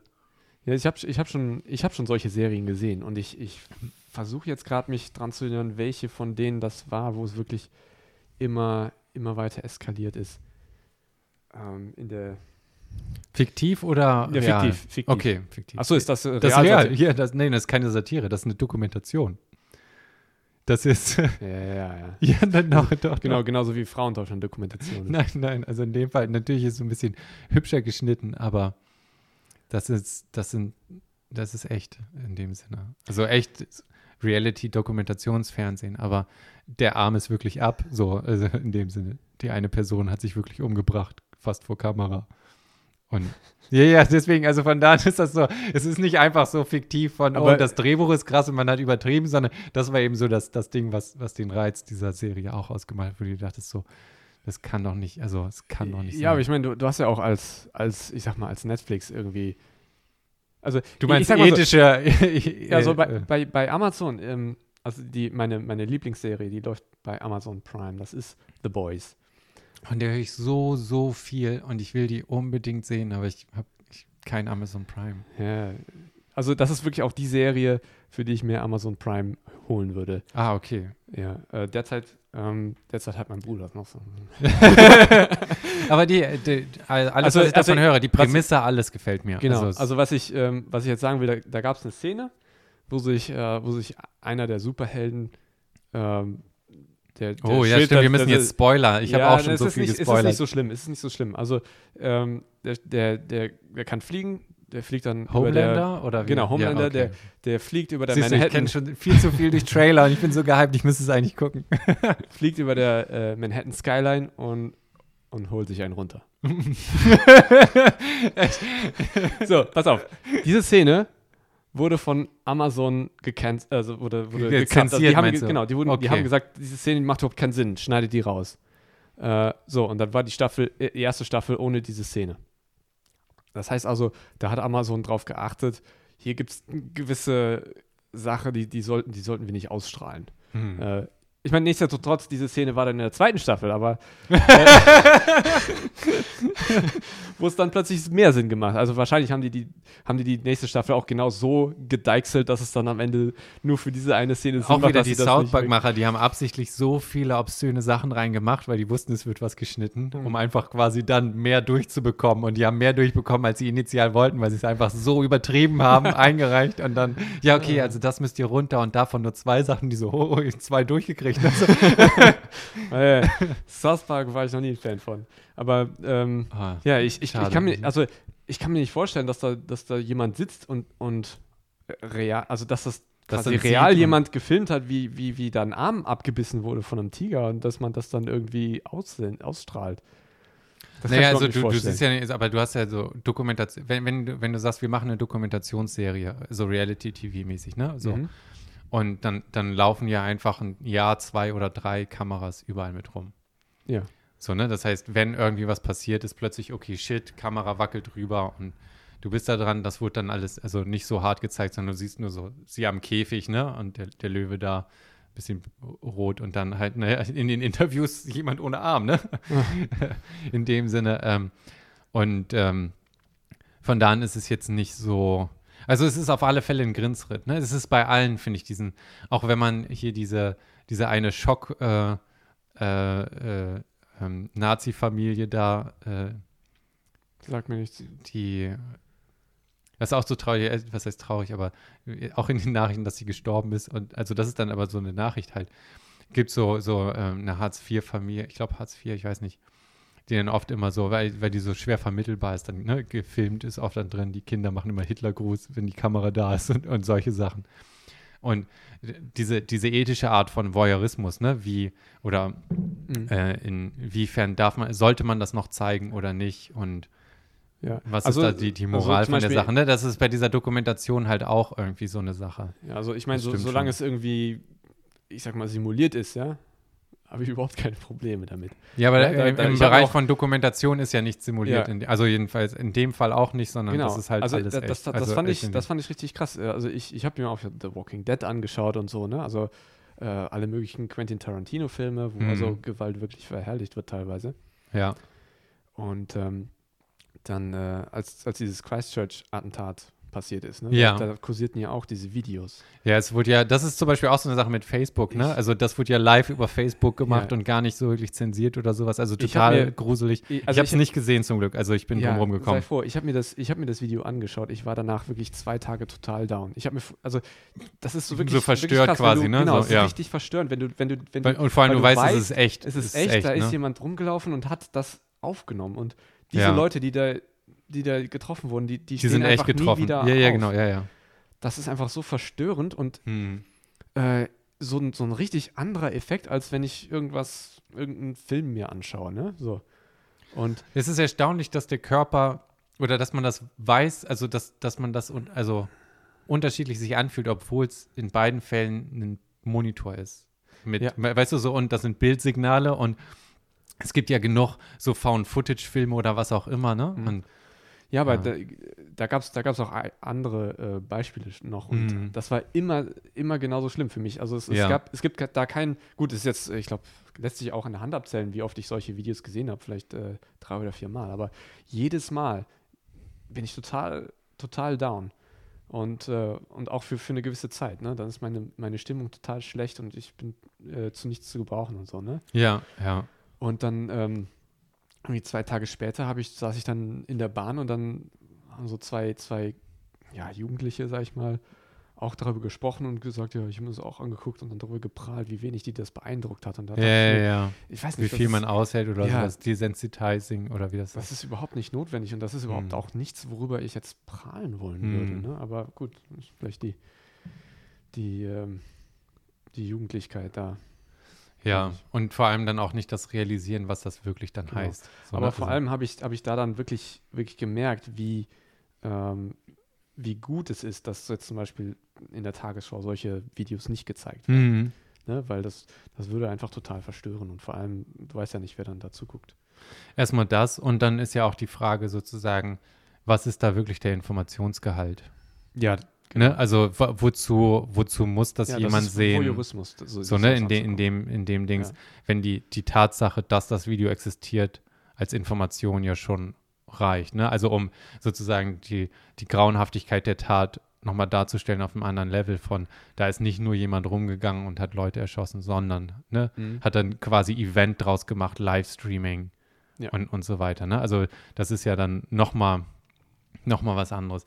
Und das finde ich halt auch immer, wenn, äh, wenn so Attentäter, äh, na, nachdem die Tat verübt wurde, auch nicht gut finde, ist, wenn dann so das ganze Leben stilisiert wird, weißt du so, und dann Mhm. drei, vier Tage lang nichts anderes außer die Person quasi in den, in den, in den Nachrichten ist, ne? Und Ja. jede Facette des Lebens von Und die oh, Opfer und, werden überhaupt nicht äh, irgendwie behandelt. Ne? und, und äh, es gibt ja dann auch immer so Nachahmerwellen. Also was Psychologen ja eigentlich empfehlen ist, die Story so lokal wie möglich zu halten. ja. Also für die Gemeinde, die es jetzt wirklich interessiert, also betroffen hat, die Details dazu haben.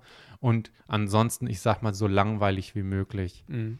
Äh, äh, auf der Ja, öffentlichen. damit äh, kriegst du halt keine Klicks, ne? das ist dann, und dann ist man wieder in dem Anfangsding von Twitter und so weiter, ne, dass diese Incentivierungsschleifen das eigentliche Problem da sind und und äh, ne, dass das Richtige eben dazu führt, dass, dass die, also das, was du willst, ist, dass die Leute wieder normal auf, auf runterkommen, dazu führt, dass sie dann eben auch, ja, ich gehe spazieren, super geil, ne? Ich muss, muss ja nicht Fernsehen gucken so und nicht, Ja. nicht an deiner Sch an der Scheibe kleben, ne? Und da ist, ähm, ja, also da stimme ich dir voll und ganz zu, ne? Da, da sind dann so Incentivierungen, die falsch greifen und die Leute sich eigentlich dann freuen, wenn sie sowas haben. Ja, also ich muss dir ganz ehrlich sagen, Mhm. wenn ich, also so, wo ich das gesehen habe, ne, Mhm. auch, so- auch den Trailer, ich habe gedacht, das ist halt so eine typische gestellte äh, Reality-Sache? Ja, Okay. Reality-Doku. Also es gibt ja auch, die, ich meine, dieses äh, Frauentausch habe ich jetzt eben gesagt äh, und es gibt noch andere in, in der Richtung, ne? Ah, alles ja- Mögliche, auch ja also die ganzen Hausbausachen und so weiter, die haben das Haus schon gekauft vorher, also Genau. da ist super viel ge gespinnt und, und, und so ja, weiter. Ne? Also sehr viel äh, geskriptet.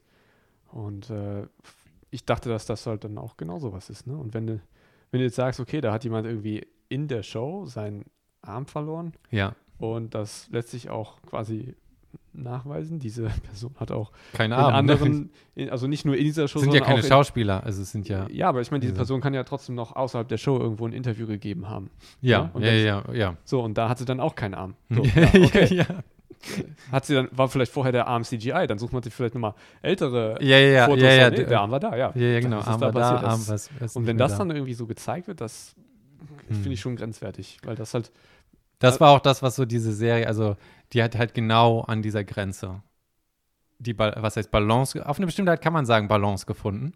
So, ne? Und das ist dann eben genau dieses, das Phänomen Tiger King auf eine bestimmte Art Hm. gewesen, ne? Dass du einfach nicht, nicht diese, diese Leben und diese Existenzen und diese Charaktere nicht, also nicht glauben kannst auf eine bestimmte Art und da sind sie, weißt du, und das ist einfach so, die, die, was heißt die Abgründe da, aber ähm, äh, total, total ultra krass. Aber es hat, und das, es hat was super voyeuristisches, diese Serie, aber das ist auch das, was man da irgendwie auslebt. über würdest, diese würdest du Serie. es denn guten Gewissens empfehlen? Guten Gewissens kann man nichts, also kann, kann, ich, kann, ich, kann ich nichts empfehlen. Und äh, das ist, da, da kommen die Personen auch, oder auch gerade dieser Joe Exotic, finde ich, glaube ich, kommt auch viel zu positiv weg, als er dann wirklich ist. Aha. Weißt du, so, ne? So wie das dann geschnitten ist und so weiter, ist das dann ja immer, ist das so super crazy und alles, aber das kannst du ja auch machen in einer sympathischen Mhm. Art, dass du irgendwie, ne, so denkst, ah, witziger, der macht so sein eigenes Ding, ne? Aber so, und in dem Sinne ist es dann halt auch schon wieder gestellt oder manipulativ, so wie du mit dem Schnitt halt alles machen kannst, so, ne? Ja. Wenn du jahrelang Bildmaterial irgendwie hast, ne? Und äh, das, äh, ja, also gu guten Gewissens empfehlen. Guten Gewissens empfehlen kann ich The Wire als Serie. Ja, habe ich schon durchgeschaut. Ja. Ja, ah, das ist, das ist meine, das ist, also Top-Serie von allem, aller Zeit, alles Mögliche. Ich habe drei, vier, ich glaube drei oder viermal alles durchgeguckt, staffelmäßig. Also ich fand das Ende ein bisschen, also es war halt cool, aber ein bisschen cheesy auch, muss ich Da, sagen. die letzte, ja, das, das Ende ist ein bisschen cheesy, aber wie, wie, was ich total beeindruckend fand, ist, wie kriegst du eine Serie sozusagen ein, ein Ende hin, aber trotzdem diesen Gedanken von, es geht ja eigentlich immer weiter, ne? Also was viele Serien ausmacht, ist immer dieses kontinuierliche irgendwie, ne? Und dass man da so gesehen hat, wie die jüngere Generation langsam aufwächst Hm? und wie die in so Charakter, sag ich mal, Schablonen fällt von den Charakteren, die du die ganze Zeit kennst und deren Ende du gesehen hast, ne? Ja. Und das Ganze sich dann so auf eine gefühlte Art die Hand gibt in der, in der letzten Staffel und auch letzten Folgen. Und du, du hast so für dich so den Abschluss und so ein bisschen Hoffnung noch ge gehabt oder, oder irgendwas, also ne, schließt ab, aber trotzdem das Gefühl von, dieses System von Korruption und so weiter erhält sich einfach selber und jetzt cruncht es einfach nur noch mal, ne, also durch die nächste Generation und nächste Generation durch und ne, the game is the game so ungefähr, ne, es Ja. bleibt einfach irgendwie das, Gibt das auch gleiche Ding. bei TV-Tropes. Was? Diese Wiederholung, dass alles wie vorher ist am Ende. Ja, aber das ist, also da finde ich total gut gelöst, ohne, also das fühlt sich super organisch an, ne? Und das ist auch sehr, sehr gut angesetzt über die, Ja, Die- also die super, Dinger- super organisch fand ich es äh, gerade dadurch nicht, dass es wirklich für jeden Charakter eine 1 so eine zu 1 zu 1 Mapping fast Genau. gab, ne? Okay, ja, das war ein bisschen on the nose, so. Ja. Äh, Das war dann schon sehr Spoon-Feeding, meine ich. oh, sehr, uff. Aber ansonsten finde ich es halt, äh, die Serie ist halt so gut, dass alles sind dreidimensionale Charaktere. Ja. So, ne, Schattierung, es gibt nicht so die Guten und die Bösen, sondern du hast bei den Drogendealern Leute, bei denen du sagst, das sind richtig anständige Charaktere auf eine bestimmte Art, die sind einfach nur auf der falschen Seite. Bodhi zum Beispiel, ne? Wer war Und- das nochmal? Das ist einer der, äh, der Drogendealer. Äh, Ah, kann, kann man schwer beschreiben, wenn die, also wenn ich dir sage, er hat so ein Stirnband um und das trifft irgendwie alles auf alle dazu, das halt darüber. halt- ja. Und du hast halt aber auch Cops, die halt Dreck am Stecken haben und alles Mögliche, ne? Und das ist halt, fand, das fand ich halt auch mega gut, ne? Dass das alles sich irgendwie authentisch und echt anfühlt. Ich glaube, die beiden äh, Serienkreatoren, da, der eine war 20 Jahre bei einer Zeitung, der andere 20 Jahre Polizist oder so in Baltimore oder West Baltimore. Ja. Und deswegen ist das halt auch Also- so, so ultra authentisch und auch ein ehrlicher Blick auf die ganze Problematik, ne? Ja, ich finde auch die Authentizität, im, ja, äh, wie die Charaktere gespielt werden. Ne? Mhm. Häufig hat man ja diese typischen Fernsehstimmen, dass halt das möglichst verständlich alles ausgedrückt wird. Ne? Das, dann hört Da man war ich so stolz, dass ich den ganzen Slang verstanden habe. Also das, Ja. ist, das ist nämlich ultra hart. Das ist so Ja. West Baltimore, ist nicht nur Ami-Slang, sondern noch so lokalspezifisch und Genau, äh, das fand ich halt auch sehr, sehr gut. Und ähm, bei englischen Serien, muss ich sagen, hat mich das noch nie so stark genervt wie zum Beispiel bei, bei deutschen. Ne? Wenn ich dann höre, dass Leute plötzlich alles ganz deutlich und komisch sprechen. Weißt du? So, Mm, so ah, total, die, alle kommen sie zufällig aus Hannover. Mm. ja. So, ähm, das ist dann so, du denn? klar, ich Deutsch? meine, das ist dann verständlich, auch für vielleicht äh, Leute, die nicht so gut hören können. Ja. Aber es, es nimmt Aber so dafür richtig ja auch viel Untertitel. Von, ja, es nimmt so richtig viel von Immersion, ne? Hm. Meiner Meinung nach. Was ist denn eine Serie, die du uneingeschränkt, oder was heißt uneingeschränkt, aber eine Serie, die du empfehl- empfehlen könntest? Was ist dein Top? Anscheinend ja nicht The Wire, damit bist du bei mir schon unten durch. Ich äh, Hate-Tweet und so. Auf Twitter könnte ich das nicht so durchgehen lassen. Was? Äh, nee, ich, ich, fand The, ich fand The Wire auch sehr gut. Äh, ist halt ähm, keine Serie, die ich aktuell schaue, deswegen nicht Hm. äh, Ja. direkt on, on, on the top of my mind. Ja, okay. Ähm, also de, die derzeit äh, beste Serie finde ich The Boys. Okay, ja. Ähm, ah, und bei äh, alle Wie- Zeit, da, da fürchte ich mich zu sehr vor Selection Bias, als dass ich Was würde, okay, sagen wir Scheiß auf Selection Bias. ähm, Einfach von denen, die du jetzt im Kopf hast, The Boys eingeschlossen und so weiter, was. Kann ja auch sein, dass die dich damals umgehauen hat. Also nicht, weil sie objektiv gut war oder so, sondern weil es für dich so ein komplett neues Konzept reingebracht hat oder, weißt du, so das erste Mal, dass man irgendwas aus einem anderen Blickwinkel gesehen hat. Ne? Das Ja, ist ja das- auch sehr subjektiv. trifft eigentlich alles auf The Boys zu. Ja? Ja. Okay. Also es gibt noch, noch eine ganze Menge andere Serien, die ich sehr, die, die da oben dabei sind, aber ähm, ich glaube, ich würde mich auf The Boys festlegen. Hm. Ich finde Arrested Development noch richtig gut. Einfach comedy-mäßig, weil die sehr Ja. Ja, witzig und intelligent irgendwie geschrieben ist. ja, wobei ich, wo ich da ähm, wieder das, äh, den Effekt bemerkt habe, so mit den fortlaufenden Staffeln. Ähm, das war zwar immer witzig, die aber, ersten drei sind der Oberhammer und Ja. dann aber die, die, die, die Art und Weise, es kam nichts Neues mehr, weißt du? Das war irgendwie. Ja, so, Hör? ja, Nein, die, sie haben sehr viele Callbacks und so weiter gehabt, ne? Also so, ein, so eine eigene Sprache fast schon äh, etabliert, ne? Ja, ich finde auch die Art von Witzen war, es waren halt hauptsächlich Wortwitze drin, ne? So, wenn der, Ja, Tobias ist der, der, Ja. der König der Wort, aber das heißt unabsichtlichen Wortwitze oder im Zentrum der Wortwitze, ne? Genau. Und jeder Charakter hat eigentlich immer dieselben Wortsätze gemacht. Es gab keine wirkliche Entwicklung, außer halt im Plot irgendwie, aber die Charaktere selber sind eigentlich Du immer dieselben Ketzer. geblieben. Unglaublich, verbrennt Ähm, ihn. Ich fand, ich fand das witzig, aber es kam, es Ja. war nicht mehr so erfrischend wie, wie am Anfang, fand ich. Ja, ja. Also es hatte dann so seinen, was heißt Groove, aber Ja, es, es war auch sehr, sehr anstrengend teilweise. Zumindest die fünfte Staffel hat ja so viele Flashbacks, den Plot zu folgen. Ja, ja, da, da fand ich auch, ähm, die, die sind halt nicht so, die hatten einmal auch Probleme halt, weil die sehr viele, also alle Schauspieler hatten halt noch so andere Verpflichtungen. Das heißt, darum rumzudrehen, konntest du dann halt irgendwie nur so Einzelszenen machen und das so ineinander schneiden. Das hat irgendwie nicht, hat nicht gut funktioniert. Fand ich auch, aber das ist äh, eine andere Kunst, ne? Wie, wie macht man den neuen Teil mit wirklich neuen Ideen, dass das irgendwie Ja. gut da, da sich einfügt. Ja. Und äh, okay, also Arrested Development auch. Was hast du sonst? Äh, was sind sonst so Serien? Ähm, Uneingeschränkt empfohlen. Das Gütesiegel Herzkamp. ähm, ja, das Gütesiegel kann ich ansonsten geben an Breaking Bad. Breaking Bad fand ich auch gut, aber auch da das Ende ein bisschen Ja, Klischee. Aber Ja, voll, ich mein, voll da- in Ordnung. Also ja. das Meckern auf ultra hohem Niveau. Also so Genau. oder so. ich fand's, ich fand's Cooler halt, Ritt. äh, also ich, ich, äh, es gibt halt viele Serien, sag ich mal so, äh, wo es eben kein Ende gibt, ja, die kommen nicht zum Ende, weil die sich immer denken, ja, vielleicht können wir noch ein bisschen mehr Oder. Soprano-mäßig. Cut to Black mitten im Satz, so ungefähr. Das ist das Ende, sechste Staffel. Das ist ultra krass. Einfach so, du weißt nicht genau, was los ist, sondern zack, ist es quasi. Ja, meine, meine Brüder haben, das. haben, ähm, haben mal diese Serie äh, mit, wie hieß das, Las, Las Vegas?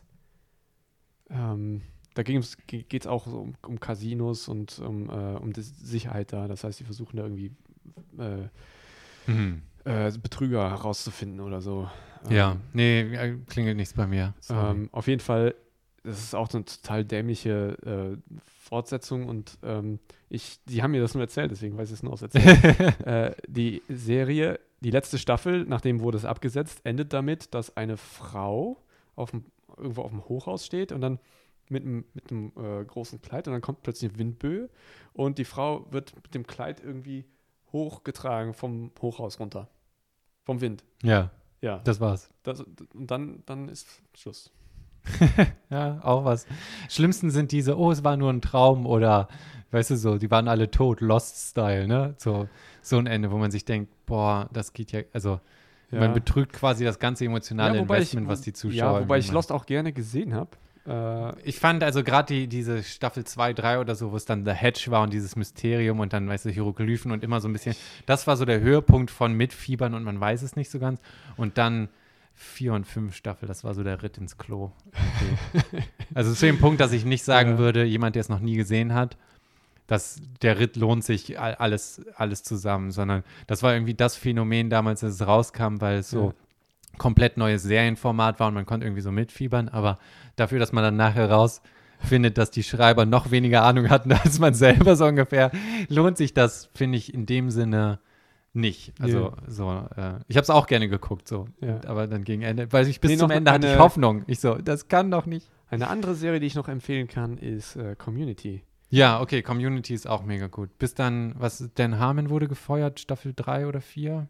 Dann gibt es einmal so einen Dip in der Qualität, weil die zu viel Inspector Spacetime oder so machen als Callbacks. Und dann ist es ein bisschen stale, aber Ja, ich kann mich nur, mega, mega gut. Äh, Ich kann mich nur daran erinnern, wir hatten damals irgendwie zwei Serien gleichzeitig angefangen, Community und Modern Family.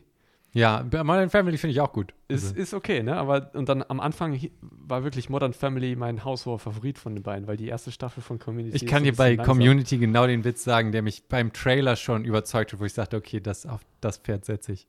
Sag mal. Achso, äh, zwar ist das, äh, wie er quasi bei dem, bei seinem alten Kumpel, der dann John Oliver ist oder so, ne? Also im Büro ist und, und sagt, warum er als Anwalt jetzt äh, beim Community College ist. Also, ne? Also so. Mhm. Und dann, dann ist der Satz halt, I thought you had a bachelor's from Columbia. Yes, and now I need one from the United States.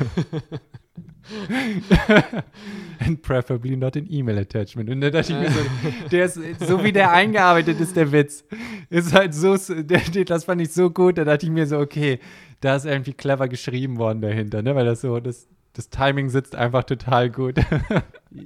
Es gab, es gab in der Serie einige, einige solche Situationen, ja. ja, und da, und ähm, wie heißt er noch, Chevy Chase, ähm, der den alten Senior da spielt. Ja. Pierce, Pierce Ha- Hawthorne, Hawthorne. Ja. Der ist auch, also sein, der ist einfach eine Comedy-Legende. Also sein Timing ist halt so gut beim, beim Schauspielern, finde Ja. ich. Und also die, die Vor Serie allem, natürlich. ja, vor allem bleiben mir dann auch immer diese D&D-Folgen im Kopf, wo dir dann in der Serie irgendwie Dungeons and Dragons Ja, spielen. die Dungeons and Dragons, ich wollte es gerade sagen, das ist die beste Folge, obwohl es so eine Art es gab, es gab Bottle- noch mehrere davon. Ist ja Ach so, okay, ich kenne nur die, ich habe nur die erste richtig im Kopf. Und die erste Dungeons and Dragons Folge, die ist, die ist einfach. Das ist ja das, Mega da, gut. da ist ein Mehrteil daraus geworden. Ne? Ah, echt? Okay, Ja. das wusste ich noch. Also dann habe ich das irgendwie. Aber okay, was ist der zweite Teil? Nee, das ist einfach die, die Geschichte startet und dann äh, klaut der Pierce äh, dem anderen das Schwert und, seitdem, und dann ist es halt ein Player versus Player ähm, mit, mit Pierce als Achso, das ist Böse. Teil der ganzen Folge, meine ich. Also, das ist, ist das dann zwei Teile? Ich meine, das sind zwei Tage gewesen. Ach so, ja, die beiden kenne ich. Also, das ist für mich alles bis zum Ende ist die, die Dungeons ich meine, da, and Dragons ich mein, davor gab es nochmal so kurze, aber halt keine so riesige äh, Aber die- Folge, aber so, so kurze, Ja, ähm, okay. kurze äh, Die, die, ist, die, Momente ist, mit Dungeons and Dragons. die ist mega gut. Und das ist halt, sowas nennt man, glaube ich, Bottle-Episode. Wenn du so nur ein, ein Set hast. Also so. so. das kommt so aus Star Trek-Zeiten, weißt du, wenn die nur auf dem Deck sind und man spart, dann ist es so eine, eine Bottle-Episode, wenn die dann irgendwie, weißt du, so ein Problem haben. Und da sitzen die ja wirklich nur so an einem Tisch. Es ist einmal so der Nebenraum noch in den dann da drin, ne? Und das fand ich halt auch so gut, dass die nur über Soundeffekt und das Erzählen das einfangen und nicht diese, die billige Variante von Cut to und dann siehst du so die in billigen Kostümen, wie sie das so selber Rollen spielen, ne? ah ja. Sondern es ist wirklich so im Kopf, wie man, wie man Dungeons and Dragons spielen würde. Genau. Wobei ich mir bei den Regeln nicht ganz so sicher bin. Ja, Also die, ich meine, da, damals habe ich, hab ich auch noch, noch nie irgendwie was von den Regeln äh, mitbekommen. Ne? Ähm, und ich hatte überhaupt keine Ahnung, wie das wirklich gespielt wird. Ne? Ich auch Deswegen nicht. hab- Konnte ich das, kann ich das Aber auch Dungeons im and Dragons Nachhinein mit mehr mit- mit Zellen und, und weitergehen, je nachdem, glaube ich, welche Edi Edition das ist. Ne, sowas habe ich ja gar nicht gemacht. Nee, da nicht, aber ich meine, normal Ja, Dungeons das ist, auch oder? in, das ist auch in Dungeons and Dragons ein, eine Variante, Hm. die du spielen kannst. Also du kannst quasi sagen, okay, ich mache meine, meine Combat Encounter jetzt auf, auf einem Grid. Oder Ah, ich nehme okay. einen Hex-Grid, ich nehme einen quadratischen Grid. Das kannst du alles Ah, machen, wie okay. lustig Ich dachte, das wäre mehr, mehr fest als. Äh, nö, nö, das ist, das ist in den, in den Regeln steht das explizit als Variante. Ah, Okay. Das heißt, alles, was du wirklich dafür brauchst, ist Zettel und Stift, um alles zu notieren, was gerade los ist. Hm. Und diese Figur, Figuren und so, das Das ist alles Hilfen und Stützen, wenn man Genau, darauf genau. Bock hat. Ich habe hab mir das mal angeschaut. Die, Hm. Das wurde ja, ähm, es gab damals so ein Spiel, das hieß, äh, da ging es auch irgendwie darum, mit, mit, äh, mit Rittern gegeneinander zu kämpfen oder so. Die hatten diese, diese Figuren. Hm. Und genau diese Leute haben dann eben Dungeons and äh, Dragons erfunden oder, oder äh, kreiert, wie auch immer. Und äh, haben dann irgendwie äh, quasi äh, vorgeschlagen, diese Figuren dafür zu benutzen. Ja. Ja, die sie auch verkaufen. das ist wie Games Workshop mit den, äh, was ist denn das hier, Warhammer-Sachen, ne? Den die eigenen Farben und Figuren und so weiter quasi zufällig auch mit dabei haben und dann da, da dick den, das Geld mit haben.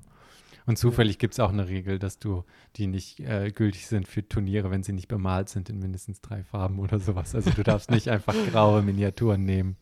Und da, da, da, ja, das, ist, das hängt dann benutzen. vielleicht mit Immersion zusammen, ne? Mm, Es gibt immer eine Regel. Du, wir sind schon massig über die drei Stunden rüber. Wollen wir was essen gehen? Können wir gerne machen. Perfekt. Dann würden wir uns hier jetzt ver- verabschieden und ausklinken. Okay. Äh, Gibt es noch irgendwie Sachen, wie man dich erreichen kann oder soll? Oder bleibst du im, im hast du irgendeine App, die du promoten willst? Mm, Überhaupt nicht. Nein. Einen Bitcoin, den du schillen möchtest, damit die Leute investen in Matthias Coins, in Nee, den große ICO. Soll man dir auf bin- Twitter bin einer- folgen oder äh, hast du da Ja, ich bin einer deiner drei Follower. Von daher kann man mich da vielleicht über Ausschlussverfahren. Okay, dann bin ich mal gespannt, ob die Leute sich so weit zu dir durchhangeln und dich dann quasi mit irgendwelchen Querdenker-Posts füttern. Ich hoffe nicht. Ich hoffe okay. nicht. Also dann, wir sagen Tschüss, bis zum nächsten Mal. Tschüss. Tschö. Okay, das war's auch schon. Dankeschön fürs Zuhören, dass ihr euch wieder eingeklinkt habt. Lasst den Tag, den Abend ausklingen oder startet in den Tag, wie auch immer, wo ihr gerade seid. Habt Spaß, reitet durch die Realität. Ich hab euch lieb, fühlt euch gedrückt und wir hören uns beim nächsten Mal. Tschüss.